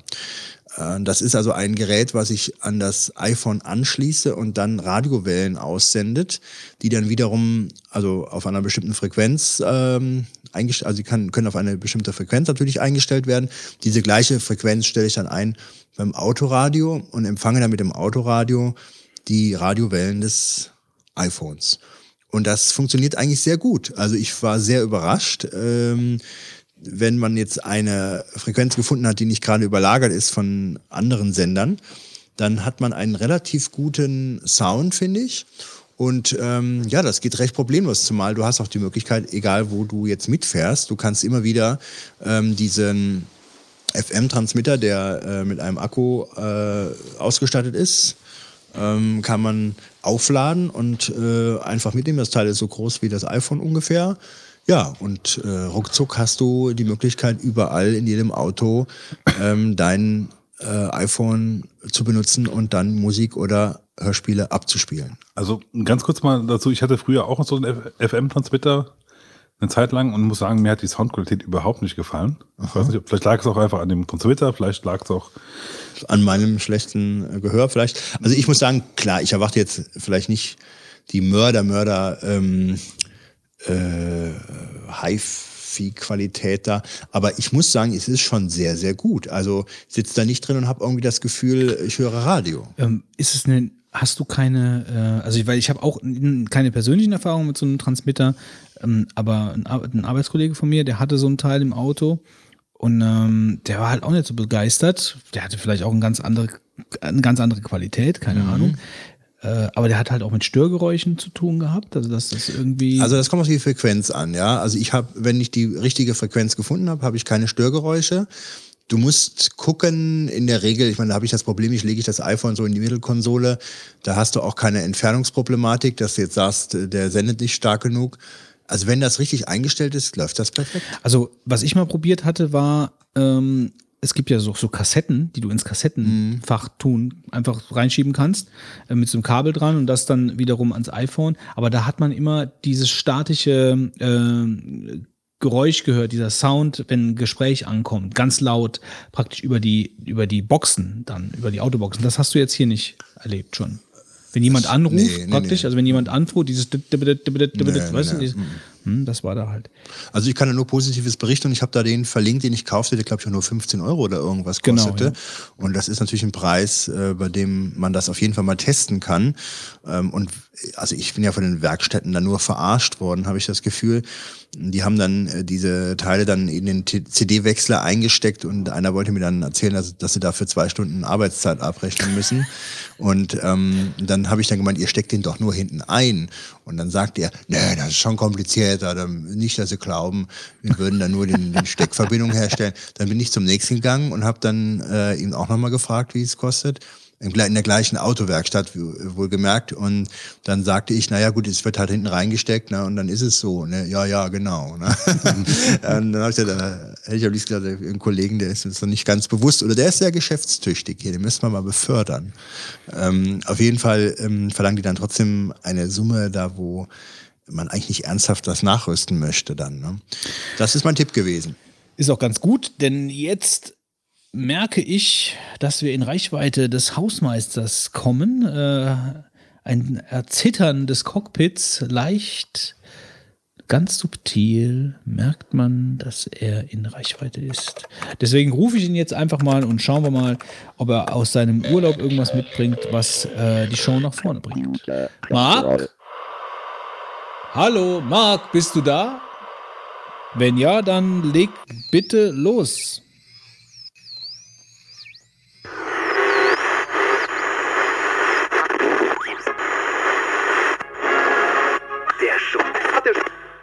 Ho, ho, ho, werte Hörerinnen und Hörer. Euer Hausmeister hier.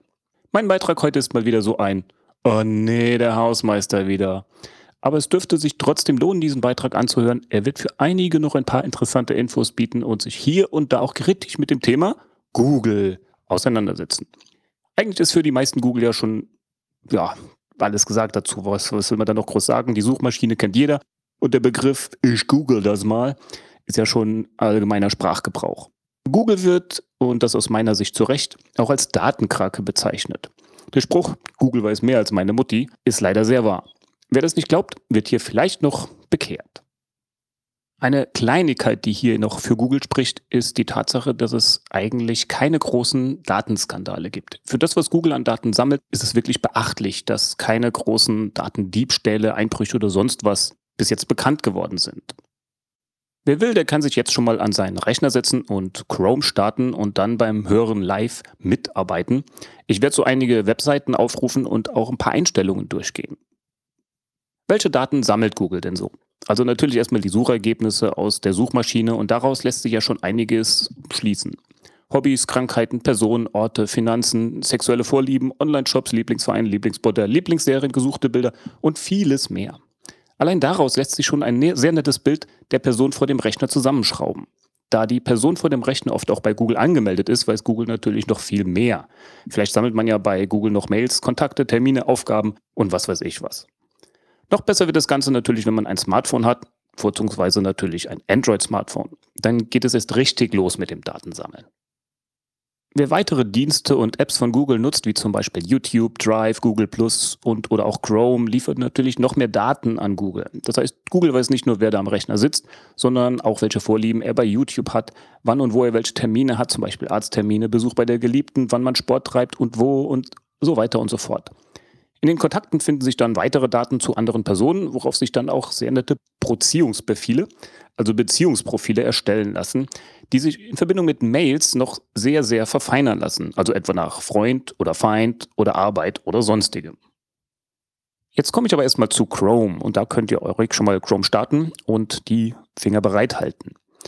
Standardmäßig ist die Synchronisation aller Daten aktiviert, also auch von Passwörtern. Wer das nicht will, muss die Synchronisation der Passwörter und vielleicht auch einige anderer Optionen unter Einstellungen und da ganz oben unter Synchronisierung einrichten, entsprechend anpassen. Chrome sendet aber auch die in der Adresszeile eingegebene URL und auch alle Suchbegriffe an Google, klar. Sonst könnte Google ja nicht danach suchen. Aber das Problem ist, es bleibt ja auch bei Google gespeichert. Und um dies zu verhindern, ist folgende Einstellung nötig. Wieder über Einstellungen zu den erweiterten Einstellungen und dazu Datenschutz. Und da den Haken aus Navigationsfehler mit Hilfe eines Webdienstes beheben entfernen und auch den Haken bei Vervollständigen von Suchanfragen und URLs bei der Eingabe in die Adressleiste verwenden entfernen. Aber das ist noch nicht alles, was an Google gesendet wird. Wer Rechtschreibfehler mit Hilfe eines Webdienstes korrigieren aktiviert hat, sollte wissen, dass alle Eingaben in irgendwelche Textfelder auf Webseiten auch an Google gehen, um natürlich die Rechtschreibung zu korrigieren. Bei dem aktivierten Punkt Netzwerkaktionen voraussehen, um die Ladegeschwindigkeit zu verbessern, versucht Chrome zu erraten, wohin man wohl als nächstes will, also welcher Link als nächstes angeklickt wird. Das macht Chrome, um schon Seiten im Voraus zu laden und auch dann die Seiten schneller anzuzeigen.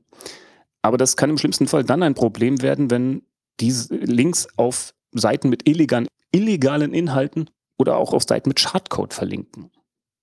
Wer das alles nicht will, der muss also diese Optionen deaktivieren. Und es gibt noch eine weitere Quelle für eventuell unerwünschte Datenübertragungen zu Google.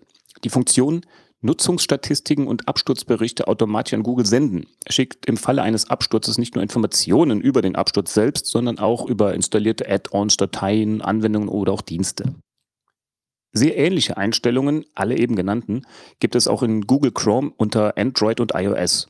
Auch da sollte man sich die eben genannten Einstellungen mal ansehen. Natürlich ist in der portablen Version auch das Speichern von Passwörtern aktiviert. Wer einen kleinen Eindruck davon bekommen möchte, was Google so weiß, sollte mal das Dashboard aufrufen. Das geht über die Adresse google.com slash dashboard.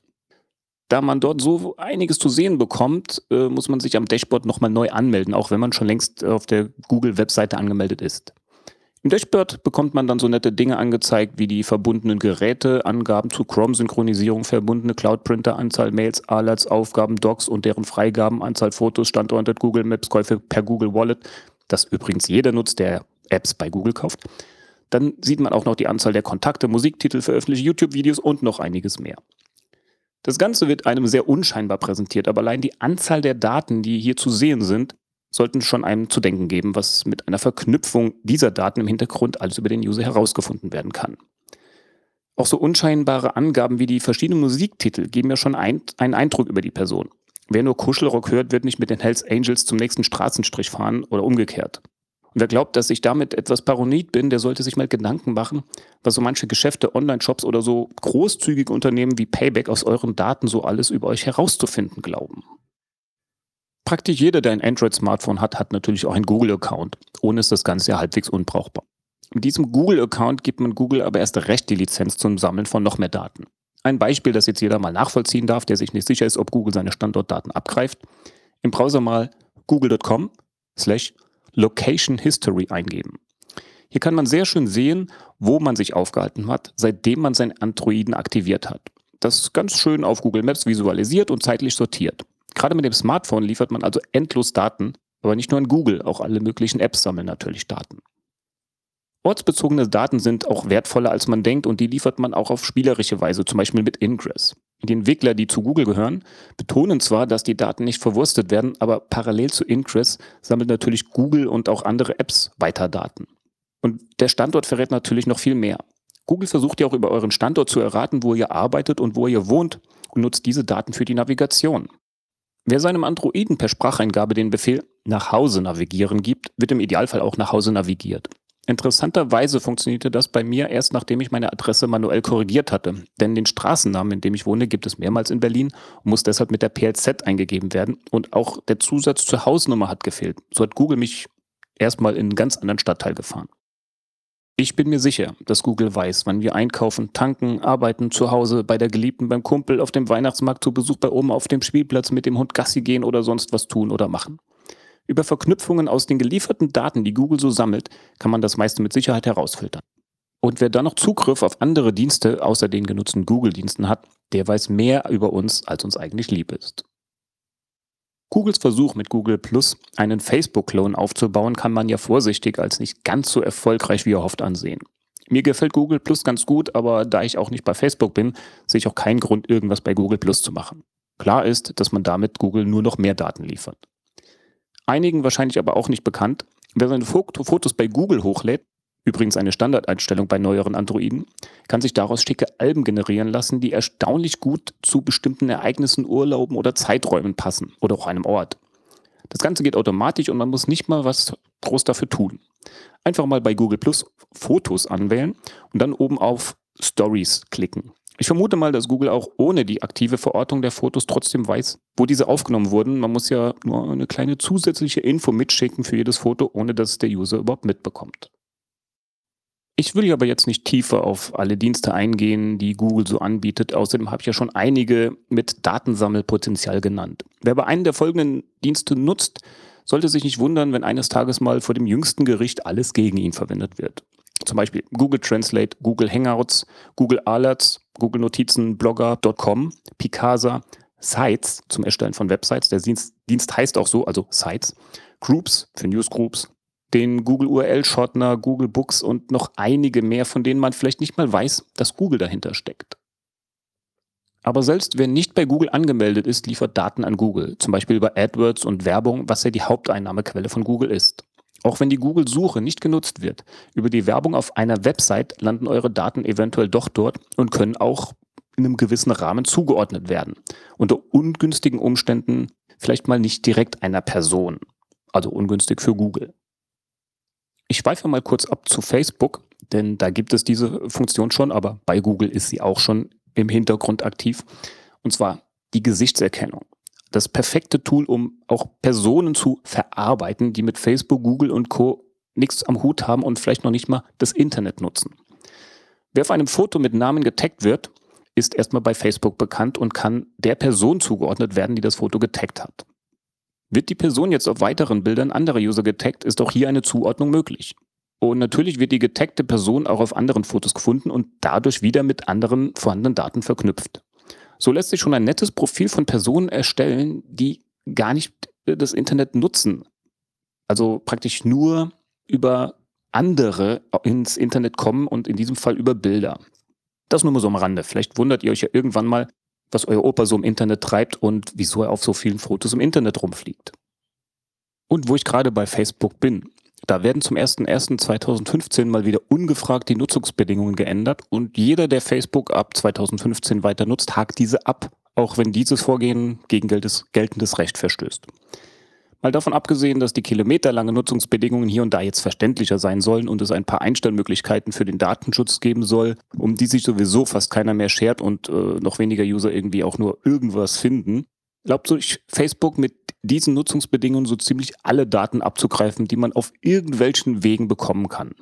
Für mich ist Facebook um einiges bedenklicher als Google. Aber was ist schon der Unterschied zwischen Cholera und Pest? Wer, wie ich, trotz allem weiter Google nutzen möchte oder muss, der sollte die Zwei-Stufen-Authentifizierung aktivieren. Bei der Anmeldung bei Google bekommt man dann nach Eingabe der E-Mail-Adresse und des Passworts einen Code per SMS gesendet, der zusätzlich eingegeben werden muss. Da das sehr nervig werden kann, wenn man sich an verschiedenen Rechnern oder öfter an einem Rechner anmeldet, kann man einen Haken setzen, dass auf diesem Rechner nicht mehr nach dem Code gefragt werden soll. Ich habe das so gemacht und bin damit ein kleines bisschen beruhigter. Wenigstens mache ich es einem Angriff auf mein Konto schwieriger. Irgendwelchen Spionageaktivitäten, die hinten rumlaufen, kann das natürlich keine Steine in den Weg legen. Überhaupt sollte man die Zwei-Stufen-Authentifizierung immer aktivieren, wenn sie verfügbar ist. Vieles von dem, was ich jetzt hier so gesagt habe, bezieht sich auf Google.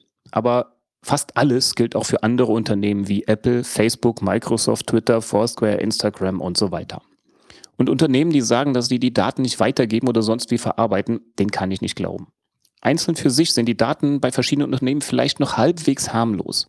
Aber wer Zugriff auf alle diese Dienste hat, und davon kann man in der Nach-Snowden-Ära ausgehen, der kann sich ein Bild von einzelnen Personen machen, wie kein anderer außer der Person selbst, vielleicht sogar noch genauer.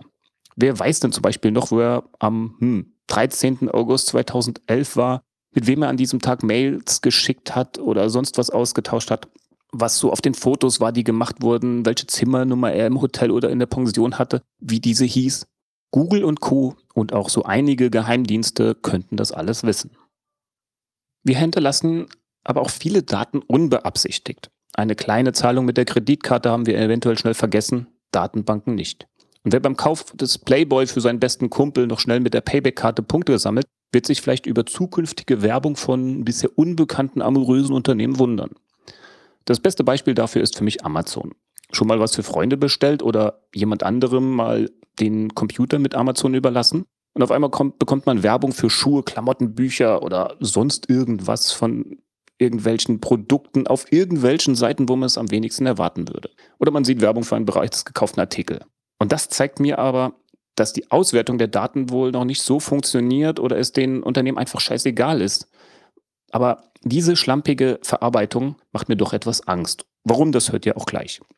Ich versuche Dat Datensammelei so weit wie möglich zu vermeiden. Der Spruch, ich habe nichts zu verbergen, kommt ja oft genug. Und wer diesen von sich lässt, darf sich nicht wundern, wenn irgendwann das, was man nicht zu verbergen hat, gegen ihn verwendet wird.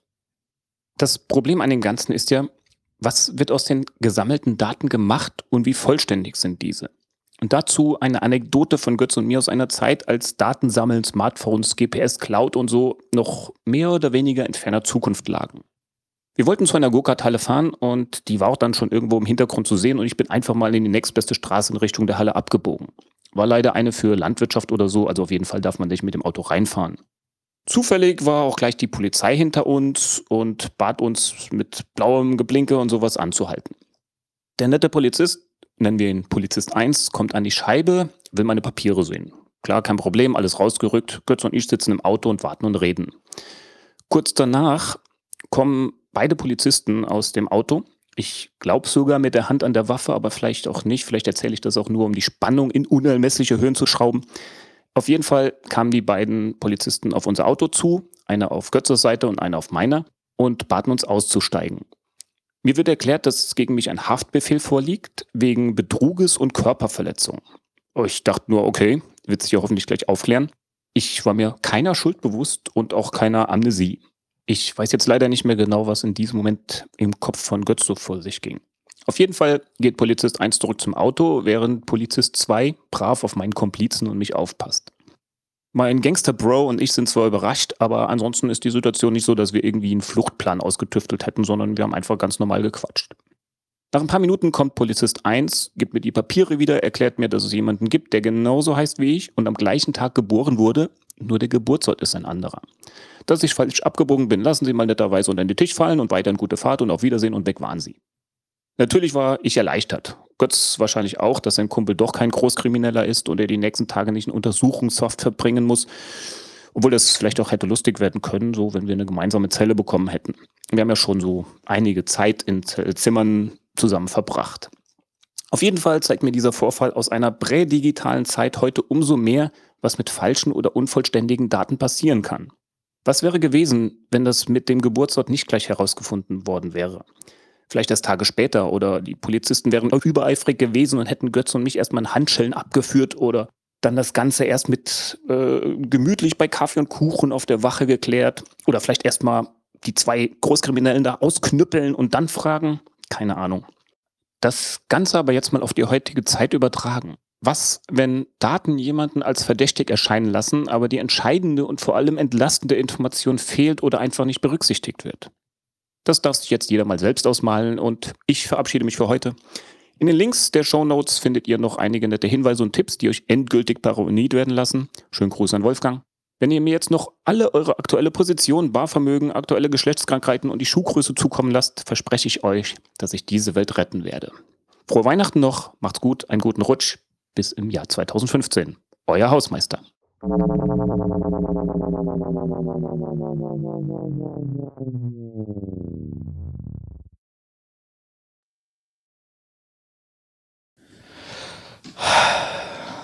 Einmal kurz durchatmen, denn jetzt kommt Start Nummer 3, der gute Dafra.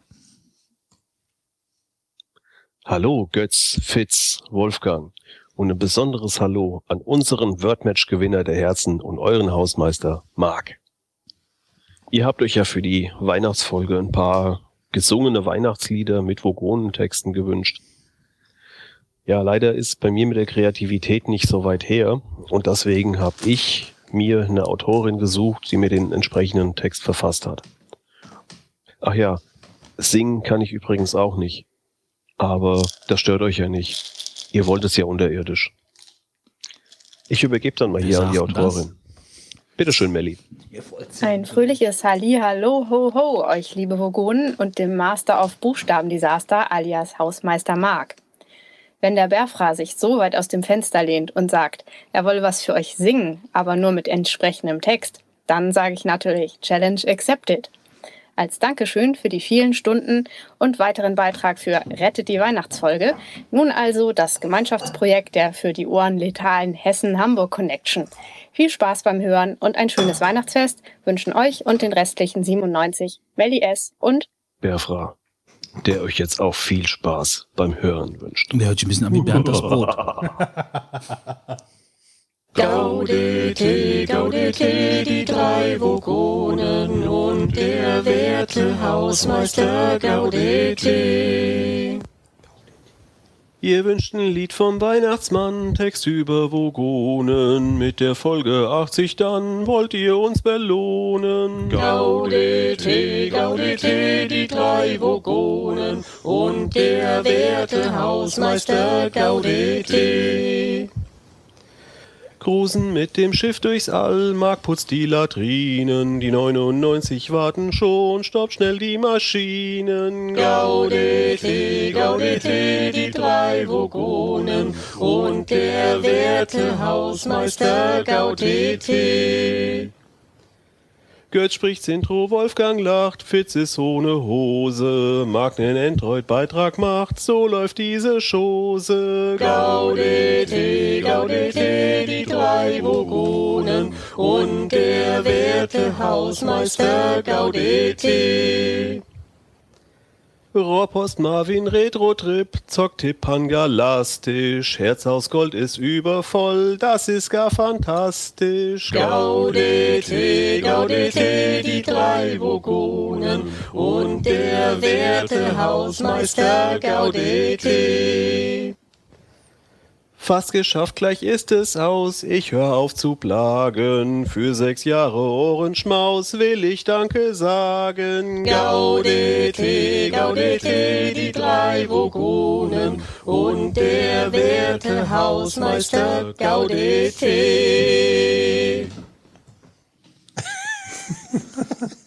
Hatte ein bisschen was von der Exorzist, oder? Sag mal, ob, ob, ob Melly die Texte für Sido schreibt?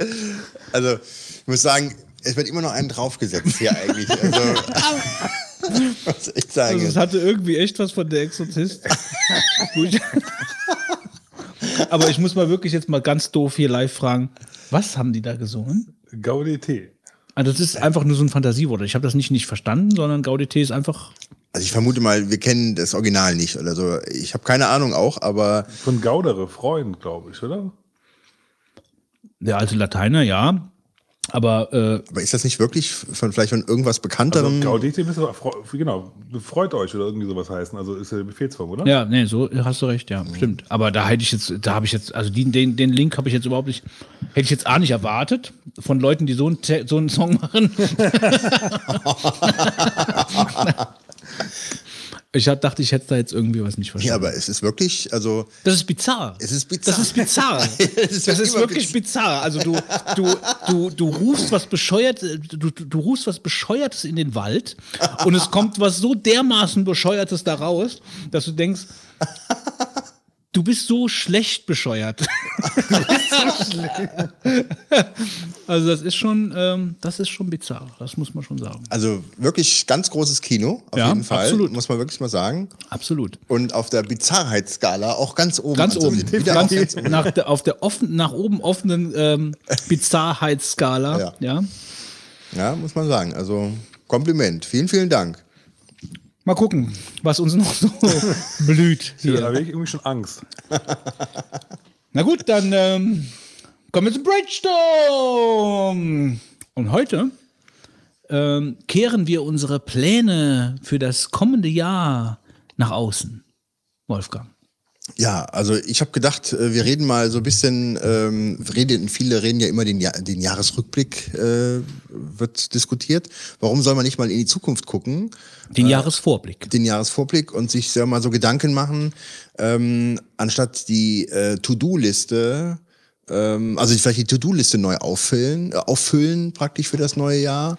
Vielleicht auch äh, zu überlegen, was will man machen, die To-Be-Liste vielleicht auch, ja. Was willst du für Projekte anstoßen? Und ich fand es vielleicht mal ganz interessant, ähm, wenn wir sowas aufnehmen und vielleicht gibt es ja auch nächstes Jahr den Moment, wo man vielleicht sagt, wir hatten da was aufgenommen, was hast du denn da so umgesetzt von den Dingen, ja.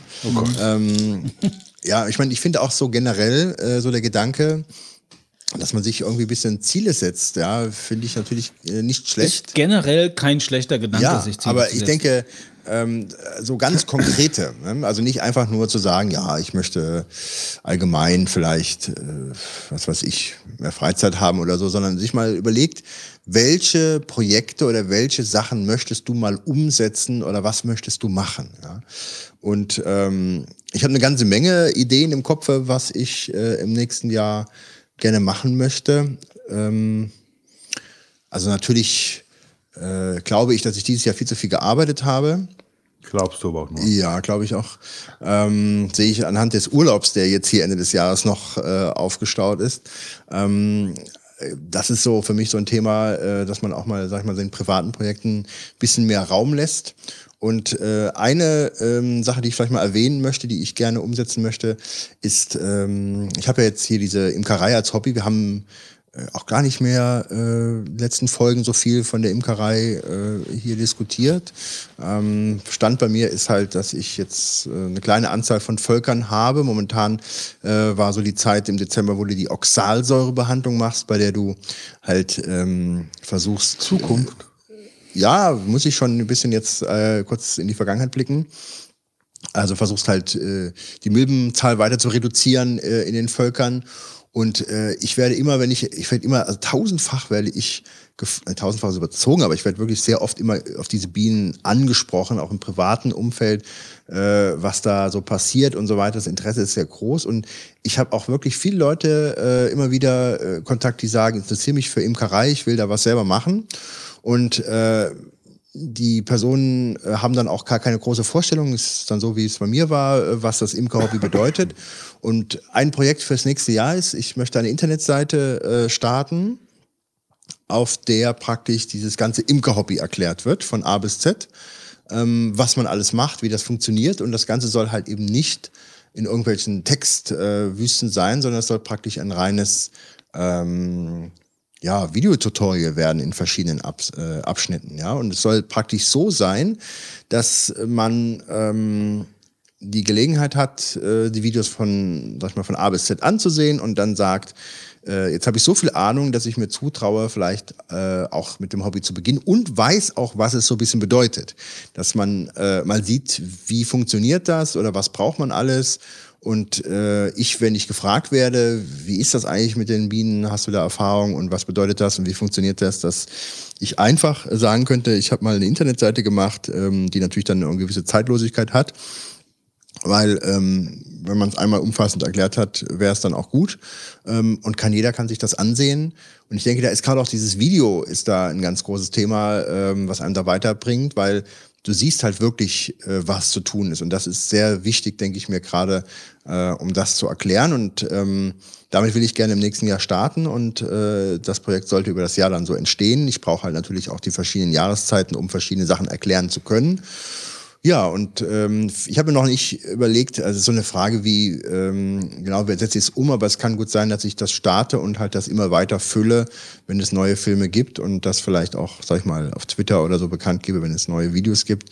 Ich muss mal schauen, dass das nicht so peinlich wird, weil ich bin niemand, der jetzt vom Video irgendwo ähm, sag ich mal, Erfahrung hat, sei es jetzt vom Video machen, sondern äh, auch vom Erklären, muss man da ein bisschen was überlegen, dass das irgendwie so eine Mischung ist aus äh, Lehrvideo und unterhaltsamer Beitrag. Und das wird natürlich nicht ganz so einfach. Aber das ist so ein Projekt, was ich jetzt hier mal an der Stelle rausgreifen will, was ich gerne im nächsten Jahr umsetzen möchte ähm, und mal schaue, ob das funktioniert. Soll ich weitermachen? Ja. Bitte. Ähm, ja, was mache ich denn? Ich mache Also ich habe eigentlich vor, im nächsten Jahr eine CD aufzunehmen. Das ist eigentlich auch schon relativ akut, weil das geht schon im Januar los. Da bin ich echt mal gespannt, was da rauskommt mit meiner Band, also mit unserer Band. Ähm, auch so mit dem Hinblick, dass das als bisschen Tonmaterial für den Film, der, ein Dokufilm, der dazu entsteht, äh, zur Verfügung steht. Und ähm, so wie es aussieht, gehe ich jetzt Anfang Januar, also die haben schon teilweise angefangen, eine Schlagzeugspur sind schon aufgenommen. Ähm, ich werde jetzt wohl Anfang Januar meine Bassspur einspielen. Wo geht ihr, wo seid ihr am Aufnehmen? Ähm, beim Heiko Wilhelmus. An dein Tonstudio? Ja. Scheint ja gute bekannt zu sein in der Szene. Ja, das heißt jetzt nichts. Ich kenne mich in der Szene mit Studios nicht aus. Also so. ich, äh, ich habe das immer bei dem, bei dem Michi gemacht, äh, bin aber da immer offen für, für Alternativen. Äh, Wo kommt der her? Ist er hier aus der Ähm, Gegend? Noviant. Also ist ein richtig, also er macht das nicht so nebenbei, sondern der macht das richtig hauptberuflich. Der ist eigentlich normalerweise Profimusiker eigentlich. Der tritt ja mit 5000 Bands gefühlt auf. Mhm. Ähm, hat aber wohl auch zu Hause ein Hobby. Ich war noch nicht da. Also ich ja, kann ja nur von sagen, was man. Ja, da bin ich sehr, sehr interessiert dran, weil ich suche halt hier rum nach, also ich suche grundsätzlich, ich würde sogar jetzt sagen, ich suche deutschlandweit nach einem guten, günstigen Studio äh, mit, mit einem erfahrenen Tontechniker. Ähm, aber deswegen bin ich da sehr interessiert dran, wenn du da, wenn du da äh, das hinter dir hast, dass du mir mal sagst, wie das gelaufen ist, wie das Ergebnis ist. Und wie er sich selbst auch eingebracht hat in die ganze Geschichte. Mhm. So. Ja, können wir ganz gerne unterhalten, kein Problem. Ähm, dann ein bisschen. Ganz, bisschen- kurz gefragt, Ja? also ihr habt ja sehr viele eigene Songs und die sollen dann praktisch auf CD. Und das sind nur eigene, gell? Genau, sind nur eigene. Ähm, wir planen im Moment jetzt mal so sechs, sechs bis neun Songs auf diese Platte zu verewigen. Mal gucken, was draus wird. Ist ja auch immer so ein bisschen Kosten- und Zeitfrage, ne? Also, äh, was man halt draus macht und dann schauen wir halt mal, was, wie es wird. Ist bestimmt auch nicht unbedingt so die einfachste Aufgabe, mit unseren Behinderten dann zusammen äh, aufzunehmen. Bin gespannt. Ähm, aber das ist ja schon relativ konkret, weil ich da eigentlich schon im Prinzip Termine habe für. Ähm, ein bisschen vager sind so Sachen wie, ähm, also ich möchte eigentlich ein bisschen mehr wandern gehen. Ich habe im letzten Jahr so ein bisschen das Wandern für mich entdeckt. Ähm, war auch, auch hier auf so ein paar Traumschleifen unterwegs. Das sind hier so Premium-Wanderwege in der Gegend. Ähm, und die haben mir sehr gefallen und da will ich gerne im nächsten Jahr ein bisschen weitermachen. Ähm, bin also auch offen für schöne Wanderwege. Wer da Empfehlungen hat, gerne ruhig mal was schicken. Ähm, das ist so eine Sache, die ich noch ein bisschen vor, ein bisschen zu erweitern, sage ich mal. Und ich möchte jetzt gerne endlich mal im nächsten Jahr noch ein bisschen mehr Zeit finden, ich, damit ich mich noch mal ein bisschen mit dem Hubschrauberfliegen beschäftige. Ich hatte ja schon erzählt, dass ich hier so, einen- so, einen- so einen äh, relativ kleinen Hubschrauber zwar habe, Elektroantrieb, der aber eigentlich zum vom Fliegen her genauso ist wie ein großer, außer dass er halt sehr, sehr viel ag- agiler ist. Also du meinst einen Modellhubschrauber? Ja, Modellhubschrauber. Ja, Äh, also kein richtigen. Get to the chopper! Ja. Man konnte das ja hier vor kurzer Zeit äh, äh, tun. Also am Flughafen hier äh, am Hahn, da konnte es war früher, ist jetzt leider auch nicht mehr da, ein Helikopterdienst, wo du auch Flugstunden machen konntest. Ist der nach den zwei Abstürzen jetzt hinüber, oder was? Äh, nee, der ist wohl umgesiedelt, äh, die gibt's wohl noch, ähm, aber nicht mehr auf dem Hahn. Und ähm, ja, nach den zwei Abstürzen ist ganz witzig, ja, ja, ist natürlich da schon äh, auch so, wobei das ja wohl Pilotenfehler waren, ja. Ja, gut, also es war. Beim Spritzhubschraubenfliegen Ist auch nicht ungefährlich, muss man ehrlich ist das sagen. schon Also es, äh, ja, für Fortgeschrittene. Weil die Jungs fliegen- müssen, müssen ziemlich tief fliegen und wenn da halt mal irgendwo was im Weg steht, dann. So eine Hochspannungsleitung ist ja gernes, äh, oft vorkommendes Kollisionsobjekt. Mhm. Ja, und vielleicht noch so, hatte mir noch irgendwas noch überlegt, fällt es aber gerade nicht mehr ein, was war das dritte, was ich noch sagen, erzählen wollte. Dass du was für dein Gedächtnis tun willst. Ja, vielleicht war das das. Äh, äh, übernimm mal gerade kurz, vielleicht fällt es mir nochmal ein. Ja, übernimm mal kurz. äh, Das ist jetzt so, das ist jetzt schwer zu sagen. Also ich empfinde, ich empfinde ähm, das jetzt eigentlich, was ihr so erzählt habt, muss ich sagen, als äh, da kommt so ein bisschen Neid in mir auf, äh, weil ähm, also jetzt auch, ich meine, ich weiß, dass ihr beide ja auch viel zu tun habt, auch gerade du, Wolfgang, hast ja auch einen, immer einen vollen Terminkalender. Äh, und ich finde das Projekt super. Also ich finde die Idee, äh, so eine Art Imker-Tutorial A bis Z Webseite gerade videogestützt zu machen, finde ich toll, weil ich, wenn ich da irgendwie unterstützen kann äh, und ich die Zeit äh, natürlich auch dafür finde, gerne. Was ich ein bisschen vermisst habe, dass du den Arcade-Automaten erwähnt hast, ähm, weil das fände ich halt auch toll, wenn du, wenn du den an, mal anpacken würdest und äh, da ein bisschen äh, im Club dann willkommen wärst. Aber grundsätzlich, äh, wenn ich mich jetzt so in, in dieser Riege sehe, muss ich sagen, also ich empfinde mich persönlich im Moment als zeitlich im freien Fall. Also äh, ich kann überhaupt keine, äh, keinen klaren Gedanken fassen an irgendwelche äh, Dinge, die mir Spaß machen würden umzusetzen, weil ich ähm, mit den Projekten, die ich jetzt so schon habe, also jetzt sagen wir zum Beispiel den Podcast und die Band oder halt auch äh, mal zocken und so zwischendurch, äh, meine Freizeit, die ich habe, äh, schon über Gebühr eigentlich beansprucht ist, also dass ich da schon kaum zukomme. Ähm, also mein Vorhaben für 2015 ist eigentlich, äh, diesen zeitlich freien Fall zu stoppen, äh, Baustellen zu schließen, äh, je, also verschiedener Natur, jetzt nicht nur der tatsächlichen Baustelle. Also beim Haus muss natürlich, möchte ich äh, die Biege bekommen. Das heißt, da sind noch ein paar Sachen zu machen. Ich möchte eine Wand noch aufdoppeln, äh, weil wir ähm, in dem vorderen Raum, also in dem, in dem Raum, der am weitesten vom Ofen entfernt ist, ähm, ein bisschen Problem mit, mit hoher Luftfeuchtigkeit haben, damit da kein Schimmelproblem draus wird, äh, möchte ich halt eben im Endeffekt eine Wand von außen mache ich komplett auf und doppel die auf. Also das heißt, die tragenden Balken werden aufgedoppelt, äh, dann werden die isoliert mit Styrodur und dann wird die äußere Fassade, also die äußere Hol Holzfassade wieder drauf gemacht. Das heißt, ich habe halt einfach eine isolierte, besser, viel besser isolierte Wand. Ähm, dann habe ich nicht so ein Problem mit der, mit der hohen Feuchtigkeit, ähm, weil der Taupunkt ein anderer ist. Das wird jetzt zu weit führen, das zu erklären. Äh, verstehe ich auch selber nicht immer so hundertprozentig. Aber das ist auf jeden Fall eine Sache, die ich äh, für mich schließen möchte. Also ich möchte eigentlich diese ganze Haus, diese akute Hausproblematik möchte ich beenden. Das ist dann äh, eine Sache, die seit äh, dann vier Jahren am Laufen ist ähm, die mich sehr viel Geld, Zeit, äh, Nerven gekostet hat. Äh, ich bin selbstständig, das heißt, äh, da sind natürlich Projekte am Laufen, die ich umsetzen möchte. Ähm, mit der Band äh, möchte ich mehr spielen. Also das ist zumindest eine Sache, die wir uns konkret vorgenommen haben, äh, was natürlich sehr kompliziert ist mit der Art von Musik, die wir machen. Äh, wir machen jetzt nicht unbedingt eingängige äh, Schalala-Musik, wo du dann halt die ganze Zeit irgendwelche Auftritte bekommst, sondern es ist ja sowieso schon grundsätzlich schwierig, eigentlich Gigs zu bekommen für jede Art von Band, es sei denn, du bist irgendeine Show-Cover-Band, die alle möglichen Sachen äh, nachspielt äh, und du dann überall gerne gesehen bist. Also bei unserer Art von Musik, die halt ein bisschen schwerer ist, äh, ein bisschen sehr uneingängig, ähm, äh, wir haben also eigentlich nur ein Stammpublikum, was immer gerne zu uns kommt, äh, wird das natürlich schwierig. Wir haben den Radius so ein bisschen erhöht, dem wir spielen wollen. Wir wollen mal so bis 120, 150 Kilometer jetzt mal ein bisschen suchen. Äh, aber das kostet natürlich auch alles sehr viel Zeit. Aber da will ich ein bisschen was machen. Ähm, ja, und dann so grundsätzlich einfach wieder ein bisschen mehr äh, Perspektive grundsätzlich reinbekommen. Also ich habe äh, ähm, eben nochmal extra nachgeschaut, wie das, äh, den Gedanken, den ich da, also David Allen hat so, der Getting Things Done Erfinder, der hat so eine, ähm, ja, ist eigentlich nichts, was man jetzt großartig erfinden muss, aber der hat es ganz schön zusammengefasst. Also der hat einfach so diese, die verschiedene Perspektiven, die man auf sein eigenes Leben haben kann.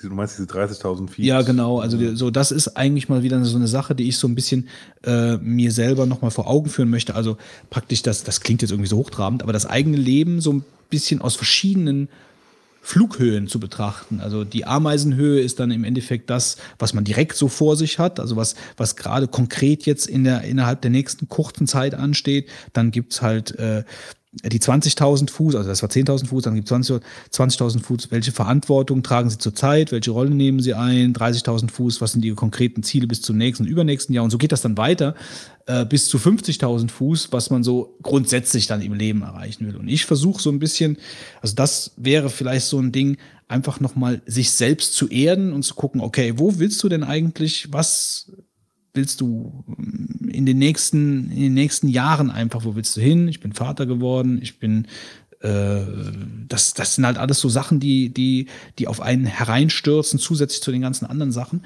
ähm, die einen mal so ein bisschen zeitlich auch aus der Bahn werfen. Und äh, ich wünsche mir, dass ich einfach mich diesbezüglich wieder ein bisschen erden kann, Prioritäten setzen kann äh, und dann aber auch die Kraft habe, Dinge vielleicht auch äh, äh, zu beenden, äh, wo ich das Gefühl habe, dass die eigentlich für mich keine Rolle mehr spielen sollten, wenn ich die gesteckten Ziele für mich halt dann irgendwie erreichen will. Also jetzt nicht, ich meine jetzt nicht Karriereziele oder so, einfach nur die Dinge, für die ich mich dann entschieden habe, die ich prioritätstechnisch nach oben stelle, dass ich dann die Kraft habe zu sagen, okay, wenn ich das erreichen möchte, dann muss ich das und das und das und das aber auch sein lassen. Gut. Das war's im Brainstorm. Ja, genau. Haben wir noch einen musikalischen Beitrag vielleicht? Die Startnummer 4. Ja, und jetzt äh, kriegen wir polnische Weihnachtsgrüße. Mal gucken, was passiert. Blasihasi. Liebe Vogonen, da ich offensichtlich durch die Twitter-Sphäre dazu genötigt wurde, euch ein kleines Weihnachtsliedchen zu trällern, damit endlich, endlich mal eine Weihnachtssendung kommt, hier mein Weihnachtslied. Happy Birthday to you. Happy Birthday to you. Happy Birthday, lieber Jesus. Happy Birthday to you. Tschüss. Also es war noch schlechter. Nee, Ich muss sagen, Da waren Bizarrer. Nee, zu viel- schlecht will ich gar nicht sagen. War viel, da waren zu viel Schallber im Spiel, definitiv. Zu viel Scheibe im Spiel, zu viel, äh, zu viel, äh, nee, das sag ich jetzt nicht. ja, also es ist vollkommen, passt vollkommen in diese Reihe. ja, ich muss auch sagen, den, den, äh, den Tonfall, den er leicht drauf, drauf hatte, ne? dieses äh. Weltmännische, äh, was er da so gibt, ja, den Fitz hängt sich auf hier gleich. Äh, Durst. Ein bisschen Dr. Pepper getrunken hier den ganzen Abend, der Mann. Aber es ist schon ganz interessant, Ja, also, dass, aber- dass, dass, man, dass man mit so, äh, mit so wenig die Bizarrheitsskala von dem vorhergehenden Beitrag zumindest erreichen kann. Ja, also ich habe von ihm auch nichts anderes erwartet. Ja, das ist richtig. Das ja, ist, das, also, äh, muss ich dir jetzt recht war geben. klar, dass er sich da oben irgendwo festsetzt. Ja. Ja. Oh mein Gott. Ja, herzlichen Dank. Ne? Ja, herzlichen Dank. Ähm, dann würde ich sagen, kommt jetzt der pangalastische Zocktipp. Zocken, zocken, zocken.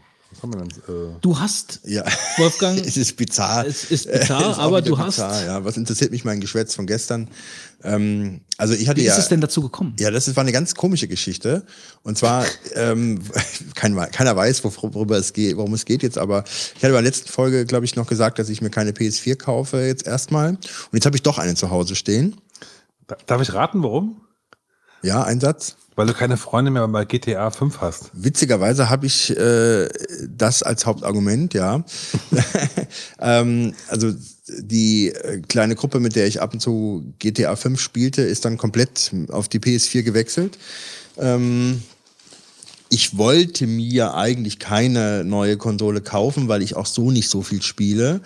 Aber ähm, es hat auch so ein Preisargument. Ich finde, also wenn, wenn der Preis stimmt, ja, wenn der Preis heiß ist, dann würde ich auch zuschlagen. Ich musste nur billig genug machen, dann kaufe ich es. Das ist so der Grundsatz. Ähm, und dann gab es dann den Cyber Monday. Ähm, und da gab es ein Angebot, das war dann irgendwie schon angekündigt worden. Das gibt's um 8 Uhr abends. Gibt's die PS4 mit einem zweiten Controller, mit Last of Us, dem Spiel, äh, was ja auch sehr gehypt und gelobt wurde. Einer Kamera, die ich nicht unbedingt brauche. Ähm, ja, die drei Zusatzsachen, ne? Controller, Kamera und Spiel für 399 Euro. Und wenn du die Zusatzteile abziehst, die ungefähr mit 50 Euro anzusetzen sind, ganz grob mal, kostet die Konsole 250 Euro. Und das ist schon ein super guter Preis. Ja. Und da habe ich mir gedacht, also so günstig. Äh, Moment, die Rechnung habe ich nicht verstanden. Also 399 Euro. Ja, also und 400. wenn du dann den Zusatzkram abziehst, der dann der da drin ja ist. 150 Euro, nicht 50 Euro. Nee, nee, an Wert von jeweils 50 Euro. Ach, von jeweils, okay. Ungefähr, ja. Äh, dann bist du bei 250 Euro für die Konsole ungefähr. Ähm, und äh, das ist schon ein absoluter Toppreis, finde ich. Ähm, und da glaube ich auch, dass die Konsole an sich 250 Euro, für 250 Euro noch lange nicht verkauft wird. Den zweiten Controller brauche ich sowieso. Das Spiel finde ich auch super, würde ich auch kaufen. Könnte natürlich ein bisschen warten, dann wird es was billiger. Kamera brauche ich wahrscheinlich eher weniger, aber gut. Ähm, und dann habe ich gedacht, naja, könntest du vielleicht. Und dann gab es um 8 Uhr dieses Angebot. Ich klicke drauf, überlege, ob ich sie mir hole oder nicht. Und irgendwie um ein nach acht oder zwei nach acht waren alle verfügbaren äh, PS4 weg. Und ich dachte dann so, Mist, es war wahrscheinlich doch ein gutes Angebot, ja, weil wirklich jeder zugeschlagen hatte da in kurz, kürzester Zeit. Und einer aus unserer Gruppe, der Haki, sagte dann so, ähm, als ich sagte, ja, ist weg, ich habe eine im Warenkorb für sechs Minuten noch. Ja. Und er hatte dann wirklich aus Spaß äh, in seinem Amazon-Account gegenüber Amazon äh, eine einfach mal bestellt äh, und musste dann einfach nur den Bestellvorgang äh, abwickeln. Und dann hat er mich gefragt, ob ich es dann jetzt haben will oder nicht. Muss ich überlegen, habe dann gesagt, naja gut, also ich glaube, es reizt mich schon und für den Preis habe ich sie dann äh, mir doch gekauft. Er hat es mir dann als Versandadresse dann zukommen lassen über den Weg. So bin ich jetzt PS4-Benutzer, äh, habe natürlich GTA 5 und habe Last of Us hab jetzt neu noch Lara Croft und äh, irgendwie Tempel von Osiris oder so ähnlich heißt das. Das ist ein. Ja, ist super, bestimmt. Also ich habe den Vorgänger gespielt. Ja. Und das Koop. ist, also ich mag Das ist so ja. ein Vierer-Koop Genau, Spiel, ne? ja. Du kannst halt äh, mit maximal vier Leuten im Koop in so einem Dungeon-Welt spielen. Ich habe jetzt mal reinguckt, das ist so, wie ich mir äh, Diablo gewünscht hätte, ähm, weil du nach den ähm, Videos, wo ich gesehen habe, dann auch zusammenarbeiten musst halt auch wirklich, um die Sachen weiter, äh, also um weiterzukommen. An den Vorgänger habe ich mit Marc zusammen durchgespielt. Das war schon sehr spaß. Wir waren aber nur zu zweit, konntest du da spielen. Also die witzigerweise sollen die Rätsel auch, äh, beziehungsweise diese Aufgaben dann auch so ausgestaltet werden, dass jeweils nach der Spieleranzahl das entsprechend auch verändert wird. Und das ist natürlich schon klasse, wenn man dann beispielsweise auf Rätsel stößt, bei denen alle drei oder vier Leute dann irgendwie äh, ihren Anteil dazu beisteuern müssen und sei es nur, dass sie irgendwelche Schalter bewegen und so. Und ja, da, das ist natürlich schon klasse. Ich würde mir momentan noch ähm, NBA 2K15 äh, fast wünschen, aber ich glaube, da warte ich ein bisschen, bis der Preis runtergegangen ist. Ähm, und ich glaube, ich werde einige von den Telltale-Spielen da drauf gerne spielen, wie zum Beispiel äh, A Wolf Among Us. Das ist ja total äh, gehypt worden als Spiel und Adventure. Und ich finde, solche Spiele gehören eigentlich auf die Konsole. Du kannst, weil es eher auch, sag jetzt mal, du sitzt auf der Couch und kannst diese Film, äh, ähm, sag ich mal, dieses Genre da am besten genießen. Aber das ist genauso noch eine, eine Frage, die mir dazu einfällt.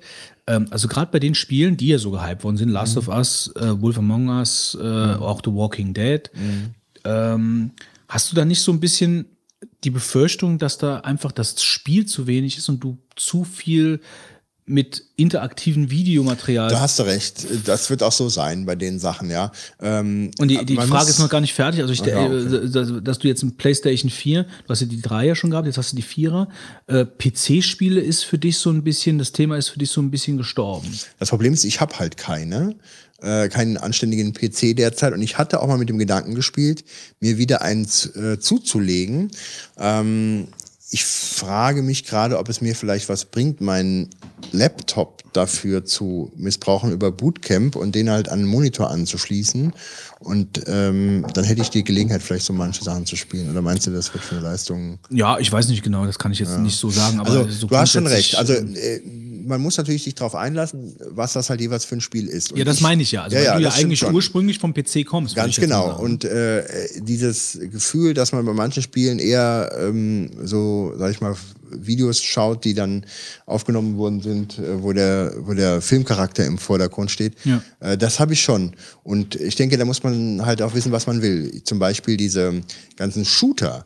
Äh, da bin ich mittlerweile jetzt wirklich durch, dass ich sage, ich will mir eigentlich keinen Shooter kaufen für die Konsole, weil das, ich habe jetzt nochmal gemerkt, als wir die LAN hatten, das ist nichts für die Konsole. Und jeder, der mir das einreden möchte. Ja, ich sehe das ja auch ähnlich. Ja, also brauchen wir gar nicht. Also zumindest ist es für, nicht, für mich, der Marc schwört ja auf sch- verschiedene Shooter. Ja, Aber ich, also ich das- kann damit nicht so viel Du anfangen. kannst überhaupt nicht richtig zielen in der Art und Weise, auch wenn du das bisschen gut beherrschst, kriegst gar nicht die Genauigkeit hin. Und ich wollte mir jetzt gerne mal Wolfenstein äh, spielen. Äh, der soll ja sehr gut sein, der Shooter, aber den will ich auf dem PC spielen. Ja, und da überlege ich mir, ob ich mir den nicht äh, kaufe und dann, oder über Steam ist er vielleicht sogar auch erhältlich, keine Ahnung, aber ähm, dann nicht auf äh, über Bootcamp spiele, weil das will ich mit der Maus äh, machen und nicht Jetzt fällt mir mal gerade der ein, Konsole. ähm, gibt es mittlerweile eigentlich dann, es gab doch diesen Streaming-Dienst, wie hieß der denn noch? Ich weiß, Da was gab's du meinst, zwei, drei, ja. Ja, das ist aber irgendwie so ein bisschen tot, ne? Also da habe ich Ja, gar nichts mehr Ich glaube, es ist nicht wirklich tot, aber ähm, ich glaube, das Problem ist, es ist in Deutschland, also in Europa wohl tot, weil. Aber das ist aber auch Controller, glaube ich, ne? Das ist gar nicht Maustastatur. Das weiß ich nicht, aber da ist die Problematik doch, glaube ich, dass wir gar nicht schnell genug äh, die Internetleitungen haben, um das effektiv in Europa zu nutzen, glaube ich. Für dich wäre ja vielleicht eine Steam, eine Ah. Steam-Machine. Also eigentlich, ich brauche. Fürs Wohnzimmer gut. Aber ich meine, ich, ich spiele ja auch gar nicht so viel. Äh, muss man ja auch mal wirklich mal sagen. Und wenn ich jetzt noch die Gelegenheit habe, ab und zu ein PC-Spiel zu spielen, dann bin ich auch durch von der Zeit. Und es ist schon richtig. Ich muss sagen, ähm, wir kommen ja jetzt gleich, äh, will ich noch was umlenken jetzt hier. Äh, es ist wirklich, brauchst wirklich ein gutes Spiel und diese, äh, dieser Hang dazu, irgendwelche Stories nur zu erzählen, das muss schon sehr gut sein, sonst ist halt wirklich, da geht der Spielcharakter einfach zurück. Und der geht sowieso allgemein zurück in, ähm, äh, in den heutigen Spielen. Wobei GTA 5, bleibe ich dabei, ist einer der äh, tollsten Spiele, die halt in den letzten Jahren rausgekommen ist. Und es ist schon ein Brett. Und jetzt hier die neue Umsetzung auf PS4 ist grafisch noch äh, um vieles verfeinert worden. Also muss man schon sagen, ähm, ist schon eine Referenz irgendwo in den Bereichen. Ich will aber jetzt von der PS4 äh, äh, will ich abschließen, weil ich möchte etwas empfehlen und zwar ein Programm, das nennt sich Papers, Please. Schon mal von gehört? Und zwar ist es ein Indie-Game, ähm, was äh, also absolut klasse ist. Ähm, aus vielerlei Hinsicht. Und zwar, worum geht es? Es geht darum, dass du irgendwo im Ostblockstaat Grenzbeamter bist und deine Aufgabe ist es, in so einem Grenzhäuschen zu sitzen, ähm, dort, sage ich mal, äh, Grenzgänger zu empfangen, deren Pässe zu kontrollieren und die durchzulassen oder zurückzuweisen. Und dieses Spiel selber hat eine Grafik, die wird dem C64 gerecht. Äh, also wenn du das, wenn du das anmachst, sagst du, das hier ist C64 äh, Niveau von äh, den ähm, äh, von der Darstellung. Und ähm, das Land, äh, in dem du bist, äh, heißt glaube ich irgendwie so Astotska oder sowas. Und du bist halt dann äh, mit deiner Familie in diese Grenzstadt gezogen, ich glaube Christine oder so englisch heißt sie. Und dann ähm, hast du dann äh, so einen Schalter, da kannst du dann hochmachen. Und dann kommen dann die Leute angetippelt, oben gibt's so ein Bildschirm ist so praktisch zweigeteilt, oben siehst du so kurz diese Grenzstation. Und dann laufen dann so wie bei Beachhead äh, die kleinen Menschen dann in dein Häuschen rein. Und dann kommen die unten an so einen Schalter, siehst das Gesicht. Dann hast du den ersten Tagen, siehst du dann den Passport, den kriegst du dann auf deinen Tisch gelegt, dann kannst du den aufmachen. Und dann musst du die Leute entscheiden, ob sie rein dürfen oder nicht. Ja? So, und dabei musst du dann gucken, ob die Ausweise gültig sind. Ne? Wenn wir heute zum Beispiel den 24. November 1982 haben wir übrigens, ne? hier Kalter Krieg und so weiter, äh, auf dem Höhepunkt, ähm, dann kann es sein, dass Leute kommen, die haben beispielsweise einen abgelaufenen Pass. Die darfst du nicht reinlassen. Ja? Und dann weist du sie zurück. Wenn du sie doch reinlässt, kriegst du eine Abmahnung und wenn du mehr als drei Fehler machst, kriegst du Geld abgezogen. Du brauchst das Geld aber, um deine Familie zu ernähren und die wird dann teilweise krank oder braucht Heizung und dann musst du also, wirst bezahlt äh, pro ähm, äh, abgefertigten Grenzgänger, ja, ob er rein oder raus geht und ähm, das Spiel wird von Tag zu Tag komplizierter, weil manchmal, also dann heißt die zum Beispiel, also am Anfang lassen sie sowieso nur äh, Einwohner, also, also Staatsangehörige äh, rein und dann am nächsten Tag heißt es dann, ja, jetzt können auch die rein, die ein Ticket haben. Äh, dann am nächsten Tag müssen sie auch, wenn sie arbeiten wollen, brauchen die, diejenigen, die arbeiten müssen, eine Arbeitserlaubnis haben. Und diese Dokumente, da kommen immer wieder Leute rein, die halt, ähm, sag ich jetzt mal, gefälschte Dokumente haben oder aber nicht korrekte Dokumente, die musst du abweisen, ja. Und dann ist natürlich, also es ist natürlich schön, Grenzbeamter zu spielen. Das liegt wahrscheinlich in jedem Deutschen dann irgendwann mal drin. Äh, und dann hast du halt einen riesigen Spaß, weil du die äh, Sachen kontrollieren musst, ob alles zutreffend ist und musst dann entscheiden, ob er jetzt durchgehen kann oder nicht. Und neben diesem Spaß, die Ausweise zu kontrollieren, ähm, ist es dann auch so, äh, dass verschiedene Ereignisse passieren. Also es gibt Terroristen, die plötzlich die Grenze äh, da überlaufen, sich in die Luft sprengen, dann gibt es dann höhere Sicherheitsmaßnahmen, es wird ein Scanner eingebaut, du kannst die Leute scannen, äh, kannst gucken, ob sie Waffen dabei haben oder Schmuggelgut, dann kannst du... Ähm, dann kommt beispielsweise, hast du Gewissensentscheidungen zu treffen. Beispielsweise äh, kommt dann ähm, ein Mann, der dann übergesiedeln will aus einem Krisengebiet und sagt dann, meine Frau kommt auch und die Frau kommt dann, hat dann aber nicht äh, entsprechende Papiere dabei, wie sie braucht. Dann musst du entscheiden, lässt du sie jetzt durch, wirst wahrscheinlich abgemahnt oder schickst zurück, wo sie wahrscheinlich umgebracht wird. Ja? Muss also Gewissensentscheidungen äh, haben. Und das Spiel hat wohl 30 Tage maximal ähm, und ähm, es gibt 20 verschiedene Endungen des Spieles. Ja, je nachdem, wie du dich verhältst, nicht nur von deinem, sag ich mal, Wohlergehen da, äh, wie du äh, Umsatz machst, sondern auch, wie du dich in solchen kritischen Situationen verhältst. Es soll später auch noch, sag ich mal, Widerstandskräfte geben, die in das Land hinein wollen. Da musst du halt entscheiden, die wollen dir irgendwie Geld geben, ob du da mitmachst und so weiter. Spiel hat eine ganze Menge Preise gewonnen. Äh, es ist äh, auf iOS äh, verfügbar, kostet da 6,99. Ähm, es kann aber auch auf dem Mac umsonst gespielt werden, äh, bezüglich acht Tage. Die habe ich jetzt mal komplett durchgespielt, die acht Tage. Machte in den acht Tagen schon super Spaß. Ich werde mir also auch die iOS-Version holen. Man sollte sich das unbedingt mal ansehen. Ich finde es also von der Grafik, weil es halt ein äh, altes Retro-Spiel ist. Es ist halt, hat super viel Charme, es hat ein tolles Spielidee. Es ist, obwohl es so simpel aussieht, steckt eine ganze Menge äh, drin. Ähm, Paper, Papers, Please heißt es. Und ähm, ja, das ist äh, meine Empfehlung. So, ähm, ich habe mir nach langer Zeit, und ich bin auch spät dran, ich weiß das, ein Spiel für iOS gekauft, das heißt Threes. Ähm, es geht darum, ist übrigens äh, auch bei den Picks für 2014 von, vom iOS-Team ausgewählt worden. Ähm, bei Threes geht es darum, man hat ein quadratisches Spielfeld, ich sag mal so ähnlich wie, wie so, so, so Sudoku, mit ähm, 4x3 Feldern, ne, 4x4 Feldern. Ähm, und man muss Steine aufeinanderlegen, die mit dreien was zu tun haben. Also man hat am Anfang, fängt an mit einem Einerstein, einem Zweierstein und Dreierstein. Und man kann halt diese Einer und Zweier zusammen zu einem Dreierstein machen und kann dann quasi alle Steine von Dreien aufeinander stapeln. Also immer mehr Dreier, also den Dreier auf den Sechser, den, den Sechser wird dann ein Neuner. Und du musst halt immer zwei Dreier, zwei Sechser, also andersrum. Die Einer und den Zweier geben die Dreier. So, jetzt hast du einen Dreier. Jetzt musst du noch einen Dreier haben. Wenn du diesen Dreier hast, musst du den auf den anderen Dreier drauf tun und dann gibt es einen Sechserstein. Und das läuft dann immer so weiter und das musst du halt bis so lange machen, wie es halt geht. Ähm, und dieses Spielfeld darf halt nicht voll werden. Und wenn dieses Spielfeld voll ist, ist das Spiel vorbei und dann werden die Punkte gezählt. Ähm, man spielt dieses Spiel durch Wischen, also hoch, runter, links, rechts wischen, um dann halt diese ganzen Steine nach links, nach rechts, nach oben oder nach unten zu bewegen und dann halt entsprechend diese Steine aufeinander zu legen, um halt den nächstgrößeren Stein zu erreichen. Ähm, klingt relativ kompliziert, ist aber eigentlich ziemlich einfach und gerade auch dank dieser Wischsteuerung äh, ja eigentlich sehr intuitiv eigentlich. Ähm, es macht Spaß, es ist ein bisschen Quiz und Knobeln dabei, es ist ein bisschen Überlegen dabei, es ist aber auch, ja, so durch die Haptik halt, durch die Schieben halt ziemlich cool. Ähm, und ich kann es eigentlich nur als Zwischen, also so ein Spiel dauert ja dann auch nicht ultra lange, beziehungsweise man kann es auch zwischendrin mal locker pausieren, ja, und dann später weiterspielen. Ähm, dadurch mag ich ja dieses Spiel auch und möchte es euch weiterempfehlen. Ich bin übrigens grottenschlecht in diesem Spiel, habe ich festgestellt, weil ich glaube, alle meine, meine äh, äh Game Center-Freunde sind besser als ich, aber es, ich möchte trotzdem empfehlen. Es macht Spaß. Okay, ähm, für mich, also ich will nur kurz erwähnen, äh, Minecraft kennt ja jeder, äh, muss ich jetzt nicht großartig was drüber erzählen.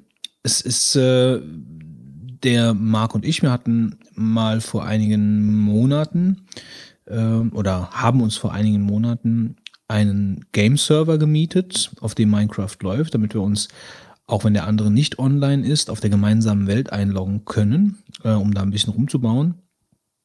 Seid nur ihr zwei dann da? Ja, das ist halt gerade jetzt, also wir haben zusammen angefangen, äh, dann kam äh, wurde das so ein bisschen publik. Also dann hat ein Arbeitskollege noch angefangen, mein anderer Arbeitskollege noch angefangen, dann noch, äh, noch ein Kumpel angefangen und so. Und dann haben wir denen allen Zutritt zum unserem Server gegeben und haben da, äh, jeder kam halt dann dahin und hat da rumgebaut und so.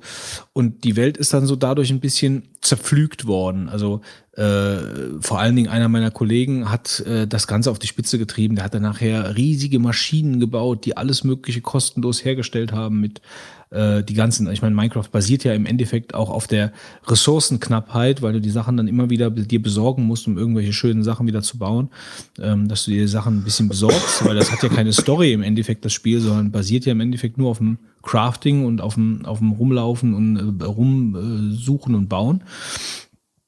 Und der, der hatte halt nachher, du hätt bei dem alles holen können. Der hatte alles in Kisten automatisiert durch irgendwelche Monster, äh, Fallen und so.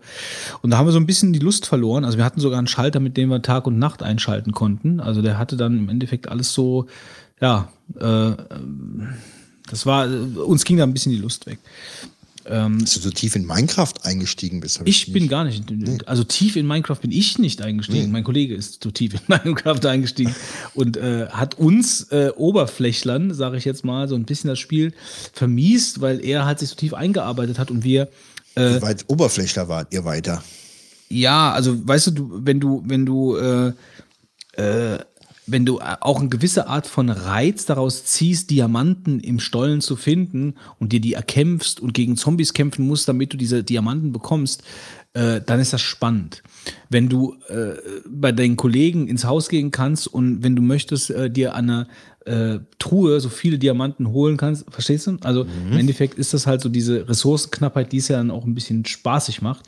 Und das war halt dann nicht mehr so. So, und dann haben wir da relativ lange Pause gemacht und jetzt war die Entscheidung zu treffen, kündigen wir jetzt den Game-Server oder machen wir weiter?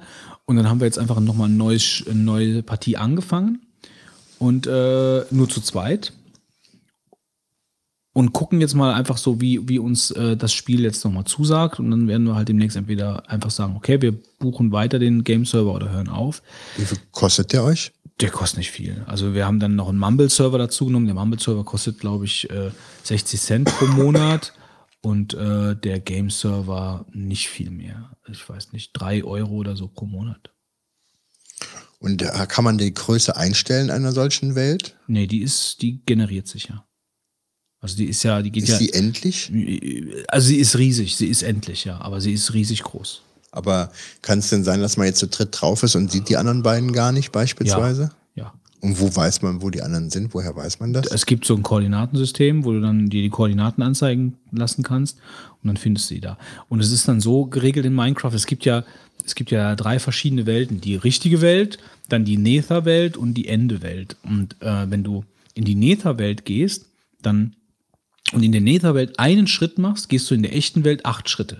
Das heißt, du kannst also so dann mit Portalen relativ große, ähm, also Portal in, von, von der einen in die andere Welt und wieder raus. Also es sind parallel kannst, äh, ja, ja, sowas in so. der Art. Und dann Da gehst du in der halt- einen Welt ganz schnell und kommst dann auch da wieder raus und, Und bist dann dann kannst, wieder. kannst du halt dann durch Portale äh, zwischen den Welten dann relativ, in der normalen Welt relativ weite Strecken zurücklegen.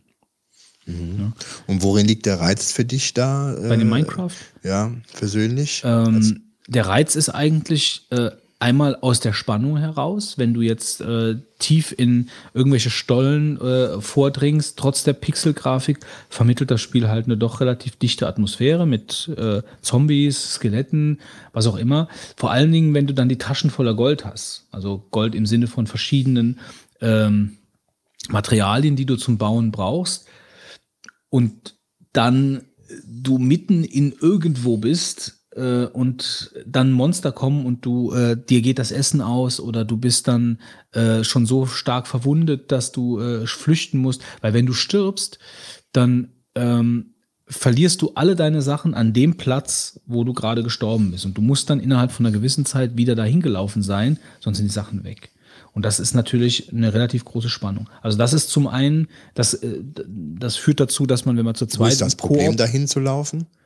äh, einmal die Orientierung, den Platz wieder zu finden, durch irgendwie ein Gegängels von Tunneln und was auch immer. Da musst du dir schon überlegen, wie markierst du verschiedene Tunnel, dass du weißt, da war ich schon, da war ich noch nicht, da muss ich lang. Ähm, weil die verzweigen sich schon mal recht gut, weil das ist ja nicht nur Dinge, die du selber buddelst, sondern die sind ja schon da und die musst du dann erforschen. Also es gibt Festungen, die du finden kannst, alles mögliche Tempel oder einfach nur große Dungeons, die du, ähm, die du dann, die schon da sind und erforscht. Ähm, und dann ist es auch einfach äh, ein Problem von der Zeit, dahin zu kommen und die Orientierung. Wo war denn das jetzt überhaupt? Ich weiß überhaupt nicht mehr genau, wo ich. So, und dann bist du zu zweit da unten unterwegs in dunklen Verließen, Dungeons äh, und bist irgendwelche Sachen am Suchen, damit du schön bauen kannst. Ja, und dann kommt diese Spannungskomponente dazu und zum anderen einfach diese Freiheit an ähm, Möglichkeiten, Dinge zu bauen. Äh, also wie ein großer Lego-Kasten ist das ja im Prinzip. Ja, also äh, Ist es nicht so, Spannend, dass man, schon Dass spannend. man, dass man da ja gewisse Sachen bauen kann, wenn man wiederum andere Sachen hat und weiß, wie man die wiederum herstellt? Ist doch so eine Kette letzten Endes, wie das funktioniert, oder? Ja, also vom Crafting her, ja. Ja, also, und da hat genau. man, muss man da Bücher eigentlich sich besorgen? Nee, Oder es gibt wie? ein Wiki. Ach so, und da soll man dann, muss man nachgucken, wie Es man gibt ein Wiki und dann steht dann halt da, okay, du kannst jetzt das und das ähm, bauen, indem du das und das machst. Mhm. Äh, aber es ist relativ ausgefeilt. Also es gibt ähm, äh, bei Minecraft, selbst bei Vanilla Minecraft, also bei dem Original Minecraft, so wie du es kaufst, äh, gibt es unheimlich, unglaublich viele Rezepte und verschiedene, ähm, verschiedene Materialien. Ähm, das, was jetzt mein Kollege spielt, äh, Feed the Beast, glaube ich, und, und noch viele andere Mods, Mo- Modifikationen für Minecraft, das ist dann äh, unglaublich, was du da alles baust. Also du kannst da Fusionsreaktoren bauen nachher. Also du kannst wirklich da Kram bauen, der ähm, das ist im Prinzip kein Spiel mehr in dem Sinn, sondern du baust hochkomplexe Maschinen eigentlich mit diesem, mit dieser Minecraft, mit diesem Minecraft äh, an Dingen. Ja. Also Minecraft ist schon ein Phänomen, finde ich, grundsätzlich. Also es, es äh, hat, es ähm, äh, drückt einfach Knöpfe beim Spielen. Du willst das noch bauen, aber man könnte das doch so und dann baust du wieder das um. Also es macht schon Spaß. Angeblich hat Keine der äh, Schöpfer von Minecraft das ja verkauft, ich glaube an Microsoft oder an Ja, wen, es ne? ist verkauft worden. Ähm, mit dem Hintergrund, dass er gesagt hat, ähm, er verkauft es, um sein Seelenheil zu bewahren, weil er diese ganze ähm, Position als Erfinder von Minecraft äh, psychisch äh, ihn kaputt macht. Keine Ahnung. Den Ruhm und die Verantwortung und alles. Ne? Ja, also es ist natürlich schon eine riesige Community. Aber ich hätte halt nie gedacht, als ich mit Minecraft angefangen habe zu spielen, ähm, also ich meine, das klingt halt auch so, als ob mir da, also wir haben, wir haben ja gar nicht die Zeit, da viel Zeit reinzustecken. Aber ich hätte nie gedacht, äh, dass das Spiel so eine Faszination auf einen ausüben kann. Hätte ich nie gedacht, so eine pixelige Klötzchen-Grafik. Ähm, das war schon beachtlich eigentlich. Dieses stumpfe Rumgebuddel und Gebaue löst dann plötzlich so viele Knöpfe bei dir aus, ähm, äh, drückt so viele Knöpfe, dass du, dass du Bock hast, einfach weiter zu spielen. Zusätzlich zu diesem ganzen äh, Zombie-Skelett-Kram. Da gibt es dann NPC-Dörfer und du findest irgendwelche, das ist ja äh, eine generierte Welt, da werden dann halt auch ganz abenteuerliche ähm, landschaftliche Skulpturen gebildet, die du dann erforschen kannst und so. Also es ist schon Spaß. Hat niemand von euch Minecraft gespielt? Ich habe es äh, mal angespielt und so, aber ja, ich habe nicht ganz so den Zugang dafür gefunden, habe ich gemerkt. Aber ich, vielleicht ich, hätte ich noch länger spielen müssen. Also, naja. Ja, gut, aber ich kann das auch total gut verstehen. Es gibt halt einfach nur eine begrenzte Art äh, von, von Möglichkeiten. Ich habe auch gemerkt, da musst du richtig Zeit rein investieren, wenn du da wenn du was bauen willst und dich auskennen möchtest, ja. Ja, also gut, mit dem Wiki Ja. geht das eigentlich relativ schnell. Also Mhm. äh, vor allen Dingen, wenn wir dann, also der Marc und ich, wir haben das jetzt so gemacht, wir, im ersten Spiel haben wir ein gemeinsames Haus gehabt, jetzt haben wir unterschiedliche Häuser und können uns da selbst so ein bisschen austoben. Ähm, aber da gibt es dann ein NPC-Dorf, also so ein eigenes kleines Dörfchen, wo NPCs wohnen die auch ihrem Tageslauf, also mit denen kannst du handeln und so. Aber den, da kannst du auch äh, das Dorf erweitern, Häuser dazu bauen. Wenn du ein, eine, eine Tür reinsetzt, dann äh, vermehren sich die NPCs, dann kannst du Zäune drum, Verteidigungsanlagen gegen die Zombies, bla bla bla. Also da kannst du dann halt auch, äh, inwieweit das, ja, äh, das ist im Prinzip so ein bisschen wie, wie ein, wie ein Online-Rollenspiel. Also es hat schon diese virale Kraft. Ja, und nachher, wenn du dann äh, nach einem Jahr Minecraft spielen auf, auf deine Sachen zurückguckst, denkst du manchmal, du hast ja nicht mehr alle, da die Zeit reinzuballern. Ja. Naja, however, also ähm, das ist auf jeden Fall im Moment, das wird jetzt mal ein neuer Versuch gestartet. Ähm, Übrigens, äh, Telltale Games äh, machen ein Adventure aus Minecraft jetzt aktuell. ja, das habe ich auch gelesen. Das ist natürlich die Frage, was man da. Ähm, Sollen wir mal über Timbleweed Park kurz sprechen? ja, Zwei Sätze. Ja, wir haben ja Ich beim hab's letzten, gebackt. Ja, beim letzten Podcast haben wir, habe ich das kurz erwähnt, weil das da irgendwie durch die News geflattert ist. Und ähm, das ist also von Ron Gilbert, oder Ron Gilbert heißt er wahrscheinlich, ähm, ein Adventure-Projekt. Ähm, es soll praktisch so der Nachfolger von Man Maniac Mansion werden oder in diesem Szenario spielen. Und also auch wieder alte äh, Grafik, äh, Retro-Grafik äh, der damaligen Zeit und im Gegensatz zu dem Projekt von Tim Schaffer oder wie er sich nennt, ähm, soll hier wirklich also auch noch diese alte Bedienen, ähm, äh, wie nennt man das? Kon Konsole oder wie nennt man das? Bedienen Elemente. User Interface. User, genau, das alte User Interface soll auch benutzt werden, sprich mit den Verben Use. Äh, Boris Schneider macht die Übersetzung, die deutsche. ja, der bei war dann so ein. Stretch Goal, äh, nachdem genau. gewisse Summen dann erreicht wurden, hat der dann auch. Ich finde, ich finde es ganz Wobei er es kostenlos macht, das muss man jetzt dazu sagen. Nicht, dass er was. Also er macht das kostenlos. Da war Aha. so ein Stretch Goal, äh, das war, glaube ich, nur ein Dollar höher als das Stretch Goal von vorher. Ja, das Stretch Goal von vorher war, glaube ich, das ist in verschiedenen Languages angeboten. Ja, und dann war irgendwas mit Boris. Ist, macht es äh, mit einem, macht der Deutsche macht Boris. Ja. Wobei, also ähm, ja, also ich muss sagen, ich erstmal natürlich äh, sieht man ja auch, welche, welchen, äh, sag ich mal, welche Faszinationen Adventure Games wohl auch mit in, Deutschland mit verbunden sind, dass das natürlich bis heute noch so reicht, dass die Deutschen da noch ein extra eigenes Stretch Goal reingesetzt bekommen. Aber ich muss sagen, ähm, natürlich wünscht man sich gerne diese Zeit zurück. Und man hat hier große Erwartungen. Äh, es ist ja jetzt auch gebackt worden, also dass man hat das Ziel erreicht. Man hat, er hat es, glaube ich, um 200.000 ungefähr übertroffen. Ja, also 250.000 oder irgendwas in dem Drehraum sind es übertroffen worden. Ich glaube, er wollte 370.000, irgendwas in der Richtung jedenfalls. Und er hat, glaube ich, 570 oder irgendwas bekommen, weiß ich nicht. Ähm, Insofern hat es gepackt. Der Millionendeal ist da nicht gelaufen, wie bei anderen Projekten, wo man dann, äh, äh, ich glaube, ja, wie gesagt, der Tim Schaff hat 3,x Millionen da bekommen. Und ich muss sagen, äh, ich habe ein bisschen äh, geätzt äh, gegen die Leute, die das alles ge gebackt haben wieder, weil, ähm, äh, also ich muss sagen, die Projekte, die ich gebackt habe, war jetzt nicht so viel, aber ähm, das ist entweder noch nicht mal fertig, da haben wir letztes Mal schon drüber gesprochen und ich sehe es auch irgendwie nicht mehr ein. Die sollen das Spiel fertig machen, dann kaufe ich es eventuell, wenn es gut ist, aber dieses äh, Bezahlen und jetzt hier auch gerade dieses Spielen äh, mit der alten guten Zeit und, und alten Produkten und mit der Hoffnung, dass man sowas nochmal bekommt, äh, jo, also Ähm, wobei, da muss ich sagen, also ich so grundsätzlich, ich würde, ich würde das sofort unterschreiben, was du da sagst. Also wenn es damals um diese Broken Age-Geschichte gegangen ist von dem, von dem Tim Schäfer, ähm, ich glaube hier bei dem Ron Gilbert und bei dem äh, Gary Winnick ist das wirklich, also denen kaufe ich das vollkommen ab, dass das abends bei einer Weinlaune entstanden ist, dass die gesagt haben, wir äh, eigentlich könnten wir doch genau so ein Ding mit der Uralt-Grafik und so bla bla bla doch nochmal probieren und über Kickstarter einfach mal was suchen. Ich glaube wirklich, dass das genau aus so einem, also wenn man so ein bisschen den Ron Gilbert verfolgt hat, was er so auf seinem Blog geschrieben hat und so in den letzten Jahren, ähm, dass er auch selber gesagt hat, er würde gerne das Monkey Island ähm, 3 machen. Also er würde zwar alles respektieren, was nach Monkey Island 2 passiert ist, aber er würde einfach gerne seine Vision von Monkey Island machen. Ähm, das habe ich ihm auch vollkommen abgekauft.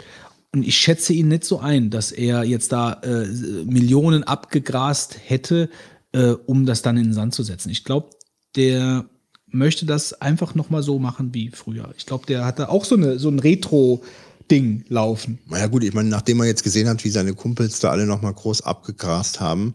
Äh, Kann man so sehen, ja, ja, klar. also- das, kann man, das kann man so sehen. Also, Ich meine, gut, äh, wahrscheinlich hätte man es selber dann auch nochmal gemacht, nur ich bin jetzt so persönlich äh, zurückhaltend ähm, bei solchen Projekten, weil ich weiß nicht, ob die bisherigen, äh, ich bin ja jetzt nicht informiert über alles, was da so rausgekommen ist, aber dass da so eins so richtig durch die Decke gegangen ist, dass man ja sagt, ja, es ist da entstanden aus so einem Kickstarter-Projekt, äh, was sind wir froh, dass das so zustande gekommen ist. Es ist ja nicht nur, sag ich jetzt mal, das alte User-Interface zu benutzen und sich da in dieses alte Setting reinzubegeben, sondern es muss einfach ein, ein tolles Spiel sein. Es kann es vielleicht werden, aber ich bin, ich persönlich bin nicht mehr bereit, ähm, bei solchen Projekten äh, Vorschussleistungen zu erbringen und dann nachher. Ja, kann ich auch vollkommen gut, also kann ich wirklich Ja, verstehen. Also, äh, bei mir war es einfach nur so, ich glaube, ich habe jetzt insgesamt äh, zwei, zwei oder drei Spiele jetzt äh, bei Kickstarter äh, subventioniert. äh, Battle World Chronos war eins davon.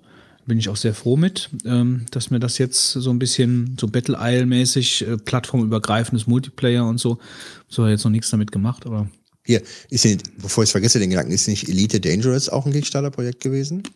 ja. Ja, das ist ja jetzt rausgekommen. jetzt rausgekommen, ne? ja. Der- Scheint ja auch sehr komplex zu Der sein. Marc hat ne? sich gekauft. Marc hat sich gekauft.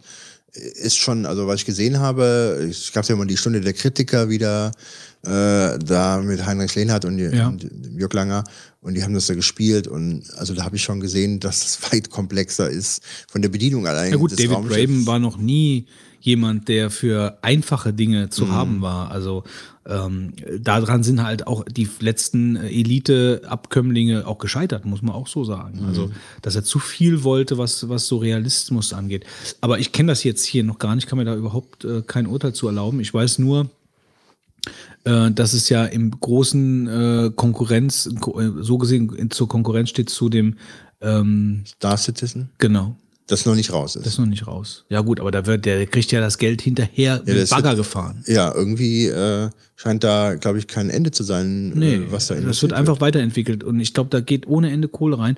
Und aber der, Chris Taylor, glaube ich, ja, Chris Taylor, äh, da sage ich jetzt auch mal, das ist auch nur mein Bauchgefühl, aber das ist auch jemand, dem gebe ich das einfach. Der will einfach so ein geiles PC-Weltraumabenteuer machen. Natürlich will der auch Geld verdienen, aber ich glaube nicht, dass das die Triebfeder ist. Ich glaube das einfach nicht. Also wenn man so das, wenn man, wenn man so auch darüber liest, ähm, der will einfach ein, kein Konsolenkram, der will einfach, das Spiel kommt nur für den PC raus, ist für den PC entwickelt, äh, soll den PC vollkommen ausfahren und äh, soll unheimlich viele verschiedene Sachen bieten. Ob der sich übernimmt, keine Ahnung. Aber ähm, ich glaube, er will einfach nur ein geiles Spiel machen. Aber kurz nochmal zu dem äh, Minecraft? Thimble. Wie, wie? Thimble, Thimbleweed Park. Äh, ist halt kein besonders international gut gewählter Name. Äh, da muss ich auch so weit recht geben, ich habe das auch wirklich aus dem Grund von vorhin äh, gebackt, weil ich dann gesagt habe, okay, das ist aus einer Weinlaune heraus entstanden. Cool, die beiden Recken von LucasArts wieder vereint. Der Boris macht die, äh, Boris Schneider-Jone macht die Übersetzung. Das ist wieder so ein bisschen wie früher. Ich bezahle das jetzt einfach mit und habe das, hab's dann halt einfach die, weiß ich nicht, 15 Dollar oder was es waren, bezahlt. Aber grundsätzlich äh, finde ich dann diese Sache mit Day of, Ten, Day of the Tentacle äh, und ähm, Grim Fandango, die ja in so einer Deluxe-Variante jetzt rauskommen. Ja, genau. Äh, äh, sowas in der Art fände ich spannender. Also jetzt nicht, nicht äh, diese, diese Wiederauflage, das finde ich auch ganz nett. Äh, aber ich hätte, glaube ich, in der, in der Art von Day of the Tentacle so ein Adventure hätte ich noch mal gerne. Von der Klasse, mit der Grafik auch von mir aus, also das ist ja schon mal so ein Schritt weiter als Maniac Mansion. Weißt du, das ist ja schon mal so ein bisschen mehr Comic-artig, äh, alles ein bisschen runder, alles ein bisschen schicker. So, das, das fände ich geil. Das würde mir Spaß machen. Wenn es jetzt ein Manic Mansion 3 geben würde, was die Qualität hat von dem zweiten. Weil Day of the Tentacle war eins der besten Point-and-Click-Adventures, die ich gespielt habe. Lustig, sehr gut durchdacht mit den verschiedenen Zeitebenen und so, das war wirklich klasse. Ist das nochmal auf neuen Plattformen umgesetzt worden? Nein, oder? Nee, wie gesagt, jetzt kommt ja jetzt die Deluxe-Variante raus. Von the Tentacle? Ja. Ah, ja, stimmt. Da irgendwo. Das macht auch der Tim, Tim Schäfer. Und Grim Fandango.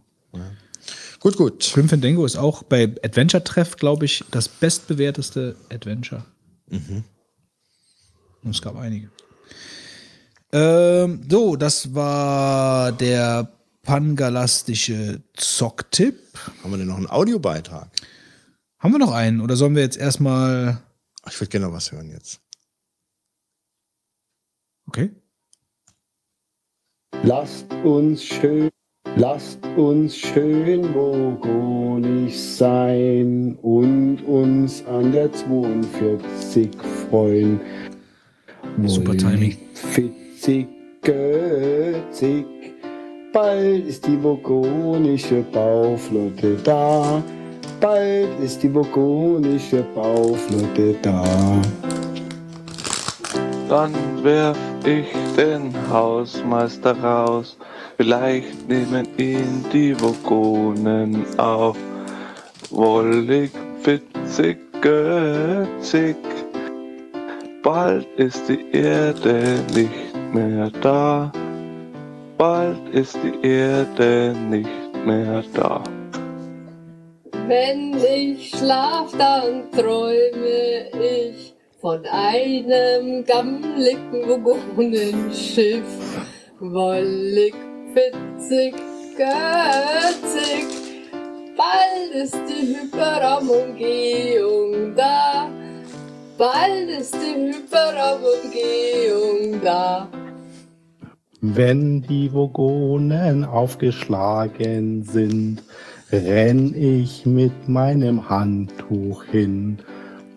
Wollig, fitzig, götzig. Bald ist die Vogonentruppe da. Bald ist die Vogonentruppe da. Fitz, der ist ein runder Mann, der auch ganz gut saufen kann. Wollig, fitzig, götzig. Bald ist der Saufbundkönig da.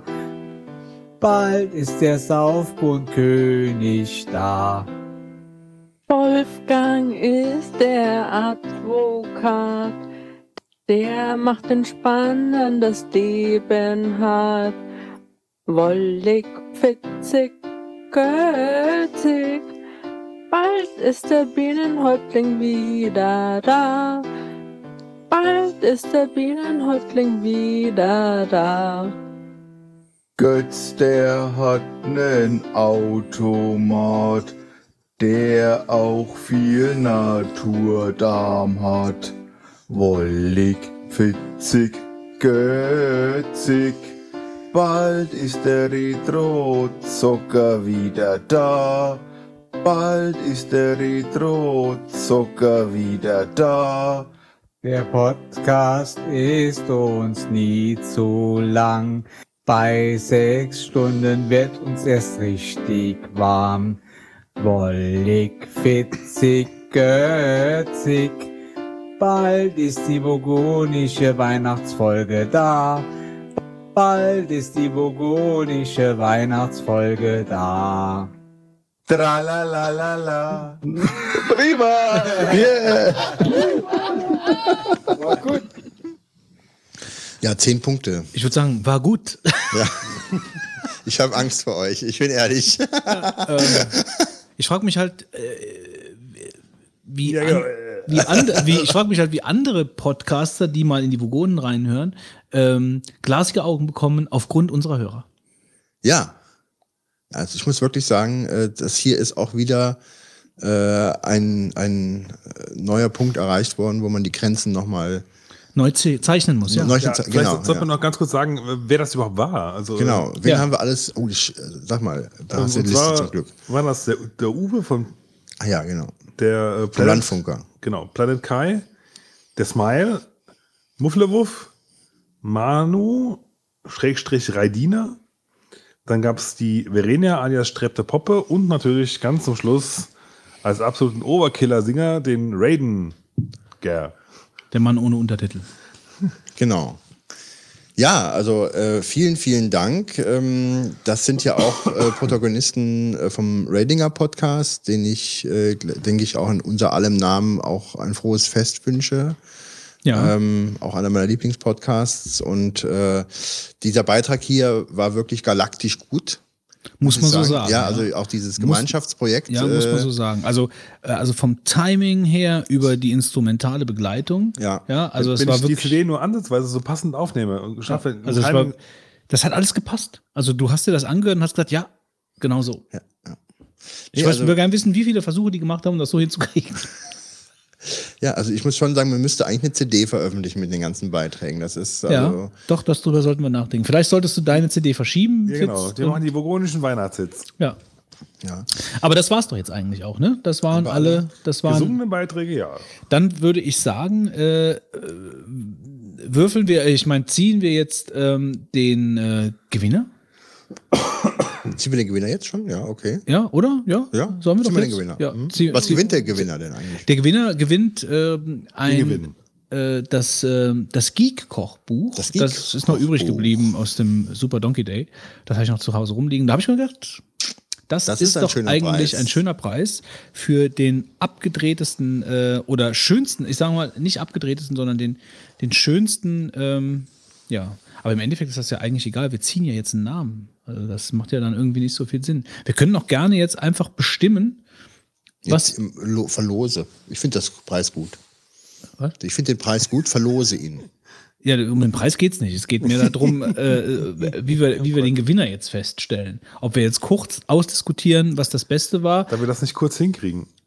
Gut, Verlose es. dann verlosen wir es. Geh mal auf random.org. Dann. Ich schreibe ähm, die Beiträge, hast du die irgendwo notiert? Und dann sagen wir Stopp. Irgendwo, ja, ja. notiert. Und dann sagen wir dir Stopp und dann, ähm, ich weiß nicht, wie das da funktioniert. Gut, bist du wahrscheinlich schon Ja. fertig? Ah, Sekunde und es gewinnt Trommelwirbelung. Achtung, lass mich gerade jetzt noch vergleichen.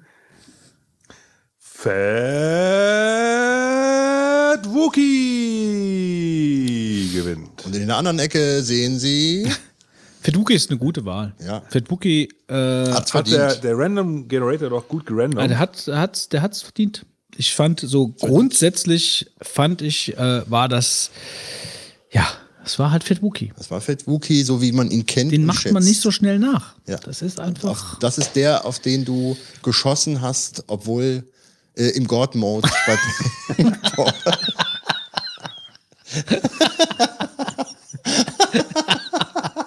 ein Bild, was ich auf meinem Sterbebett noch im Kopf haben werde, wie dieser riesige rosa Hase aus dem kleinen Häuschen da rauskommt und ich eine Salbe abfeuere. Und der Gesichtsausdruck wird mich mein Leben lang verfolgen. ja, doch eine gute Wahl. Ähm, Fat Wookie gewinnt das Geek-Kochbuch. Äh, bitte deine Adresse an äh, unsere Rohrpost. Ähm, dann geht das Buch irgendwann nächstes Jahr raus, wenn ich mal wieder Geld fürs Porto habe. Ja, nochmal danke an alle Teilnehmer. Es war wirklich ein Riesenspaß. Ich hätte nicht gedacht, dass das so tolle Beiträge gibt, muss ich sagen, Götz. Also Ja, das hätte ich auch nicht gedacht. ist wirklich. Äh, Ich sowieso Aufwertung. nicht. Ja, ist echt eine Aufwertung Äh. gewesen heute und Absolut, absolut. ähm, Also es hat einen Riesenspaß gemacht, äh, die, die eingegangenen E-Mails äh, sich anzuhören und dann schon schreiend aus dem Büro zu rennen. ja, doch. ja, die Grenze ist weitergesetzt worden. Gut. Kommen wir zum Retro-Trip der heutigen Folge. Und zwar haben, äh, hat sich äh, einer unserer Hörer, einer der 99, so dermaßen aufgedrängt, uns mit Briefpost zugeworfen, E-Mails bombardiert, weil er unbedingt dabei sein möchte. Und zwar ist das der Lukas. Hallo Lukas. Äh, schönen guten Abend. Und der Lukas möchte uns äh, etwas über Magic the Gathering, Gathering richtig? Äh, Magic the Gathering, das ist richtig, ja. äh, erzählen und ähm, das ist also ähnlich wie Skat, glaube ich, aber wir, wir, werden, wir werden darüber jetzt äh, ein bisschen sprechen. Ich finde das ein super interessantes Thema. Ich habe mich mit dem, mit dem Thema äh, Kartensammelkram eigentlich erst mit äh, Ascension beschäftigt, äh, was ich auf dem iPad gespielt habe und jetzt auch ein bisschen Hearthstone äh, am Spielen bin. Aber ich glaube, das ist ähm, dann doch noch mal so mit so einem mit so einer Prise Panini noch dazu und äh, äh, so, so, so, so ein bisschen was. Von daher würde ich sagen, fang doch einfach mal an. Was ist denn Magic the Gathering? Und warum beschäftigst du Äh, dich seit so langer Zeit schon damit? Ja, also ich äh, spiele Magic the Gathering seit 2007, also seit äh, sieben Jahren, so bald äh, acht Jahren. Ähm, ja, also Magic ist äh, ein Trading Card Game, wie du eben schon meintest. Ähm, also Trading Card Game heißt halt, dass man sich so ähm, Booster Packs kaufen kann, in dem halt Karten drin sind oder Moment, Moment, ähm, Moment, andere. Zu- viel Information. Also Trading Card Game. Äh, Ja, ein Sammelkartenspiel. Ein Sammelkartenspiel bedeutet also, ich kaufe mir Packs. Das ist also schon ein bisschen wie Panini. Ich ka- kaufe mir Packs mit. Ja, äh, so ein bisschen schon. Und so auch ein bisschen wie, äh, wie, wie Quartett früher im Bus. So Quartett, weißt du, so, so Autoquartett, also mit verschiedenen Werten. Also ich kaufe mir ein, ein, ein Pack, da ist, sind dann, ist dann zum Beispiel ein Drachen drin, da steht dann Feuerstrahl 30 Meter. Ähm, ja, so. hm. Also das ist natürlich bei jedem Spiel anders. Ähm, bei Magic, ähm, ja, das, das ist jetzt die Frage, wie tief man da in die Materie reingehen will. Tief. Ähm, maximal tief möglich. Ja gut, also ähm, bei Magic hat, äh, da gibt es natürlich auch äh, die Kreaturen, was wahrscheinlich die äh, wichtigsten ähm, Karten sind, die es gibt. Da gibt es zum Beispiel auch Drachen, die ähm, dann aber nicht äh, so ähm, ihnen zugeteilte äh, Angriffsmöglichkeiten oder Attacken, ähm, wie zum Beispiel einen Feuerstrahl haben, sondern einfach nur ähm, ihren zugeteilten ähm, Stärkewert. Die haben, äh, jede Kreatur hat Stärke und Widerstand. Okay. Ähm, die quasi äh, einen symbolischen Angriff darstellt mit ähm, einer Stärke von zum Beispiel 5 bei einem Drachen. Also das heißt jetzt, also nochmal Trading Card Game, Sammelkarten, also ich kaufe mir praktisch Packs, da sind dann halt verschiedene äh, Fantasy-Wesen drin, äh, zum Beispiel, also wahrscheinlich auch nicht nur Fantasy-Wesen, sondern auch, äh, weil, Alles Mögliche. In den äh, Jahren, in denen es das Spiel jetzt gibt. Krieger oder sonst, sonst, sonst irgendwelche, sonst irgendwelche Sachen. Ähm, und dann, äh, der Wolfgang macht mir hier irgendwelche wilden Zeichen. Aber Wolfgang, du Ich hättest, gerade jetzt hier du hättest, du hättest 15. Pantomime äh, studieren sollen. Vielleicht würde das dann besser funktionieren. Ich wollte mit dir eigentlich pantomimisch äh, kommunizieren. Ja, aber ich kann nicht gerade. mit dir Hast du pantomimisch nicht- kommunizieren hast- und mit ihm normal. Hast du Das- nicht gesehen, dass ich an einer Scheibe entlang gehe? Ja, gut, also.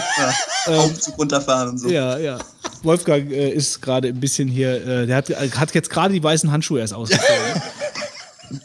Also es, es ist, ich, ich will ja nur, weil ich bin vollkommen unbedarft, was das Thema angeht. Wie gesagt, ich kenne nur diese Mhm. beiden Spiele. Also das ist schon so ein bisschen, ich kaufe mir also so Packs, da sind verschiedene Mhm. Kreaturen drin. Die Kreaturen haben ähm, gewisse Werte, die ich, Mhm. diese Werte äh, können dann in Konkurrenz mit den anderen Werten anderer Karten äh, gesetzt Mhm. werden. Ganz genau. So, also ich spiele praktisch ein Kartenspiel mit verschiedenen Karten gegeneinander. Genau. Ähm, ja.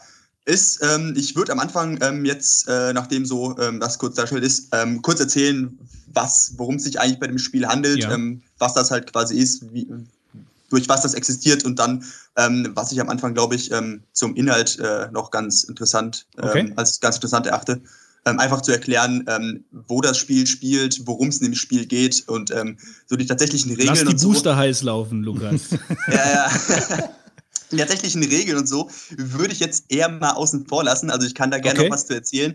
Aber ähm, es ist immer so, so äh, Fitz kennt das ja bestimmt, so ein bisschen problematisch, wenn man ähm, da sitzt und äh, jemanden Regeln erklären muss. Ja, Und äh, das ich. äh, nicht kann, äh, wenn man äh, vor allem äh, demjenigen das Spiel nicht tatsächlich zeigen kann und beide nicht das Spiel gleich vor sich liegen Es haben. ist wahrscheinlich ja so ein bisschen das, weil viele unserer Hörer sind ja, denke ich mal, Tabletop, äh, kennen zumindest Tabletop oder kennen auch diese ganze D&D, DSA-Geschichten. Also im Mhm. Prinzip gibt es ein Regelwerk, äh, was vielleicht so ein bisschen auch daran angelehnt ist, also so grundsätzlich. Also ich würfel, würfel ich auch bei dem Spiel? Nein, es, äh, man hat äh, den Würfel für die Lebenspunkte, also man kann ja, in der Regel benutzt man einen Würfel dafür, manchmal auch einen ähm, Zeichenblock ähm, dafür oder äh, manchmal, wenn ähm, es bestimmte ähm, Counter gibt, die auf Kreaturen gelegt werden, für alles Mögliche zu repräsentieren, ähm, da benutzt man Würfel, aber ähm, sonst ähm, ist kein Würfel invol- involviert. Mhm, okay.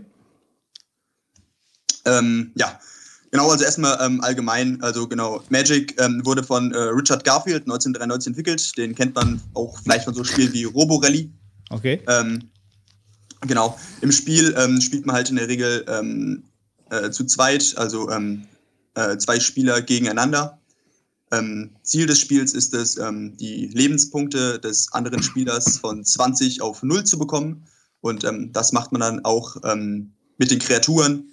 Äh, zum Beispiel dem Drachen mit Stärke 5 ähm, müsste man den anderen Spieler dann viermal angreifen, um seine Lebenspunkte von ähm, 20 auf äh, 0 runterzubekommen. Zwischenfrage, also jedes, jede Karte hat 20 Lebenspunkte, egal wer es ist. Ähm, jeder, jeder Spieler. Ähm, also man hat als Spieler 20 Lebenspunkte und ähm, man greift dann mit seinen Kreaturen den anderen Spieler an, um seine Lebenspunkte von 20 auf 0 zu bekommen. Ach so, mein ganzes Deck hat 20 Punkte. Genau, so quasi, ja. Wie werden die dargestellt, die Punkte?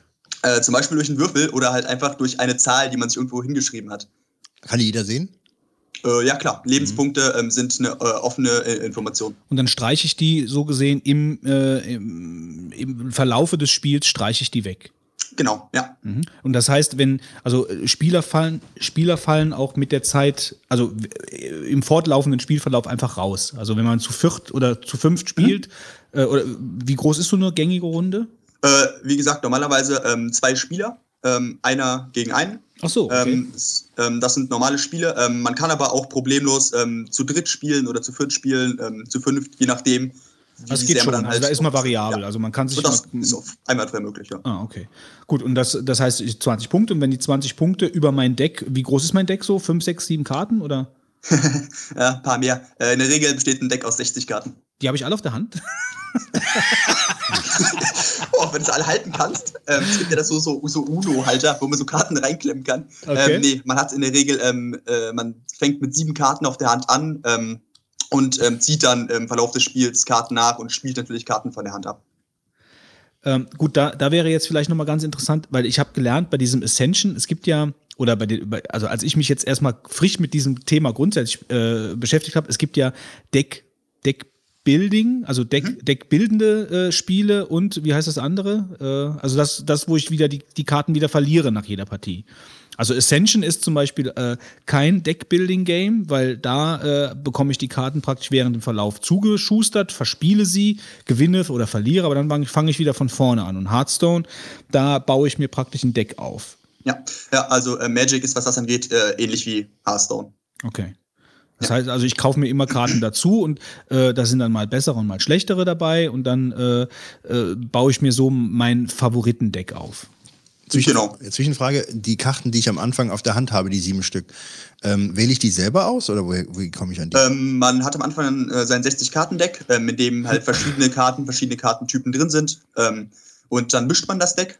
Ähm, der andere Spieler kann es dann auch noch mischen, damit äh, irgendwelche Zweifel, ob man das Deck gerade gestackt hat oder so, ähm, aus dem Weg geräumt sind.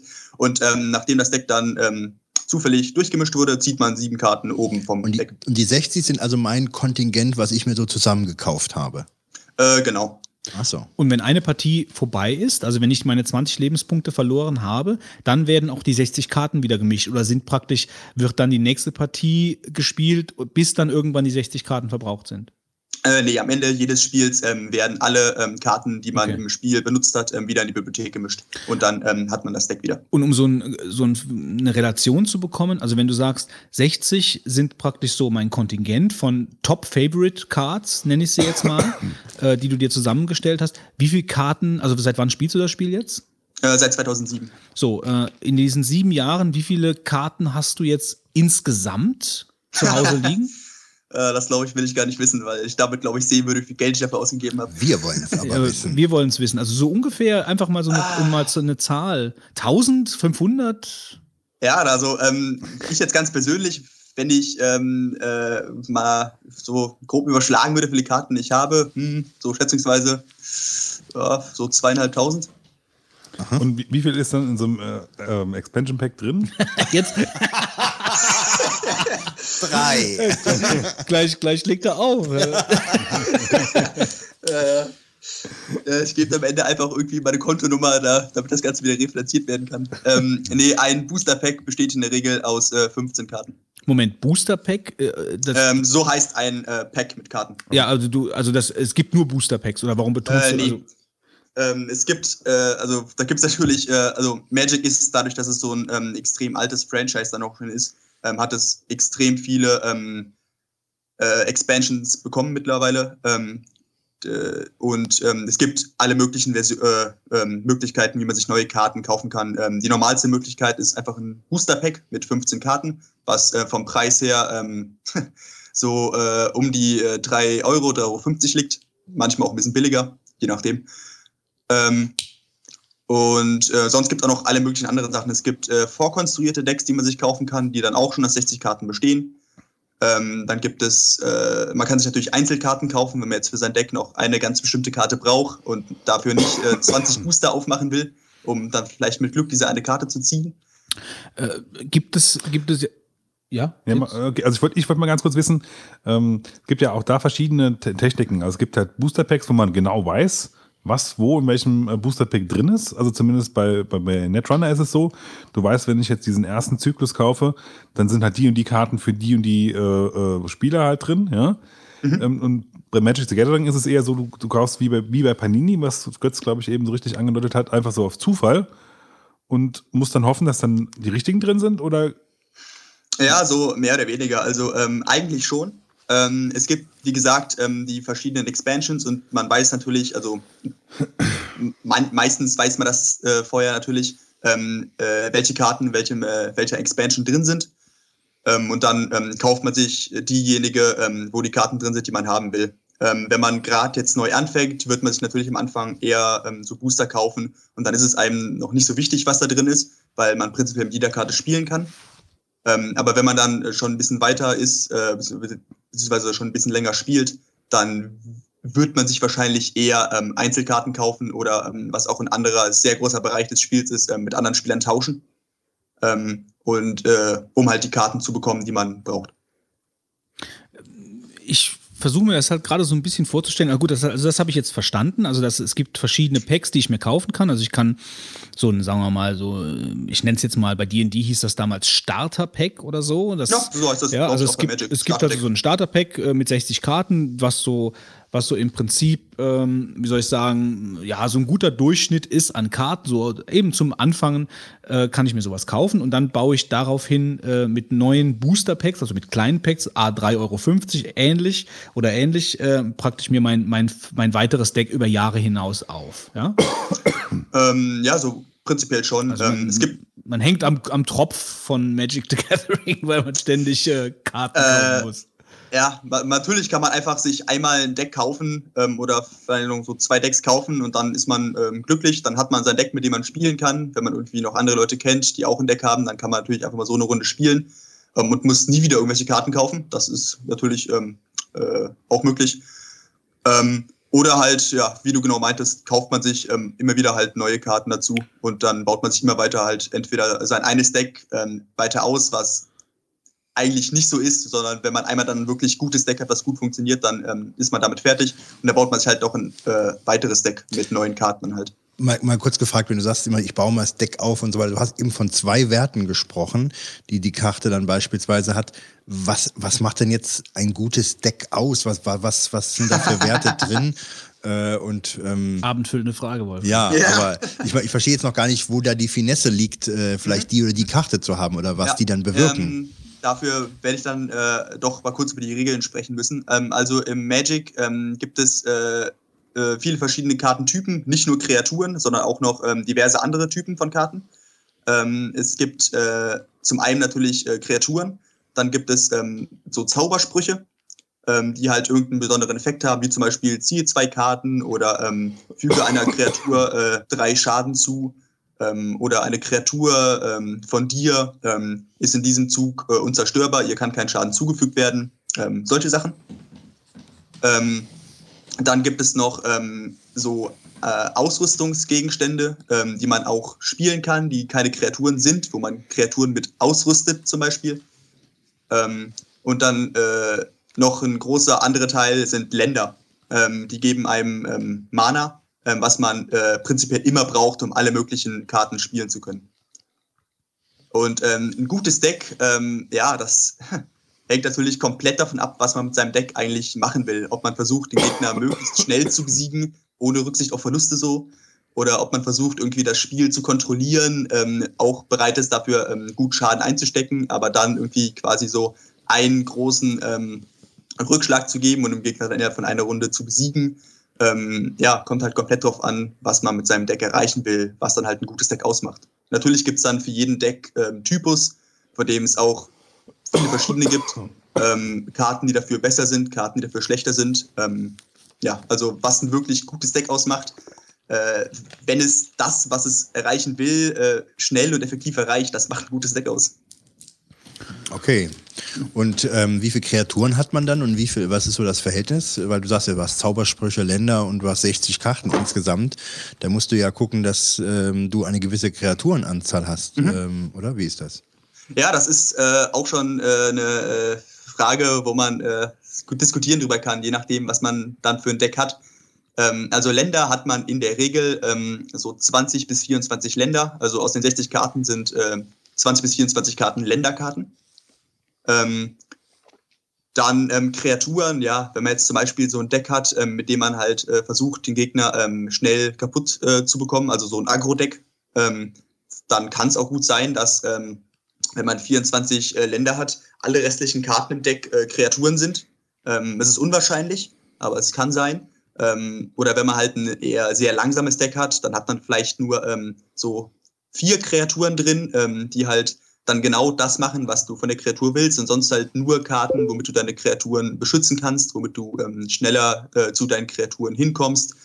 Ähm, ja, also ähm, das Verhältnis zwischen Karten ist äh, der absolute Knackpunkt, der ein gutes Deck ausmacht. Und ähm, den richtig herauszufinden, ähm, welche Karten man äh, benutzt, welche nicht und in welchem Verhältnis man die Karten benutzt, ist ähm, der wichtige Punkt, womit man dann sich ein gutes Deck baut.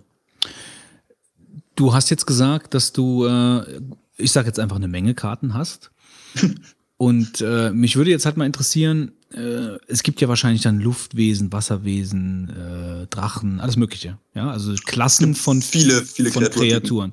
So, ähm, wie ist das denn? Also bei so einer Menge, ich meine, den 30. Drachen zu haben, ist ja wahrscheinlich dann irgendwo auch dann nicht mehr so spannend. Oder, oder stelle ich mir das falsch vor? Also ist, wie, wie breit ist denn diese Kreaturpalette aufgestellt in so einem in, in, in Magic? Also Gibt es da Unterarten von Drachen, um das Ganze irgendwo dann halt auch interessant zu halten? Oder äh, gibt es Wasserwesen, die auch fliegen können oder, oder ähnliches?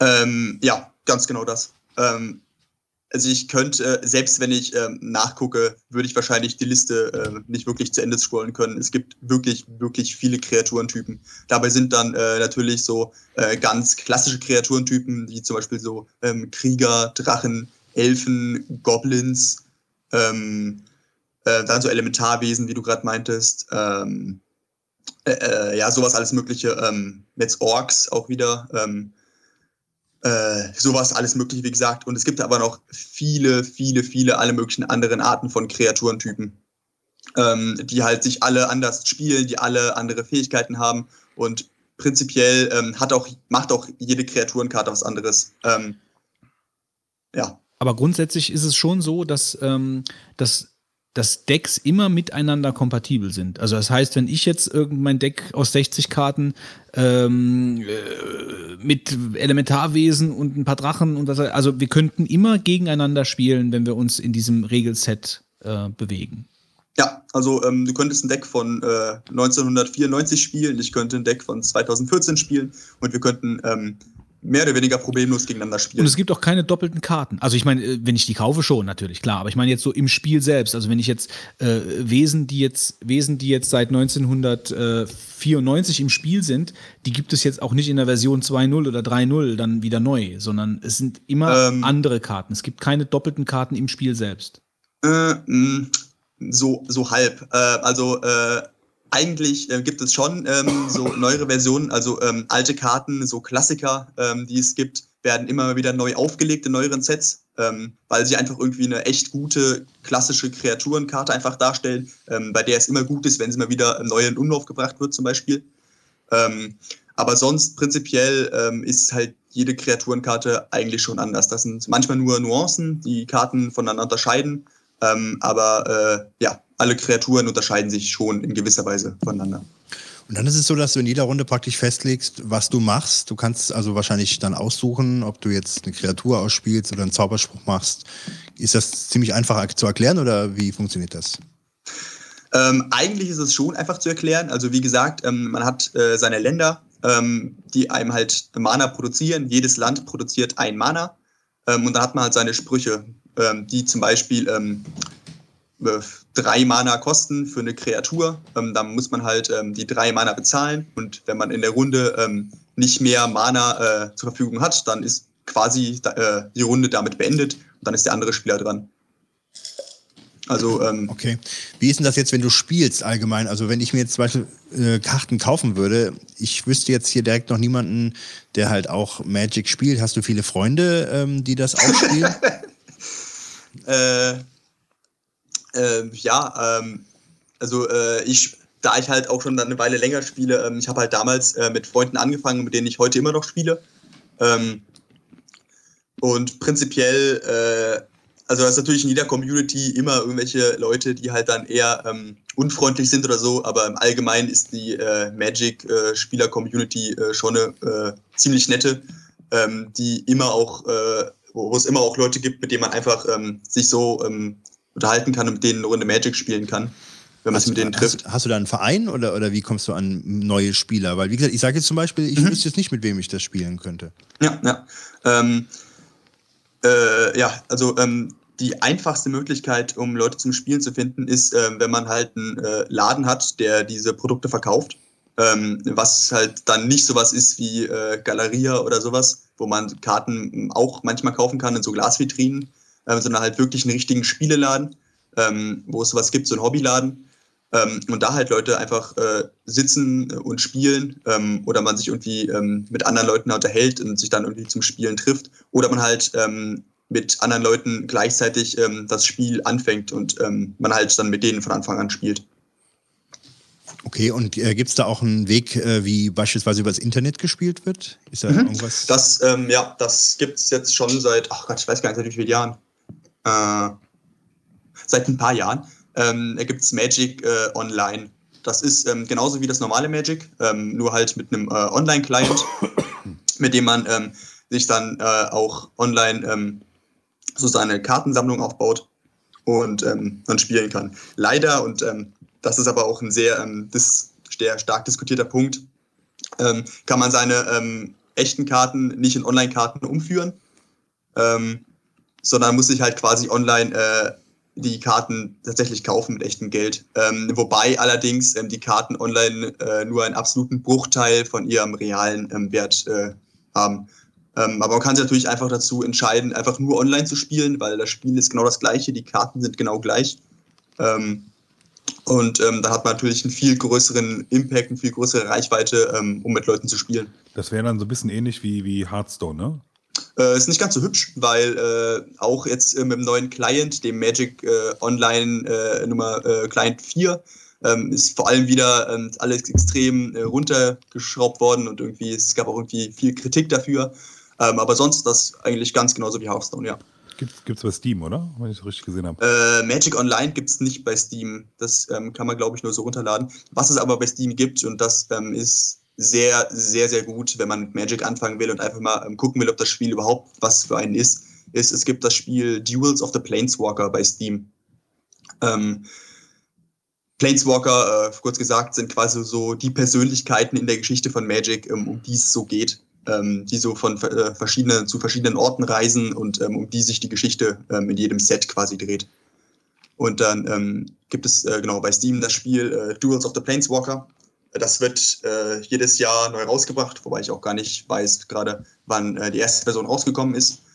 Und ähm, das ist dann ein fertiges Spiel. Ähm, in dem Spiel ähm, äh, hat man halt dann seine Rolle ähm, und man bekommt irgendwie am Anfang, kann man sich eins von verschiedenen Decks auswählen, mit dem man startet und spielt dann da so ähm, eine Art Geschichte durch. Das heißt, man tritt der, nacheinander gegen verschiedene ähm, Gegner an, äh, also gegen KI dann natürlich. Und dann gibt es verschiedene Zwischenherausforderungen, wie zum Beispiel töte äh, den Gegner innerhalb von fünf Runden oder du hast diese Hand, ähm, versuche ähm, möglichst schnell deinen Gegner dann zu töten, etc.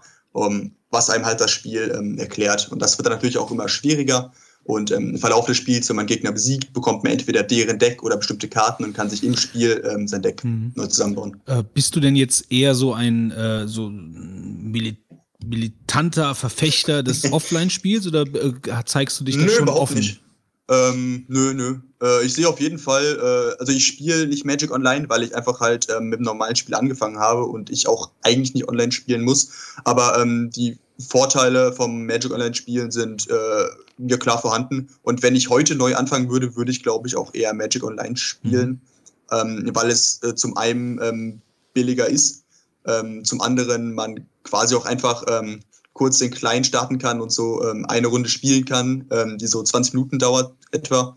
Ähm, äh, wenn man halt einfach irgendwie Zeit hat oder so nachmittags ähm, und man sich halt nicht mit anderen Leuten treffen muss und so. Ähm, und ja, also nö, hat auf Okay. jeden Fall schon starke Vorteile. Ähm, die, äh, du hast es gerade eben kurz angesprochen. Also es gibt schon, auch wie bei, bei den klassischen D&D, DSA, es gibt also schon auch eine Background-Story von der ganzen Geschichte. Also das ist eingebettet äh, in, in eine Geschichte. Genau. Ähm, ja, äh, die Geschichte von äh, Magic ist auch tatsächlich von äh, 93 bis heute ähm, stringent eigentlich. Ähm, also es gab natürlich verschiedene äh, Punkte in der Geschichte, ähm, wo sich dann was verändert hat und äh, große Charaktere irgendwie dann ähm, äh, abgetreten sind und neu reingekommen sind. Aber mehr oder weniger ähm, zieht sich die Geschichte durch. Und ähm, Das ist so eine klassische, klassische Fantasy-Geschichte wahrscheinlich da. Äh, am Anfang mehr klassisch, äh, mittlerweile nicht mehr ganz so klassisch, weil irgendwann hat man ja auch mal alles gesehen und dann muss man sich ja neue Sachen ausdenken. Ähm, äh, aber prinzipiell genauso, ja. Ähm, jedes Jahr kommt ein ähm, neuer Block raus, beziehungsweise äh, halt ähm, äh, neues, äh, großer Teil von ähm, Expansion-Sets, ähm, der die Geschichte weiterführt. Ähm, und ja, ähm, früher wurden dazu dann immer noch ähm, Bücher ähm, auch rausgebracht, ähm, die ähm, für das Set vom letzten Jahr zum Beispiel pro Buch beim Kindle, glaube ich, äh, einen Euro gekostet haben oder so, Mhm. für so ein 120 Seiten Buch, wo halt die Geschichte erklärt wurde. Und momentan ist es so, dass äh, Wizards auf der äh, Website äh, so Geschichten äh, released, die so zum Lesen auch so 20 Minuten dauern oder so, wo halt die Geschichte so nacheinander äh, weitererzählt Also wird. um der ganzen Sache ein bisschen Tiefe zu geben dann. Genau. Und sonst natürlich wird die Geschichte auch immer auf den Karten erzählt. Also Karten haben ähm, zu ihrem normalen Effekttext auch ähm, natürlich immer ein Bild. Die Hälfte des Kartes ist äh, das Bild, ähm, wo Sachen dargestellt werden, ähm, was so gerade passiert. Ähm, und unten gibt's dann immer noch quasi so ein, ähm, den Flavortext, also den Text, wo irgendwie irgendwie so, so gesagt wird oder erklärt wird, was da irgendwie gerade passiert oder so, was halt nicht wirklich ähm, das ist, was halt äh, durch den Regeltext da steht, sondern halt irgendwie so entweder was die Story weiterführt oder ähm, bestimmte Sachen, die halt ähm, mit dem Bild Mhm. ähm, in Verbindung stehen. Ähm, wir, du weißt ja, als, als treuer Hörer weißt du ja, wir wollen ja ähm, kürzer werden. Von daher ähm, äh, wird, wird, uns, wird uns jetzt so ein bisschen die Zeit knapp, aber ich habe jetzt hier noch ein paar Fragen stehen, die würde mich sehr interessieren. Ich würde dich jetzt bitten, knapp und kurz die Sache zu beantworten. Ähm, es geht eigentlich nur so, da, nur so ein paar Sachen, aber die will ich jetzt schon noch wissen. Äh, wie lange dauert so eine Partie, wenn wir, wenn wir jetzt auf der Couch sitzen hier und wir fangen an, eine äh, Partie Magic zu spielen mit, äh, mit unseren 20 Lebenspunkten? Wann komme ich dann wieder nach Hause? ähm, ja, äh, habe ich äh, gerade eben, glaube ich, äh, schon mal ganz kurz erwähnt gehabt. ähm, 20 so um die- Minuten, Götz. Ganz genau, ja. Eine Ähm, Minute pro Lebenspunkt. Ja, also, ähm, naja, ähm, es kann sein, dass ein Spiel äh, natürlich schneller geht, wenn man ähm, zwei extrem aggressive Decks zum Beispiel spielt. Ähm, es kann auch sein, dass ein Spiel länger dauert, wenn man eher so der stark überlegende Typ Spieler ist oder äh, ein sehr kontrolliertes Deck spielt.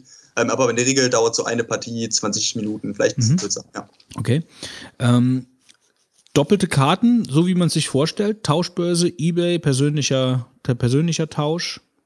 Ähm, ja, eigentlich genau so. Es gibt ähm, die große äh, Website äh, magickartenmarkt.eu. Das ist so die größte europäische äh, Kartenverkaufsbörse, ähm, wo man ähm, seine Karten halt reinstellt und für einen bestimmten Wert halt verkaufen kann. Man kann die auch äh, auf Ebay verkaufen oder kaufen, da sind die dann immer ein bisschen teurer oder halt sonst einfach ähm, mit anderen Spielern tauschen. Aber das ist dann schon so, dass, ähm, dass Karten, die jetzt sagen wir mal 2002 rausgekommen sind, das ist dann die Auflage 2002, die gibt es auch heute gar nicht mehr. Mhm. Genau, ähm, das ist immer Limited Print Run eigentlich. Mhm. Ähm, teilweise sind Karten aus 2002 nichts wert, weil es äh, keine gute Karte ist und man die nicht braucht. Ähm, tendenziell sind Karten, die äh, älter sind, natürlich immer ein bisschen mehr wert. Ähm, und äh, es gibt auch Karten äh, von den frühen Sets, die äh, lächerlich viel wert sind eigentlich für das, was sie sind. Okay, also das bedeutet, ähm, also es ist schon so, dass alte Karten auch viel wert sind, obwohl sie eigentlich Schrott sind, weil sie alt sind. Ähm, ja, ähm, eigentlich sind ja alte Karten viel wert, wenn sie halt gute Karten sind. Ähm, manchmal sind alte Karten viel wert, einfach nur weil sie alt sind und weil sie irgendwie für manche Spieler irgendwie so äh, Novelty-Gründe haben. Ähm, Ja. ja, ja. Ähm, die mächtigste Karte in deinem Deck würde mich noch interessieren. Äh, in welchem? In welchem? Ähm, okay, jetzt äh, weiß ich nicht, wie Ähm. ich den Ball retournieren soll. Äh, also in, ich würde sagen, wenn, wenn, wenn ich dir jetzt alle Karten wegnehmen würde und verbrennen würde und dürftest dir eine rausnehmen, welche wäre das? Äh, da fragst du mich quasi, welche Karte ich besitze, die am meisten Wert hat, ja? Äh, jetzt nicht finanziell, nee, sondern mehr, mehr vom Spiel her. Also an welcher Karte hängst du am meisten? Kann man das so sagen? Wenn, wenn nicht, ja gut. Ich dachte, du es- würdest das wie aus der Pistole geschossen jetzt sagen. Das ist Nee, mein Platin-Drache, der auch äh, tauchen kann oder ähnliches. Äh, nee, es kommt halt wirklich, also es gibt verschiedene Formate, in denen man spielen kann und da hat man natürlich, also das ist dann natürlich ähm, wirklich ähm, äh, sanktioniertes Spiel und so, was man eigentlich halt, äh, wenn man so mit Freunden spielt, nicht macht, äh, wo man verschiedene Decks hat. Ähm, in den älteren Decks äh, dann halt natürlich eher die Karten, die auch viel Wert haben, für die ich eine Weile gebraucht habe, um sie zu bekommen. mhm. ähm, in den äh, Decks, die dann irgendwie ein bisschen neuer sind, ähm, halt dann einfach Karten irgendwie, ähm, ja, die nicht vielleicht unbedingt viel Wert haben, aber die ich irgendwie ähm, auch, äh, wo es für mich schwer war, dran zu kommen oder wo ich Ja, ja, echt ja. Glück hatte, die zu bekommen oder so. Genau. Nee, gut, wenn du das so jetzt nicht, nicht sagen kannst, ähm, äh, wird eigentlich auch um Karten gespielt? Also sagt man so nach einer, also sagt man vorher, okay, wir spielen jetzt und wenn ich gewinne, bekomme ich, also so ein bisschen Glücksspielmäßig, gibt es sowas auch? Oder ist das. Ähm, ist das ein- gab's früher, das hieß Ante ähm, in den ersten paar Sets, wobei ich glaube, weiß gar nicht, ob das sogar nur im ersten Set war. Ähm, Okay. die, äh, es gibt Karten dafür, ähm, die sind alle verboten in sämtlichen Form äh, Form- Formaten eigentlich. Ähm, das äh, Element ist äh, heute überhaupt nicht mehr vorhanden. Nein. Mhm, okay. Ähm, und die äh, Hearthstone und Ascension und so Sachen, spielst du das auch? Also kannst du dem auch einen Reiz abgewinnen? Äh, klar, ähm, Hearthstone ist halt äh, wesentlich, also Hearthstone ist ja umsonst, ähm, deswegen hat was das angeht, natürlich schon mal einen äh, effektiven Vorteil gegenüber Magic. Ähm, Hearthstone ist halt wesentlich einfacher als Magic eigentlich, wenn man sich irgendwie ähm, nicht wirklich jetzt in das große Regelwerk stürzen will, was halt Ja, Magic ja, äh, anbietet, ähm, dann äh, ist Hearthstone da auf jeden Fall ähm, schon klar Also, äh, zu sehen. aber die, die, die Faszination von Magic ist dann halt schon die Komplexität. Äh, eigentlich doch auf jeden Fall, ja. Mhm. Dass es immer viele verschiedene Möglichkeiten gibt, wie man Decks baut, was man mit seinem Deck machen will und so, genau. Gut, Lukas, das war's von meiner Seite. Habt ihr noch irgendwas? Wolfgang, Du hast aufwachen. alles Wolfgang. gefragt, was ich hätte fragen können. Ja, ich, ja, ich meine, ich fand das halt sehr interessant, weil äh, es für mich ein vollkommen unbelecktes Thema äh, eigentlich. Also ich kenne zwar, wie gesagt, Hearthstone und äh, Ascension, aber sonst. Ähm, ja, und man kennt es ja von, von Big Bang Theory oder so, wenn die da halt sitzen und irgendwelche, das wird wahrscheinlich auch Magic sein, könnte ich mir vorstellen, oder was ähnliches, wenn die da ihre Karten sich entgegenbrüllen, ihre Werte. So oder so, also ich fand das sehr interessant. Vielen Dank, Lukas, für deine Zeit. Ja, danke sehr. Gerne doch. Und äh, ja, wir werden das dann, äh, äh, diese Aufzeichnung, ich denke mal so in drei, vier Jahren ausstrahlen. Klingt gut. Alles klar, gut. Dann mach's gut. Und frohes Fest. Frohes Fest. Bis bald. Ebenso. Tschüss. Ciao, Ciao. Lukas. Öffnen wir Marvins Tagebuch. Erste Kapitel, Wolfgang. Ja, ich habe also einen richtigen Marvin, denke ich mir. Ähm, schon Wir haben lange. immer richtige Marvins. Ja, aber so einen, der mich richtig getroffen hat, ehrlich gesagt, ins Herz. Und zwar äh, habe ich ähm, mein iPad in einem Karton, so ein ganz flacher Karton, äh, wo so ausgedruckte Fotos drin waren, ähm, transportiert und bin damit über Pflastersteine gelaufen. Und ich habe hier noch so ein altes äh, iPad 3, äh, das erste mit dem Retina-Display. Und ich habe da jetzt, muss ich peinlicherweise zugeben, auch noch dieses iOS 5 drauf, weil ich den neueren nicht drauf haben wollte. 6 ist ja irgendwie so gewesen, dass man sagt, das sei gar nicht so tolle. Ja, mit 7 denke ich mir, wird das sehr langsam laufen. Und momentan läuft es noch relativ schnell. Und eigentlich alles, was ich machen möchte, funktioniert damit. Natürlich muss man manchmal gucken, dass so irgendwelche Programme nachher iOS 6 oder 7 erfordern. Da bist du natürlich raus. Das ist natürlich sehr ärgerlich. Äh, Ich will aber eigentlich nicht updaten, weil dieses Zurück, ab, zurück äh, sag ich mal, führen ist sehr schwierig. Ja?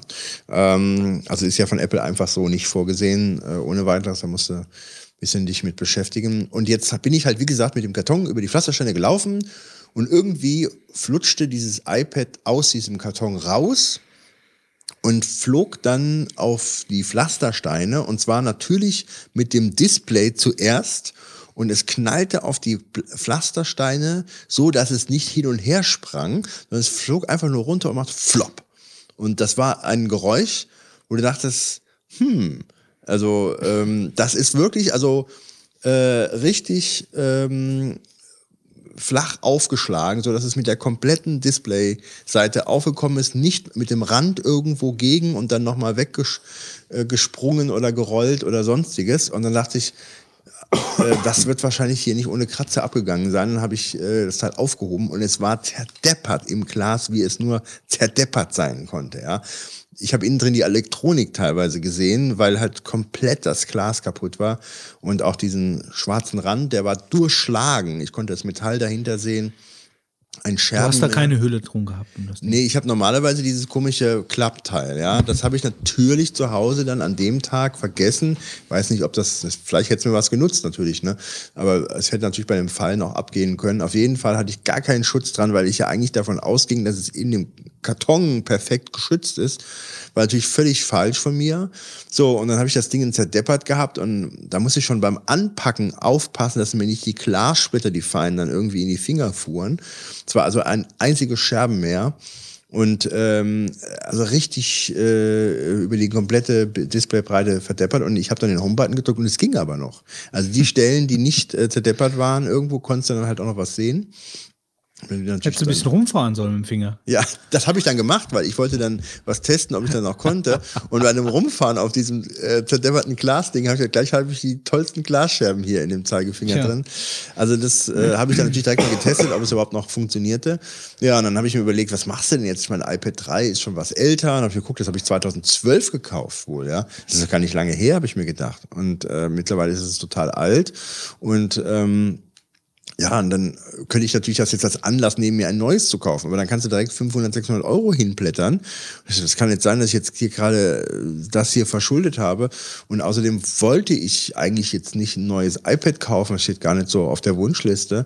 Weil Hast ich du jetzt die Pflastersteine angezeigt? ja, also ich kann ja nur mich selber da irgendwo tadeln. Und dann habe ich gesagt, was mache ich nur, was mache ich nur? Und dann habe ich noch ein bisschen gegoogelt, weil ich wusste, es gibt so Display-Reparaturen, ob das überhaupt geht. Und bin ich auf die Seite von Just.com gekommen. Ähm, das nennt sich genau, Mensch, mal kurz gucken. Ähm, Just.com, also www.just.com, also just, com, shop.de, Online-Werkstatt und die bieten an halt Displays äh, oder überhaupt generelle, äh, generell äh, sag ich mal, Elektronik zu reparieren, MacBook, äh, iPad, iPhone, iPod, Samsung, LG, PS3, Notebook bieten sie an. Und dann kostet dann die Reparatur des Displays da 99 Euro, inklusive Porto und allem. Dann habe ich gesagt, gut, hin und her überlegt, äh, ich mach's und habe es dort eingeschickt und hat, glaube ich, so fünf Tage gedauert, da hatte ich es wieder zu Hause liegen und es war repariert und es funktioniert wie vorher. Und du siehst nicht, dass es repariert wurde. Es ist also perfekt gelungen. Ich hatte ja auch keine Schäden äh, an dem Alu-Rückseite, äh, sodass das halt auch überhaupt nicht äh, auffiel. Äh, es hat super schnell funktioniert. Ja, also ich kann es nur empfehlen, äh, wer wirklich so ein kaputtes Display hat. Ähm, bei mir hat das jetzt super geklappt auszutauschen und ich habe eigentlich gedacht, ich kann es in den Müll schmeißen, als ich das Ding äh, in der Hand hatte. So zerdeppert war das. Das ist mein Marvin mit dem kleinen Happy End. Mache ich mal weiter. Kapitel 2 geht äh, um den äh, Ticketversender Eventim, der in Deutschland zumindest, ich weiß nicht, ob vielleicht noch irgendwo anders auf der Welt, keine Ahnung, ähm, auf jeden Fall für Deutschland die Karten äh, verkauft für ACDC. Äh, und ich habe mir, obwohl mir das Album nicht gefällt, trotzdem Karten äh, gekauft für das Konzert in Köln. Und ähm, warum Köln? Ich wollte eigentlich Hockenheim, weil da eigentlich relativ viele Freunde und Kumpels von mir hinfahren, habe dann aber festgestellt, dass an dem Tag, wo das Konzert ist, auch eine Hochzeit ist, auf die ich eingeladen bin. Und äh, ja, da sollte man vielleicht erscheinen. Ähm, und deswegen war Köln so die, die nächste logische nahe Adresse halt. Und äh, der Chris zieht jetzt übrigens auch dahin, der, der die, die Fotos damals von der Bobbycar aus dem Wasser rausgemacht hat. Ja. Mhm. Und ja, da habe ich also auch eine Schlafmöglichkeit in Köln. Insofern kann man da auch, glaube ich, einen schönen Abend draus machen. Mhm.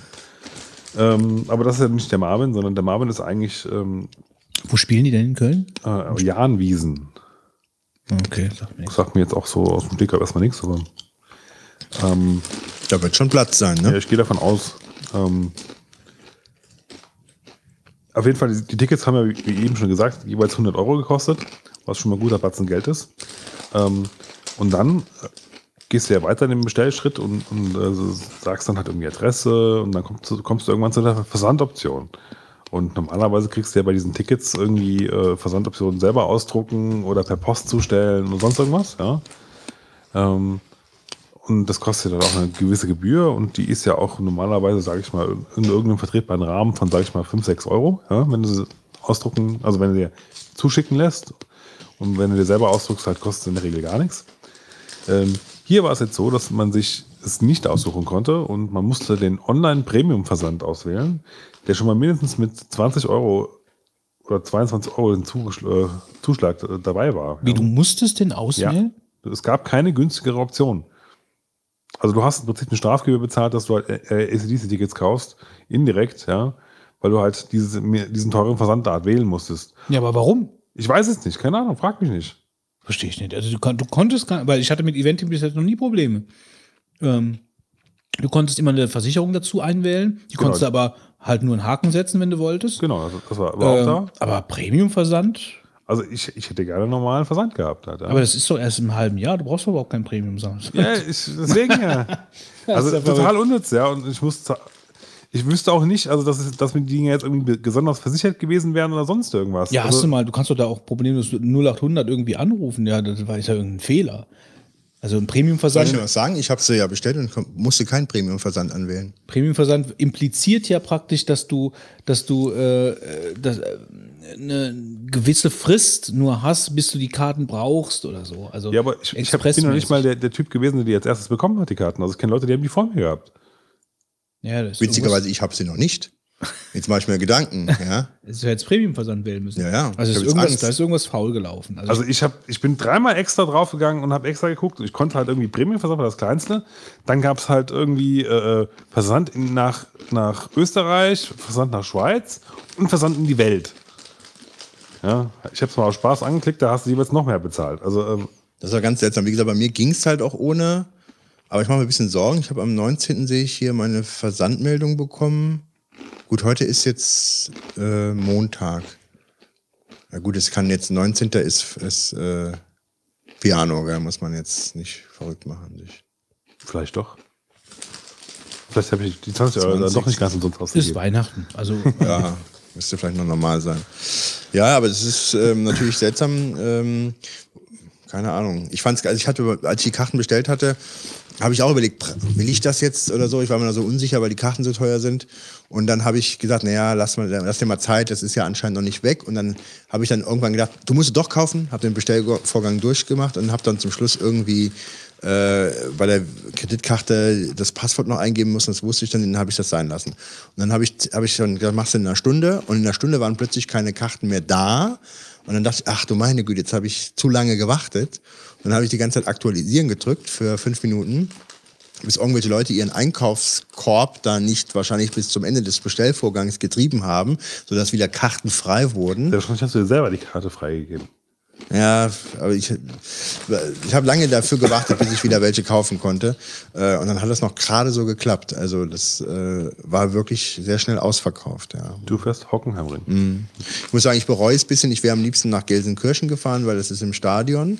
Äh, Und das ist wesentlich angenehmer. Ich finde, im, ähm, Hockenheimring stehst du sehr weit weg und es ist halt einfach nur eine Wiese, äh, so ein Platz und ähm, in so einem Stadion ist es viel aufgeräumter, ähm, siehst vielleicht auch ein bisschen besser dann, aber das ist natürlich auch noch mal 80 Kilometer weiter, ähm, wenn ich da noch eine andere Location hätte ausgewählt als den Hockenheimring. Naja, gut. Ähm, mein Marvin, Kapitel 3, hat mit meinem Stehtisch zu tun. Ich bin also, äh, nachdem ich mir das Modell ausgeguckt habe, welches ich haben möchte, bin ich auf die Webseite gegangen und habe die Verfügbarkeit gecheckt im IKEA Koblenz, weil äh, der, das ist der nächste IKEA von uns aus.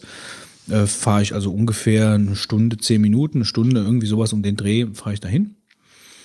Ähm, es waren noch zwei von meiner Version. Den Tisch gibt's in ähm, vier verschiedenen Versionen. Einfach nur viereckig, die Version habe ich gekauft, dann fünfeckig und mit so zwei, äh, so nierenförmig rechts, nierenförmig links, also mit so Ausbuchtung, wo man sich so reinstellen kann. Ich wollte die ganz normale viereckige Variante mit abgerundeten Ecken.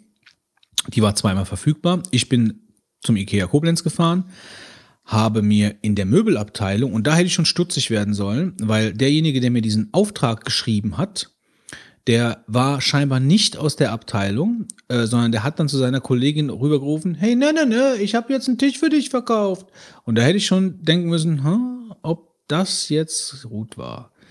Weil vier verschiedene Varianten. Gut, wie auch immer, der hat mir einen Auftrag geschrieben. Ich bin runter an die Ausgabe gegangen. Ich habe drei Pakete bekommen. Eine Tischplatte und äh, zwei Pakete fürs Untergestell. Ich habe extra noch kontrolliert, ob es die richtige Farbe ist, weil das konnte man halt von außen erkennen. Ähm, man kann natürlich auch die Form vom Tisch erkennen, aber äh, dazu später mehr. Ich habe nach der Farbe geguckt, die Farbe war richtig. Ich bin nach Hause gefahren, in die Firma, habe das Ding auseinandergebaut, Also ausgepackt, habe es angefangen aufzubauen und habe dann festgestellt, dass mir der falsche Unterbau für den richtigen Tisch verkauft worden ist. Also der Unterbau war für eine von diesen nierenförmigen Versionen.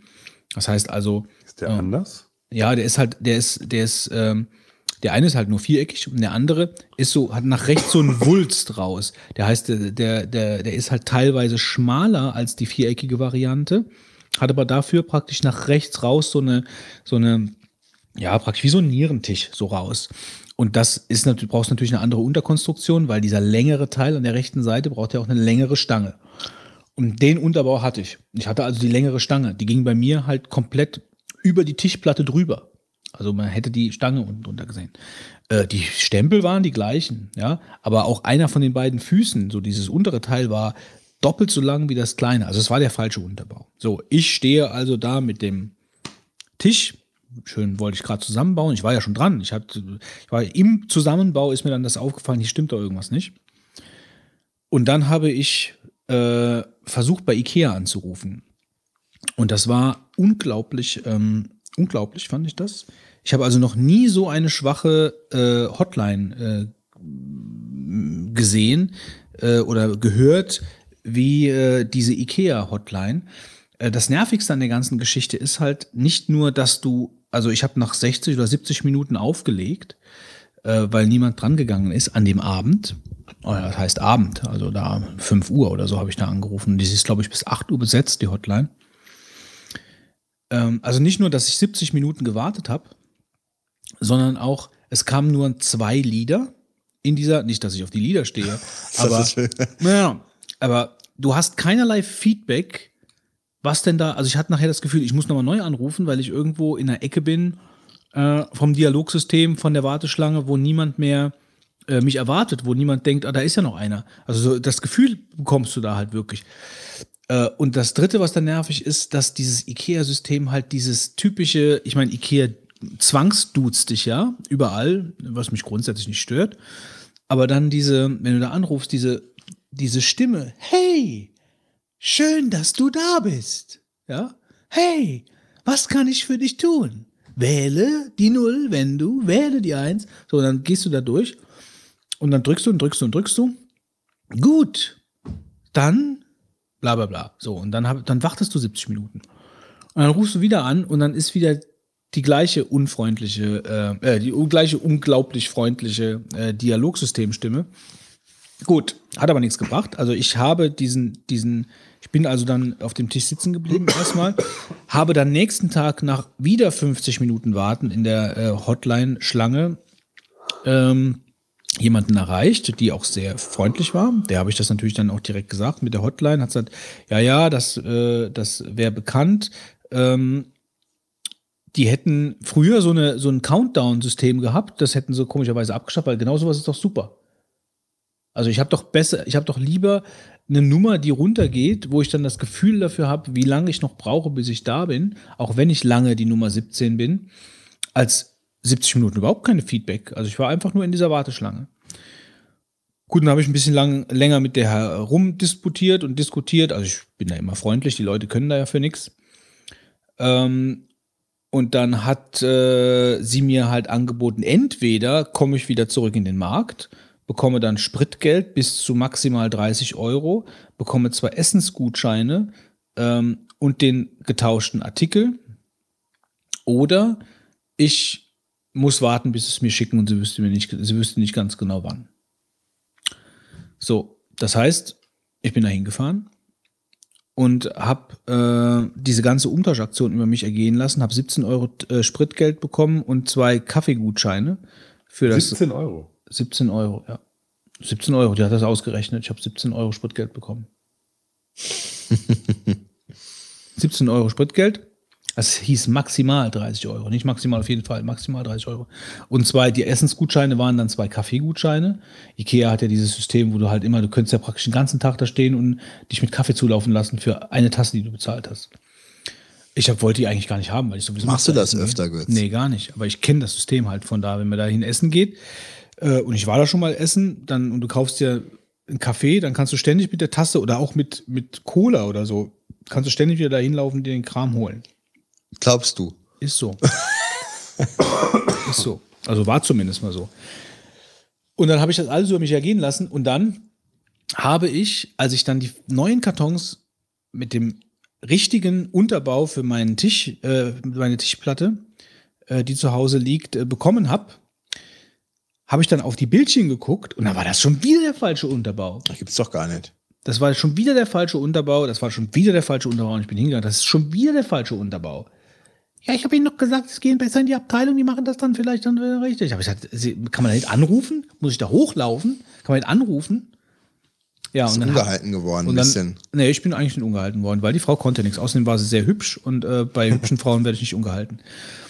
So äh, tust du dich da verhalten. So, und dann. Das ist Oberflächlicher Typ, du. Genau. Und dann habe ich äh, mit der Möbelabteilung gesprochen, hat sich nachher herausgestellt, dass ich, wir haben den dann aufgemacht, da am Kundencenter, haben wir den Karton aufgemacht, um zu kontrollieren, ob es der richtige ist. War der richtige, aber das Bildchen war falsch. Was auf dem, auf dem Karton drauf war. Das war das falsche Bildchen. Also der, das war der Unterbau von dem Tisch, den ich fälschlicherweise zu Hause hatte. Also insgesamt eine sehr schwach, ein sehr schwaches Bild, was Ikea da abgegeben hat, muss ich schon sagen. Ich habe das dann, äh, die haben dann da so ein anonymes Terminal, wo du dann äh, deine, deine Beschwerde reintippen kannst. Da habe ich das dann mal reingetippt und habe da gesagt, die Hotline wäre unter aller Kanone und grundsätzlich Da bla bla ist bla. kein Speichermedium dran an Nee, dem ich Gerät. nicht. Ich habe es auf jeden Fall mal reingetippt. Ist Äh, wahrscheinlich mit gar nichts verbunden, dieser Rechner, oder Nee, was es ist? das ist einfach nur so eine Maske, Def kann- 0.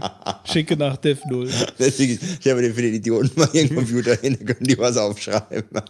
Gut, also das war's von meiner Seite. War's das? Marvins Tagebauch? Tagebauch. es ist spät und ich brauchte das Geld. Also, dann öffnen wir die Kiste der Herz aus Gold. So, ähm, äh, nur der Vollständigkeit halber nochmal gesagt, äh, für alle neuen Hörer, wir haben also eine Kategorie, die heißt Herz aus Gold. Ihr könnt uns äh, äh, natürlich auch Geldbeträge in Massen hier hinschicken, aber wollen wir eigentlich gar nicht, sondern wir haben eine Wunschliste. Ihr könnt auf die Wunschliste gehen, die ist auf der Webseite verlinkt. Und da sind ein paar Sachen, da könnt ihr die kaufen, die werden zu uns geschickt und wir äh, packen sie live in der Sendung aus. Wie auch jetzt. Ähm, eigentlich hatten wir schon gedacht, wir müssten die Kategorie löschen, aber jetzt, komischerweise, mit den Liedern kamen auch die Mit Pakete. Weihnachten und den hübschen äh, musikalischen Beiträgen. Ja, genau. Wir haben also für heute genug zum Auspacken. Ähm, ich, äh, die Milzbrandbakterien reiche ich mal an den Fitz. Ja, geil. Ich meine, seit neuestem kannst du ja Kacke verschicken, habe ich irgendwo äh, gesehen. Wie kannst du. Es gibt wohl einen Dienst, da kannst du wohl irgendwie. Es gibt einen Dienst dafür. Ja, Es gibt einen also, Dienst dafür, einen Kackdienst, ja, oder was? Da kannst du halt Scheiße in ein Paket irgendwie so jemanden zuschicken. Kackdienst. Ich Ah, ich habe dem, ich hab dem, ich hab dem Fitz seinen, seinen Fäkalhumorpunkt gefunden. Ja, jetzt ist er, freut er sich. Ja. Er freut sich auch wegen was ganz anderem, sehe ich da. ah ja, doch. Was zum Henker ist. Ah, okay, ja. Fitz, was findest du denn davor? Äh, ich finde vor einen Brief, dann Haribo Christmas Mix, eine schöne Verpackung in Form eines äh, Baumes. Ich finde außerdem äh, ein Landegestell für meinen Hubschrauber, das ich äh, letztens kaputt geflogen habe, leider Gottes. Wo, wo hast du den kaputt geflogen? Ja, im Garten halt. Im Garten? Ja. Und ich glaube, hier sollte irgendwo noch ein Brief drin sein, aber der ist irgendwie leer. Äh, guck mal da, Wolfgang. Ja, hier ist was, das lese ich doch mal vor.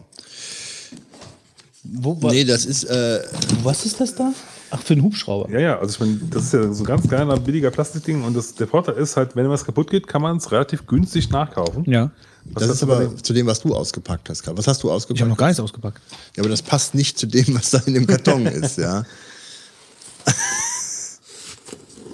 Ich habe noch gar nichts ausgepackt. Ich habe jetzt gerade eine Schleife gelöst hier. Gut. Ja, dann. Äh, Ja, Das ist ja ein bisschen bezahlt, das Ganze hier. ein bisschen. Ähm, Moment mal. Der Kackpunkt. Ja. Ähm, Vielleicht ist das das große Paket hier. ja. Aber hier ist ja, das ist ja noch zu. Ja, die gehören zusammen. Ähm, da, deswegen macht hier auch äh, der Schreiben Sinn. Hier steht ein Gruß von Äh, bitte anonym behandeln. Hallo Freunde, die Show muss weitergehen. Ich hoffe, ich erwische jetzt für jeden etwas. Meine Schätzung: Landegestell für Fitzi. Das stimmt, würde ich mal sagen. Sehr schön. Zwischenzeitlich packt der Götz den anderen Karton aus. Hier steht Geldscheinklammer für Götzi. Hast du eine Geldscheinklammer? Ja, die habe ich gerade ausgepackt. Aha. Äh, die Geldscheinklammer. Ähm, ich habe leider meine Geldscheinklammer. Geldscheinklammer. Mit den Geldscheinen? Ähm, nee, leider, äh, nee, ja, äh, ohne Geldscheine. Die habe ich glücklicherweise kurz vorher, das war an dem Tag, wo ich äh, Gladbach gegen Bayern gucken war. Ähm, die habe ich irgendwie verloren. Komischerweise muss die aber im Auto verloren gegangen sein. Ich habe sie da aber nicht gefunden. Irgendwann werde ich sie Wieso hast du dich im Auto ausgezogen? Sie ist mir scheinbar irgendwie aus der Tasche gefallen, keine Ahnung. Sie war auf jeden Fall nachher nicht mehr da. So, und ähm, ich würde gerne wissen, das sind so Sachen, da würde man gerne wissen, wo sind die denn? Ja. So, das war eine aus echt Silber, die ich mal geschenkt bekommen habe. Das hier ist jetzt scheinbar Blech. Äh, aber das tut's auch. Die sieht genauso aus wie die andere eigentlich. Grundsätzlich ist nur nicht ganz so schick und nicht ganz so schwer. Aber ich freue mich sehr darüber und werde die jetzt benutzen, weil Geldscheinklammern sind sehr praktisch. Wenn man Geldscheine hat. Ja, das setzt man voraus. Sonst wäre es eine große Büroklammer, um die ganzen Rechnungen, die man nicht bezahlen kann, zusammenzuhelfen. Und die Mahnbescheide und die Schreiben vom Gerichtsvollzieher. Richtig. Mhm. So, und dann gibt es hier noch ein Insektenhotel. Dann schreibt er hier Wolfi, aber da muss ich dich enttäuschen, ähm, lieber Schenker. Das ist nämlich auch für den Götzi. Das ist auch für den Götzi.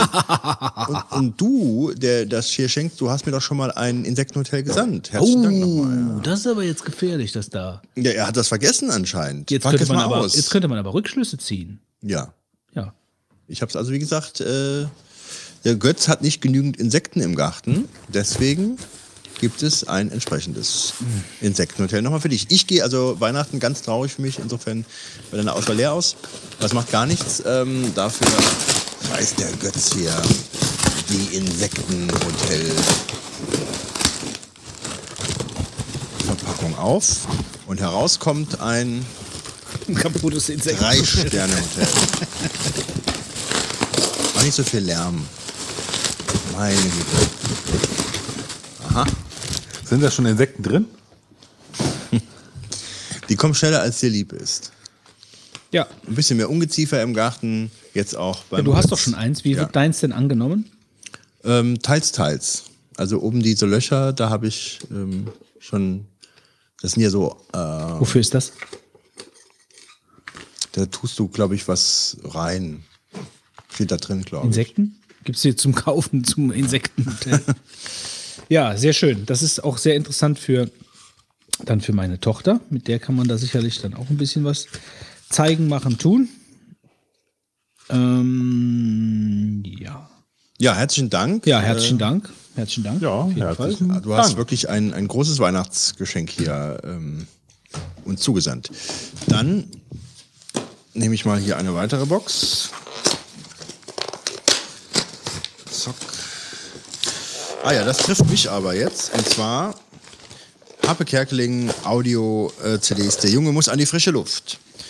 Ähm, ich bin ein großer Harpe Kerkeling-Fan und ähm, ich hatte dieses, ich bin dann mal weg auf Audio-CD, äh, was mir sehr gut gefallen hatte. Dann gab es ja einen Fjord, ein Mann und sonst was oder so. Das hat nicht die Klasse gehabt, äh, leider von dem vorherigen. Und hier bin ich mal gespannt. Er schreibt, äh, ein Gruß von Kai M. Punkt, äh, dem Planet Kai. Liebe Vogonen, für eure exzellente Unterhaltung möchte ich mich hiermit recht herzlich bedanken und hoffe auf viele weitere Folgen. Einen lieben Gruß vom Nahestrand an die Mosel, der Kai. Ja, herzlichen Dank, Kai. Ich hätte mich noch mehr gefreut, wenn du das hier auf Saarfeldsisch formuliert hättest, wie man es von dir sehr gut kennt. Ähm, aber äh, du machst mir damit eine große Freude, denn ich werde viele Autofahrten mit diesen ähm, Audio-CDs ähm, wahrscheinlich verbringen.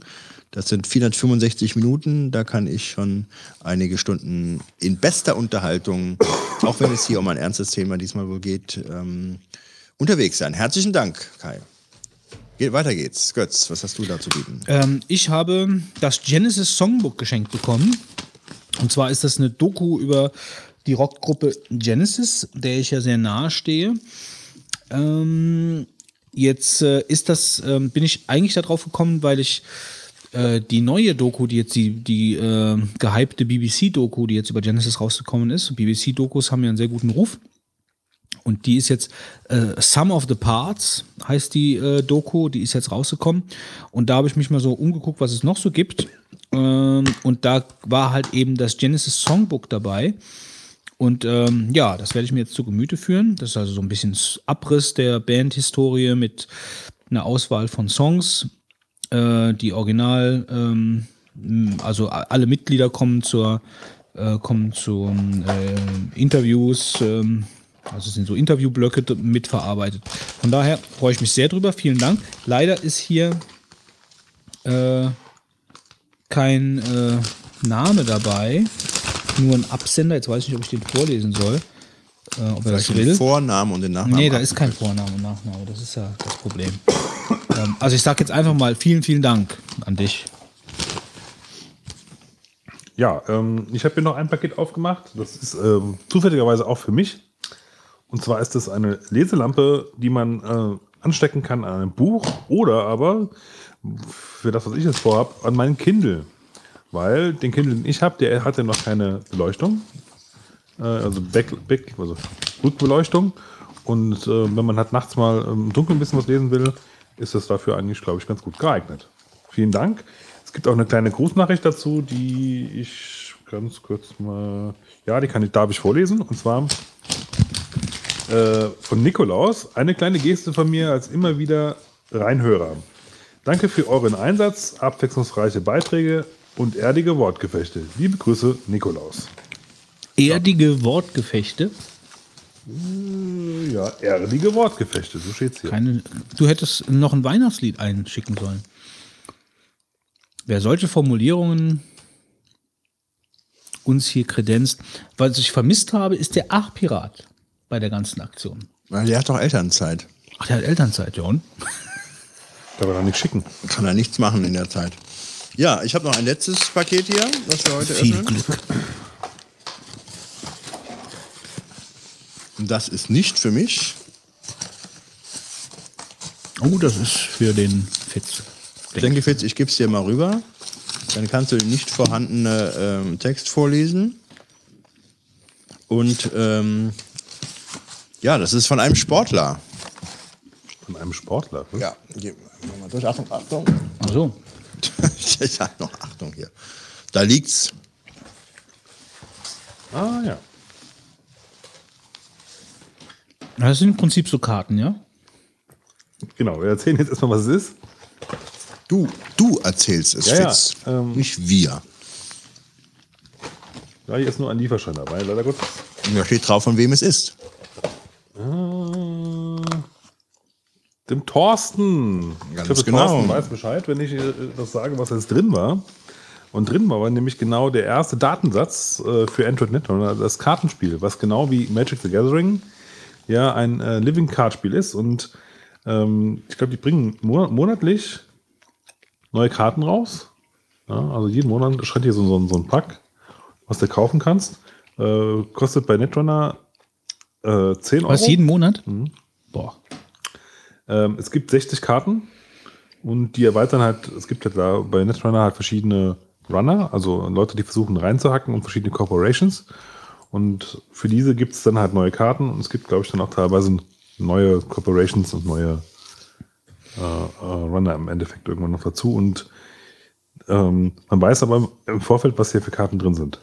Mhm. Also hier kaufst du halt das, was. Und die, die ähm, bieten, glaube ich, also das ist auch eine Sache, die auf einen bestimmten Ziel sind. Also das hier heißt Blick nach vorne.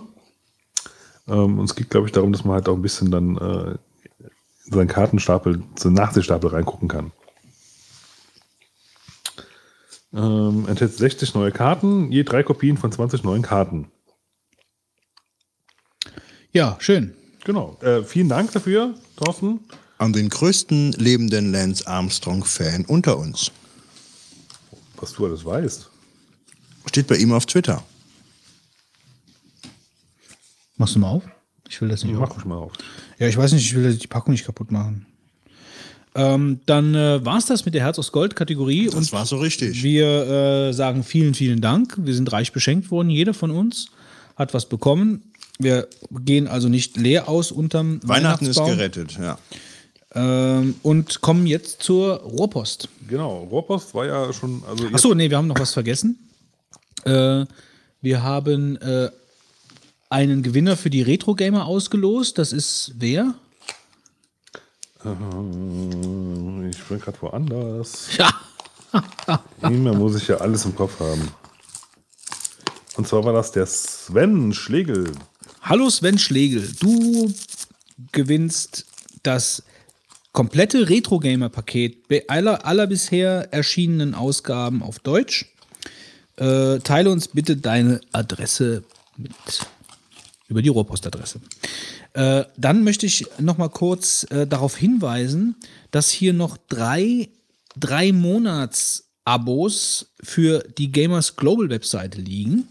Das heißt also da richtig kompletter Zugang mit äh, alle zu dem Videomaterial und also ganz normale drei Monats-Abos. Äh, ich glaube, das ist so ein bisschen in der letzten Folge untergegangen. Äh, also die hier sich noch- natürlich nicht verlängern oder so, da hat es keinen Haken, ja. ja, also es geht einfach nur darum, dass ihr drei Monate das komplette Angebot von Gamers Global, was normalerweise kostenpflichtig wäre, nutzen könnt. Äh, ja, wenn es euch gefällt, bleibt ihr da. Äh, wenn es euch nicht gefällt, lasst das sein. Ähm, also im Prinzip ist das vollkommen, äh, seid ihr da äh, zwanglos, hakenlos, könnt ihr euch das ganze Ding angucken. Dreimal drei Monats-Abos, wer Interesse hat, bitte Mail an die Rohrpostadresse. Gut. Man muss ja eigentlich immer ähm, Bleistift und Block bereitlegen bei uns, weil man so viel gewinnen kann. Ja, absolut. Achtung. Ja, dann kommen wir jetzt zur Rohrpost. Ja, wir haben ja relativ viele Audiobeiträge bekommen in Form von äh, Gesängen, in irgendwelchen komischen äh, Formen, die mir noch bis dahin unbekannt waren. Irgendwelche komischen Formen trifft es relativ gut, Fitz, ja. Ähm, wir haben allerdings auch noch zwei Audiokommentare bekommen, die äh, nicht gesungen sind. Äh, die sollten wir jetzt vielleicht auch mal einspielen. Das eine ist vom äh, Jan Michael Leifert vom Cinecast. Jetzt muss ich hier mal Ton anmachen, dann konnte auch was kommen.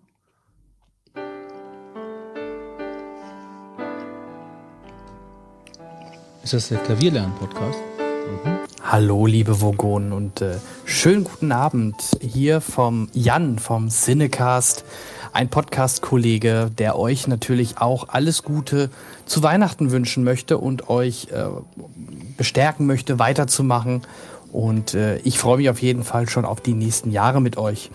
Ja, mein Themengebiet ist natürlich das Kino und die Filme und ich würde euch gerne mal äh, fragen, was denn für euch so die Highlights 2014 waren. Und ähm, da gab es ja Filme wie 12 Years a Slave, The Wolf of Wall Street, Dallas Buyers Club. Ähm, äh, natürlich zuletzt Filme wie der Lego Movie, Godzilla, die Blockbuster X-Men, Edge of Tomorrow. Welche habt ihr gesehen und was waren für euch denn so die Highlights?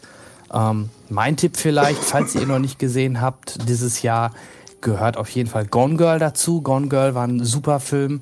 Und ähm, ja, wie seht ihr das denn fürs nächste Jahr? Denn es kündigt sich ja Großes an. 2015 soll ja das größte Kinojahr aller Zeiten werden mit Blockbustern wie zum Beispiel die Fantastic Four Reboot, The Avengers 2, Terminator 5, Assassin's Creed soll eine Verfilmung kommen, Independence Day 2, Pirates of the Caribbean 5, James Bond kommt natürlich im November, äh, im November wieder und die Tribute von Panem wird dann einen Abschluss finden, auch Ende November. Und natürlich dürfen wir nicht vergessen, im Dezember der große Star Wars Episode 7. Da gab es jetzt gerade erst einen Teaser zu. Wie hat euch er denn gefallen? Und ähm, ja, wenn ihr mal Lust habt, über HFR, Kinotechnik und so weiter zu sprechen, dann meldet euch mal. In diesem Sinne, frohe Weihnachten, besinnliche Tage. Euer Jan vom Cinecast. Bis dann.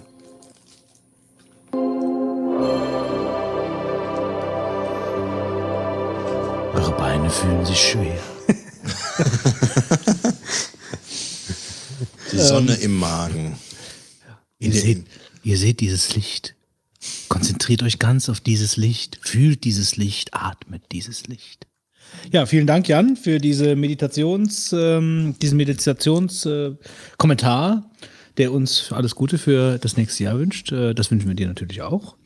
äh, was die Frage nach den Filmen angeht, muss ich äh, dort leider passen, weil ich äh, viel, zu welt, viel zu selten ins Kino gehst. Ich hänge ungefähr zehn, gefühlte zehn Jahre hinter dem aktuellen Kinogeschehen hinterher. Ich habe als letzten gesehen Inception.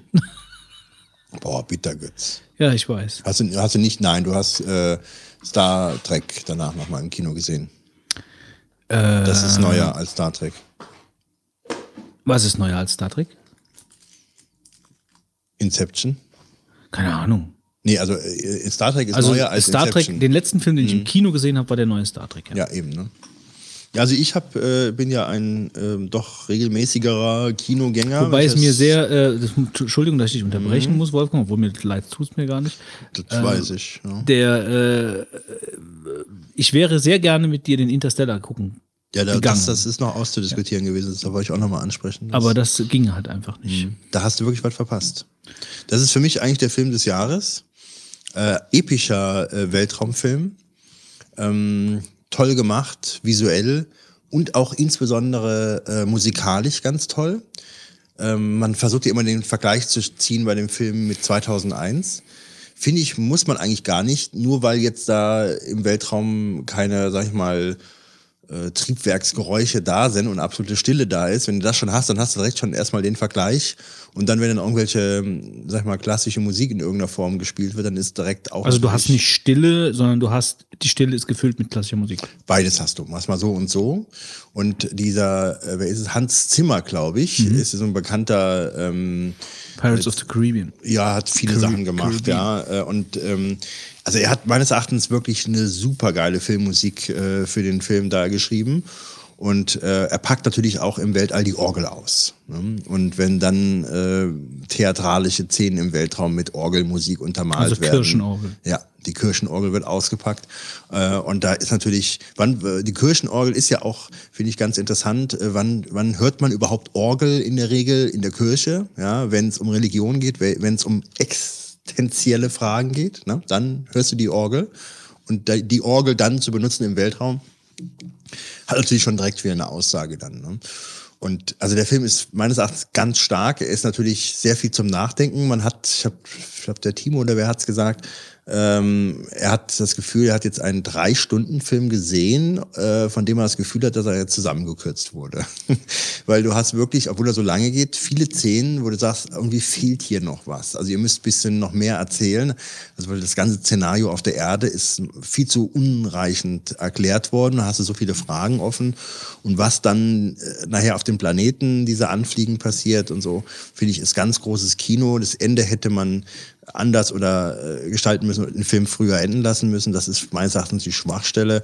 Aber ansonsten die Szenen im Weltraum und ähm, das ist große Science Fiction, fand ich. Ja, so, ich meine, nicht Ja. jeder mag ihn, aber es war, war für mich der Film des Jahres. Äh, ich muss ich kurz Mhm. mal zu diesem, weil du gesagt hast 2001.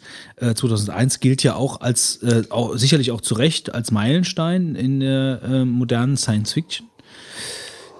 Mir persönlich war 2001 zu künstlerisch. Also ich mochte das oder mag das nur bis zu einem gewissen Punkt, dass mir mit dieser äh, mit dieser Anspruchsrolle äh, mit dieser Anspruchsrolle geprügelt werde. Also äh, ich finde 2001 eigentlich erst richtig gut in dem Moment, als äh, die Sache mit Hell losgeht. Also da, wo praktisch dann ein bisschen Dialog da ist und einfach irgendeine Handlung, ja. Äh, und dann diese subtile Stimme von so, das fand ich, das, das finde ich super. Äh, aber dieses ganze äh, vorher mit diesem Anflug auf diese Raumstation, mit der klassischen Musik und der ganze, äh, das ist nicht mein Ding. Ist auch nicht so, meines Erachtens, in Interstellar. Natürlich hast du auch Szenen, äh, die bisschen, sag jetzt mal, lang sind äh, und wo auch vielleicht ein bisschen mehr gezeigt wird. Aber ich hatte halt nie das Gefühl, dass ich da sitze und sage, ähm, jetzt wird hier irgendeine Kunstgeschichte gefahren Ja, oder ja. sowas. Das hast du da nicht. Also ich kann mir auch vorstellen, äh, weil er dann, also gegen Ende gibt's vielleicht manche, wirklich, deswegen habe ich es eben gesagt, die dann sagen, also das muss jetzt nicht mehr sein, das wird jetzt hier irgendwie der, der, der Hollywood-Streifen rund gemacht zum Schluss. Den hätte man auch wegschneiden können, ganz einfach, ähm, die letzten zehn Minuten. Ähm, dann wäre er noch besser gewesen. Aber gut, trotzdem, wenn du mal schaust, was gibt's denn an Science-Fiction-Filmen? Und ich denke, der hat schon dort äh, einen Film geschaffen, ähm, den man, wenn man interessiert in dem Bereich ist, unbedingt gesehen haben muss. Ich finde ihn von der Geschichte sehr gut, äh, aber auch wie er halt gemacht ist, von den optischen Reizen und das äh, musikalische Ja. äh, spielt toll zusammen. Also das ist für mich einer der Film des Jahres. Erwähnen würde ich auch noch Edge of Tomorrow. Das ist dieser Film, der so ein bisschen an täglich grüßt das Murmeltier erinnert. Ähm, da ist in einer Zukunft der Tom Cruise, ähm, weißt du nicht Tom Cruise? Doch, Tom Cruise ähm, auf so einem Alien-Angriff äh, als Soldat unterwegs und stirbt und versucht immer mit durch neue Veränderungen da in diesem Schlacht weiterzukommen. Fand ich auch sehr unterhaltsam. Und ähm, natürlich ähm, The Wolf of Wall Street ist ein toller Film mit ähm, diesem Leonardo, Leonardo DiCaprio. genau, der meines Erachtens zu Unrecht hierfür keinen Oscar bekommen hat, weil das ist auch ganz großes äh, Kino gewesen von ihm. Ja, das sind so die Filme, würde ich sagen, die ich in dem Jahr jetzt unbedingt rausgreifen muss, wenn ich natürlich auf, auch wenn ich natürlich auf gar keinen Fall Planet der Affen vergessen möchte, der mir auch sehr gut gefallen hat. Pre-Revolution oder Pre. Boah, wie hieß der jetzt? Der hieß, glaube ich, Prevolution, oder? Oder heißt der hieß, der hieß jetzt der Revolution, heißt der, glaube ich. Die Prevolution hatten wir, glaube ich, vorher. Ja, also das war auch ein sehr gelungener Film, ja. Hobbit steht jetzt noch aus bei mir, aber ich muss sagen, nach den ersten beiden doch recht langweiligen Teilen äh, drängt es mich gar nicht, gar nicht so ins Kino. Also der dritte Teil, ich habe ja nur gehört, äh, dass der, äh, also gut weggekommen ist der scheinbar nicht. Also bei Metacritics steht er, glaube ich, momentan bei 60 Punkten. Ja. Äh, und äh, die, ja, also die Presse war ja auch relativ vernichtend, so mit von wegen Kriegsfilm und man sollte mit Kindern nicht da reingehen und, und so Sachen. Ähm, Ja, es wäre fast eine Stunde wäre, wäre Krieg von den ungefähr zwei, zweieinhalb. Äh, und das, ich weiß nicht, die ersten beiden, äh, nach, nach Herr der Ringe war die Geschichte erzählt und dieses in die Länge ziehen das, äh, eines Buches, was gar nicht so viel hergibt, dann hat er neue Charaktere eingebaut und man merkt einfach, ähm, äh, es hat nicht mehr so den Flow des, des, dieser ersten Trilogie. Ja. Jetzt habe ich äh, mich gefragt, wie geht's da weiter? Es gibt ja noch dieses Simmerillion oder wie das heißt. Ja gut, aber das, das ist, ich habe es nicht gelesen. Ich bin da auch, ich bin weitaus kein Tolkien-Experte, aber ich glaube, das ist ja nur so eine, ähm, ja, so eine Art Background-Buch ne, zum, zur, zur Welt Mittelerde mit Göttern, Beschreibungen und so Sachen. Und ich glaube, äh, dass der ähm, Peter Jackson sich ja auch für den Hobbit da ordentlich bedient hat.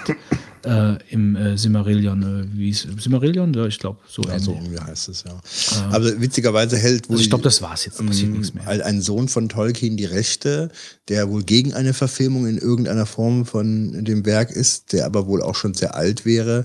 Und man munkelt, dass die Erben doch ziemlich geldgeil wären von ihm, sodass man dann danach drüber nachdenken könnte. Ja, aber ich kann mir das jetzt nicht vorstellen. Ich glaube auch nicht, dass der, also soweit ich das weiß, sollte ja auch äh, der Del Toro eigentlich äh, Regie führen im Hobbit. ähm, und äh, nicht der Peter Jackson. Äh, der ist ja dann irgendwie abgesprungen, sondern hat der Jackson es doch übernommen. Äh, ich kann mir nicht vorstellen, dass der da nochmal, ähm, vor allen Dingen nach so durchwachsenen Kritiken. Ich glaube, der, das ist auch so ein bisschen sein Lebenswerk, sein cineastisches Lebenswerk, äh, was er jetzt auch so gesehen nicht äh, riskieren will. Tja, das ist so Kino. Äh, Von uns geht so ein Terminator und Star Wars haben wir ja schon was gesagt. In der Folge.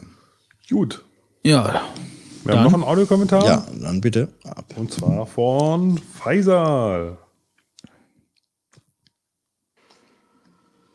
Ja, hallo, hier ist Faisal und ich äh, möchte eine Rohrpost äh, abgeben.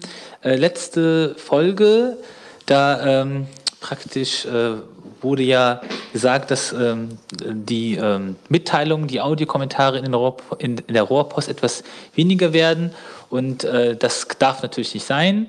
Ähm, und ähm, es wird natürlich immer wieder um Feedback gebeten. Und da habe ich mir mal so die erste Folge wieder mal angehört, der drei Vogonen, und äh, ich fand das ganz lustig, ähm, äh, wie das so alles angefangen hatte, auch mit den ganzen Kategorien, die gab es eigentlich schon damals. Äh, da sieht man eigentlich, äh, ja, wie, wie äh, konsequent eigentlich die drei Vogonen das hier alles durchziehen. Und ja, ähm, fand das, ich finde das super. Ich denke, man muss da auch jetzt nicht wild äh, groß äh, eine Frage stellen oder so. Mach weiter so, vielen Dank und ähm, ihr könnt jetzt nicht mehr sagen, dass keiner eine Rohrpost euch schickt. Bis dann. Tschüss. Also eigentlich schickt uns doch keiner mehr irgendeine Rohrpost, oder? Fürchterlich. Also- die, die, die Hörer von heute, ja? Ja, also nur weil jetzt, äh, weil jetzt mal hier so zwei lächerliche äh, Audiokommentare eingetrudelt sind, äh, also da muss schon mehr kommen. Ich finde es klasse. Ich finde es dass er übrigens. sagt, äh, wie konsequent wir sind. Manch einer hätte uns Einfallslosigkeit äh, vorgeworfen. ja, das ist richtig. Was ich äh, leider ein bisschen schade finde bei Faisal ist, ähm, äh, der übrigens ähm, in den iTunes-Kommentaren sich selbst verewigt hat, dass er eigentlich am Podcast der Vogonen am besten findet, äh, dass er die äh, Faisal-Kommentare am besten findet. Das ist witzig. Ja, das finde Mhm. ich auch. Äh, was ich leider nicht mehr so witzig finde an Faisal ist, dass er. Heißt, heißt er wirklich Phaser? ich weiß es nicht, er nennt sich doch so. Äh, Wie, wie muss ein doch so- Phaser, wenn du praktisch im Weltraum Nee, wärst. Faisal. Faisal. Faisal. Und Phaser wäre Phaser. Ich habe doch nicht Phaser gesagt, ich habe Faisal. Faisal. Faisal habe ich gesagt. Faisal. Faisal. Okay. However, wir haben, glaube ich, noch in keiner Folge so oft Faisal gesagt wie heute. Faisal-Folge. Die Faisal-Folge. äh, da würde er sich bestimmt freuen. Oh, noch ein gutes Aber was Adjektiv ich halt nicht so gut finde, äh, ist, dass er seine Kommentare nicht mehr mit Musik hinterlegt. Ich fand. Stimmt, da war irgendwie ein das- Geklimper das immer im war, Hintergrund. Das Man konnte ihn war kaum ein verstehen. Mhm. Alleinstellungsmerkmal äh, damals. Sein erster Kommentar, abgemahnt sein worden. erster, äh, sein erster Kommentar bei den Bogonen war äh, einer der coolsten Kommentare äh, überhaupt, weil das kam so als, also so vom, ich weiß nicht gar nicht mehr, was er gesagt hat, aber ich fand das halt so super, dass die, dass da Musik hinter, äh, hinterlegt war. Das kam gut. Und das Mhm. Da ist war jetzt, so ein Flow drin. Da war so ein Flow drin, genau. Und das ist jetzt leider nicht mehr. Faisal, bei dir ist kein Flow mehr drin. Ja. Also das nächste Mal bitte wieder mit Musik, das wäre toll. Das wünsche ich mir. Weißt du noch, da hat er uns einer mal aus, ähm, das war der Gitarrenstimmer. Der Gitarrenschwimmer-Podcast. Der Gitarrenschwimmer-Podcast, der uns dann aus, aus, äh, irgendeinem, aus dem Rocky oder irgendeinem Buch vorgelesen hat. Wo war das? Ein Boxbuch, oder? Ich weiß nicht, aber Weißt du jetzt, nicht mehr? jetzt, wo du es sagst, ja. Okay. Was war denn das nochmal? Rocky oder irgendeine Boxbiografie oder irgendwas hat er. Ali Muhammad Ali, nee, Boxen? Weiß, war Nein, das war irgendwas. Nein, ich glaube, das war, das waren doch von den Rocky-Büchern. Die Rocky-Bücher. Dass die so unterbewertet werden und hat uns Mhm. dann äh, Beispiele vorgelesen. Ja. Das würde ich ja auch nochmal gerne hören. Fitz, such das doch mal bitte raus zum nächsten Mal. Ob der noch existiert, der Gitarrenschwimmer? Ich weiß nicht. Also- Google doch mal nach einem Gitarrenstimmer-Podcast. Ich glaube, er hat das eingestellt gehabt und wieder was Neues eröffnet oder irgend sowas war. Dann ist er aber von der Bildfläche verschwunden. Wie auch immer, spät ist's geworden. Ähm, ich würde sagen, äh, das war's doch dann eigentlich für heute.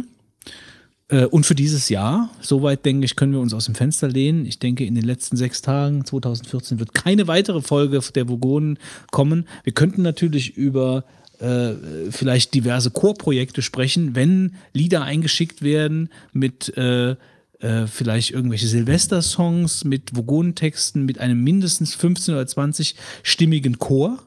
Ja, da könnten wir uns vielleicht breitschlagen lassen, ähm, noch eine Folge zu machen dieses Jahr.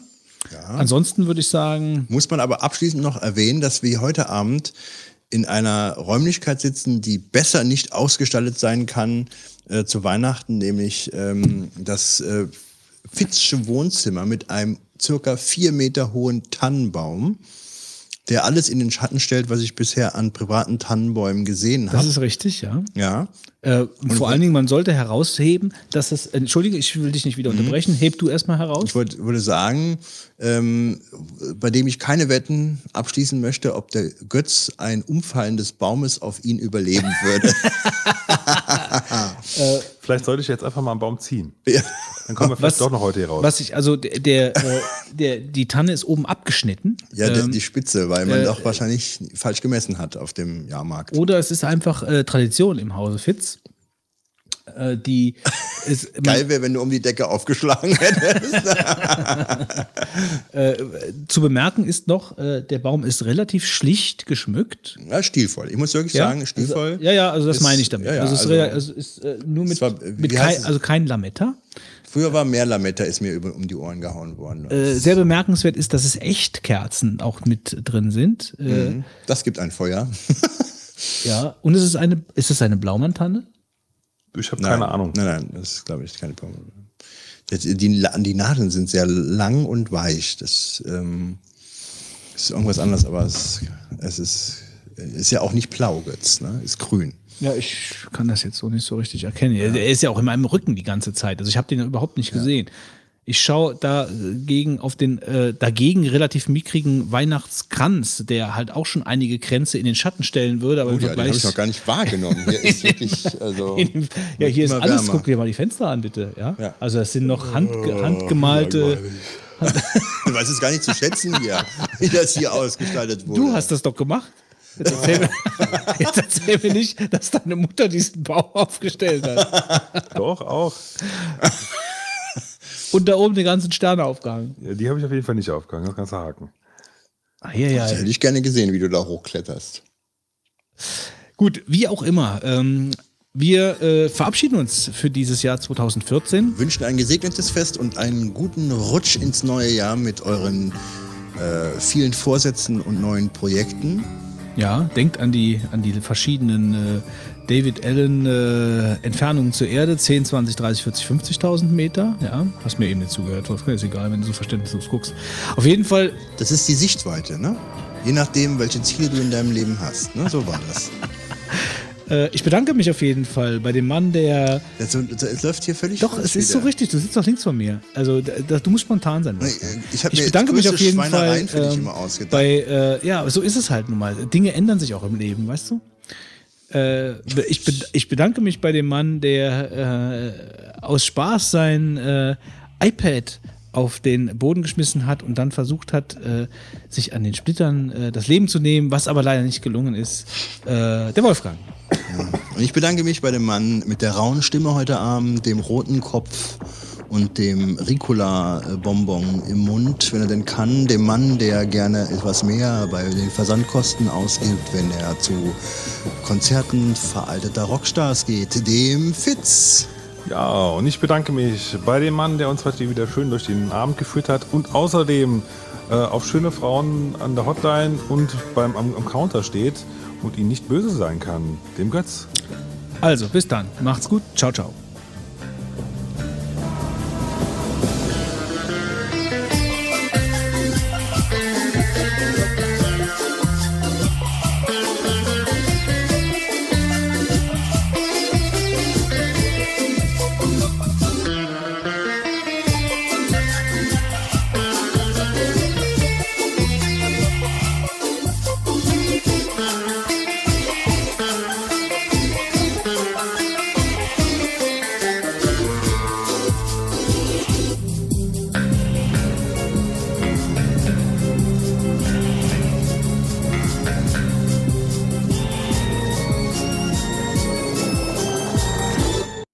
Dam, da, dam, ba, dim, ba, dam, ba, da.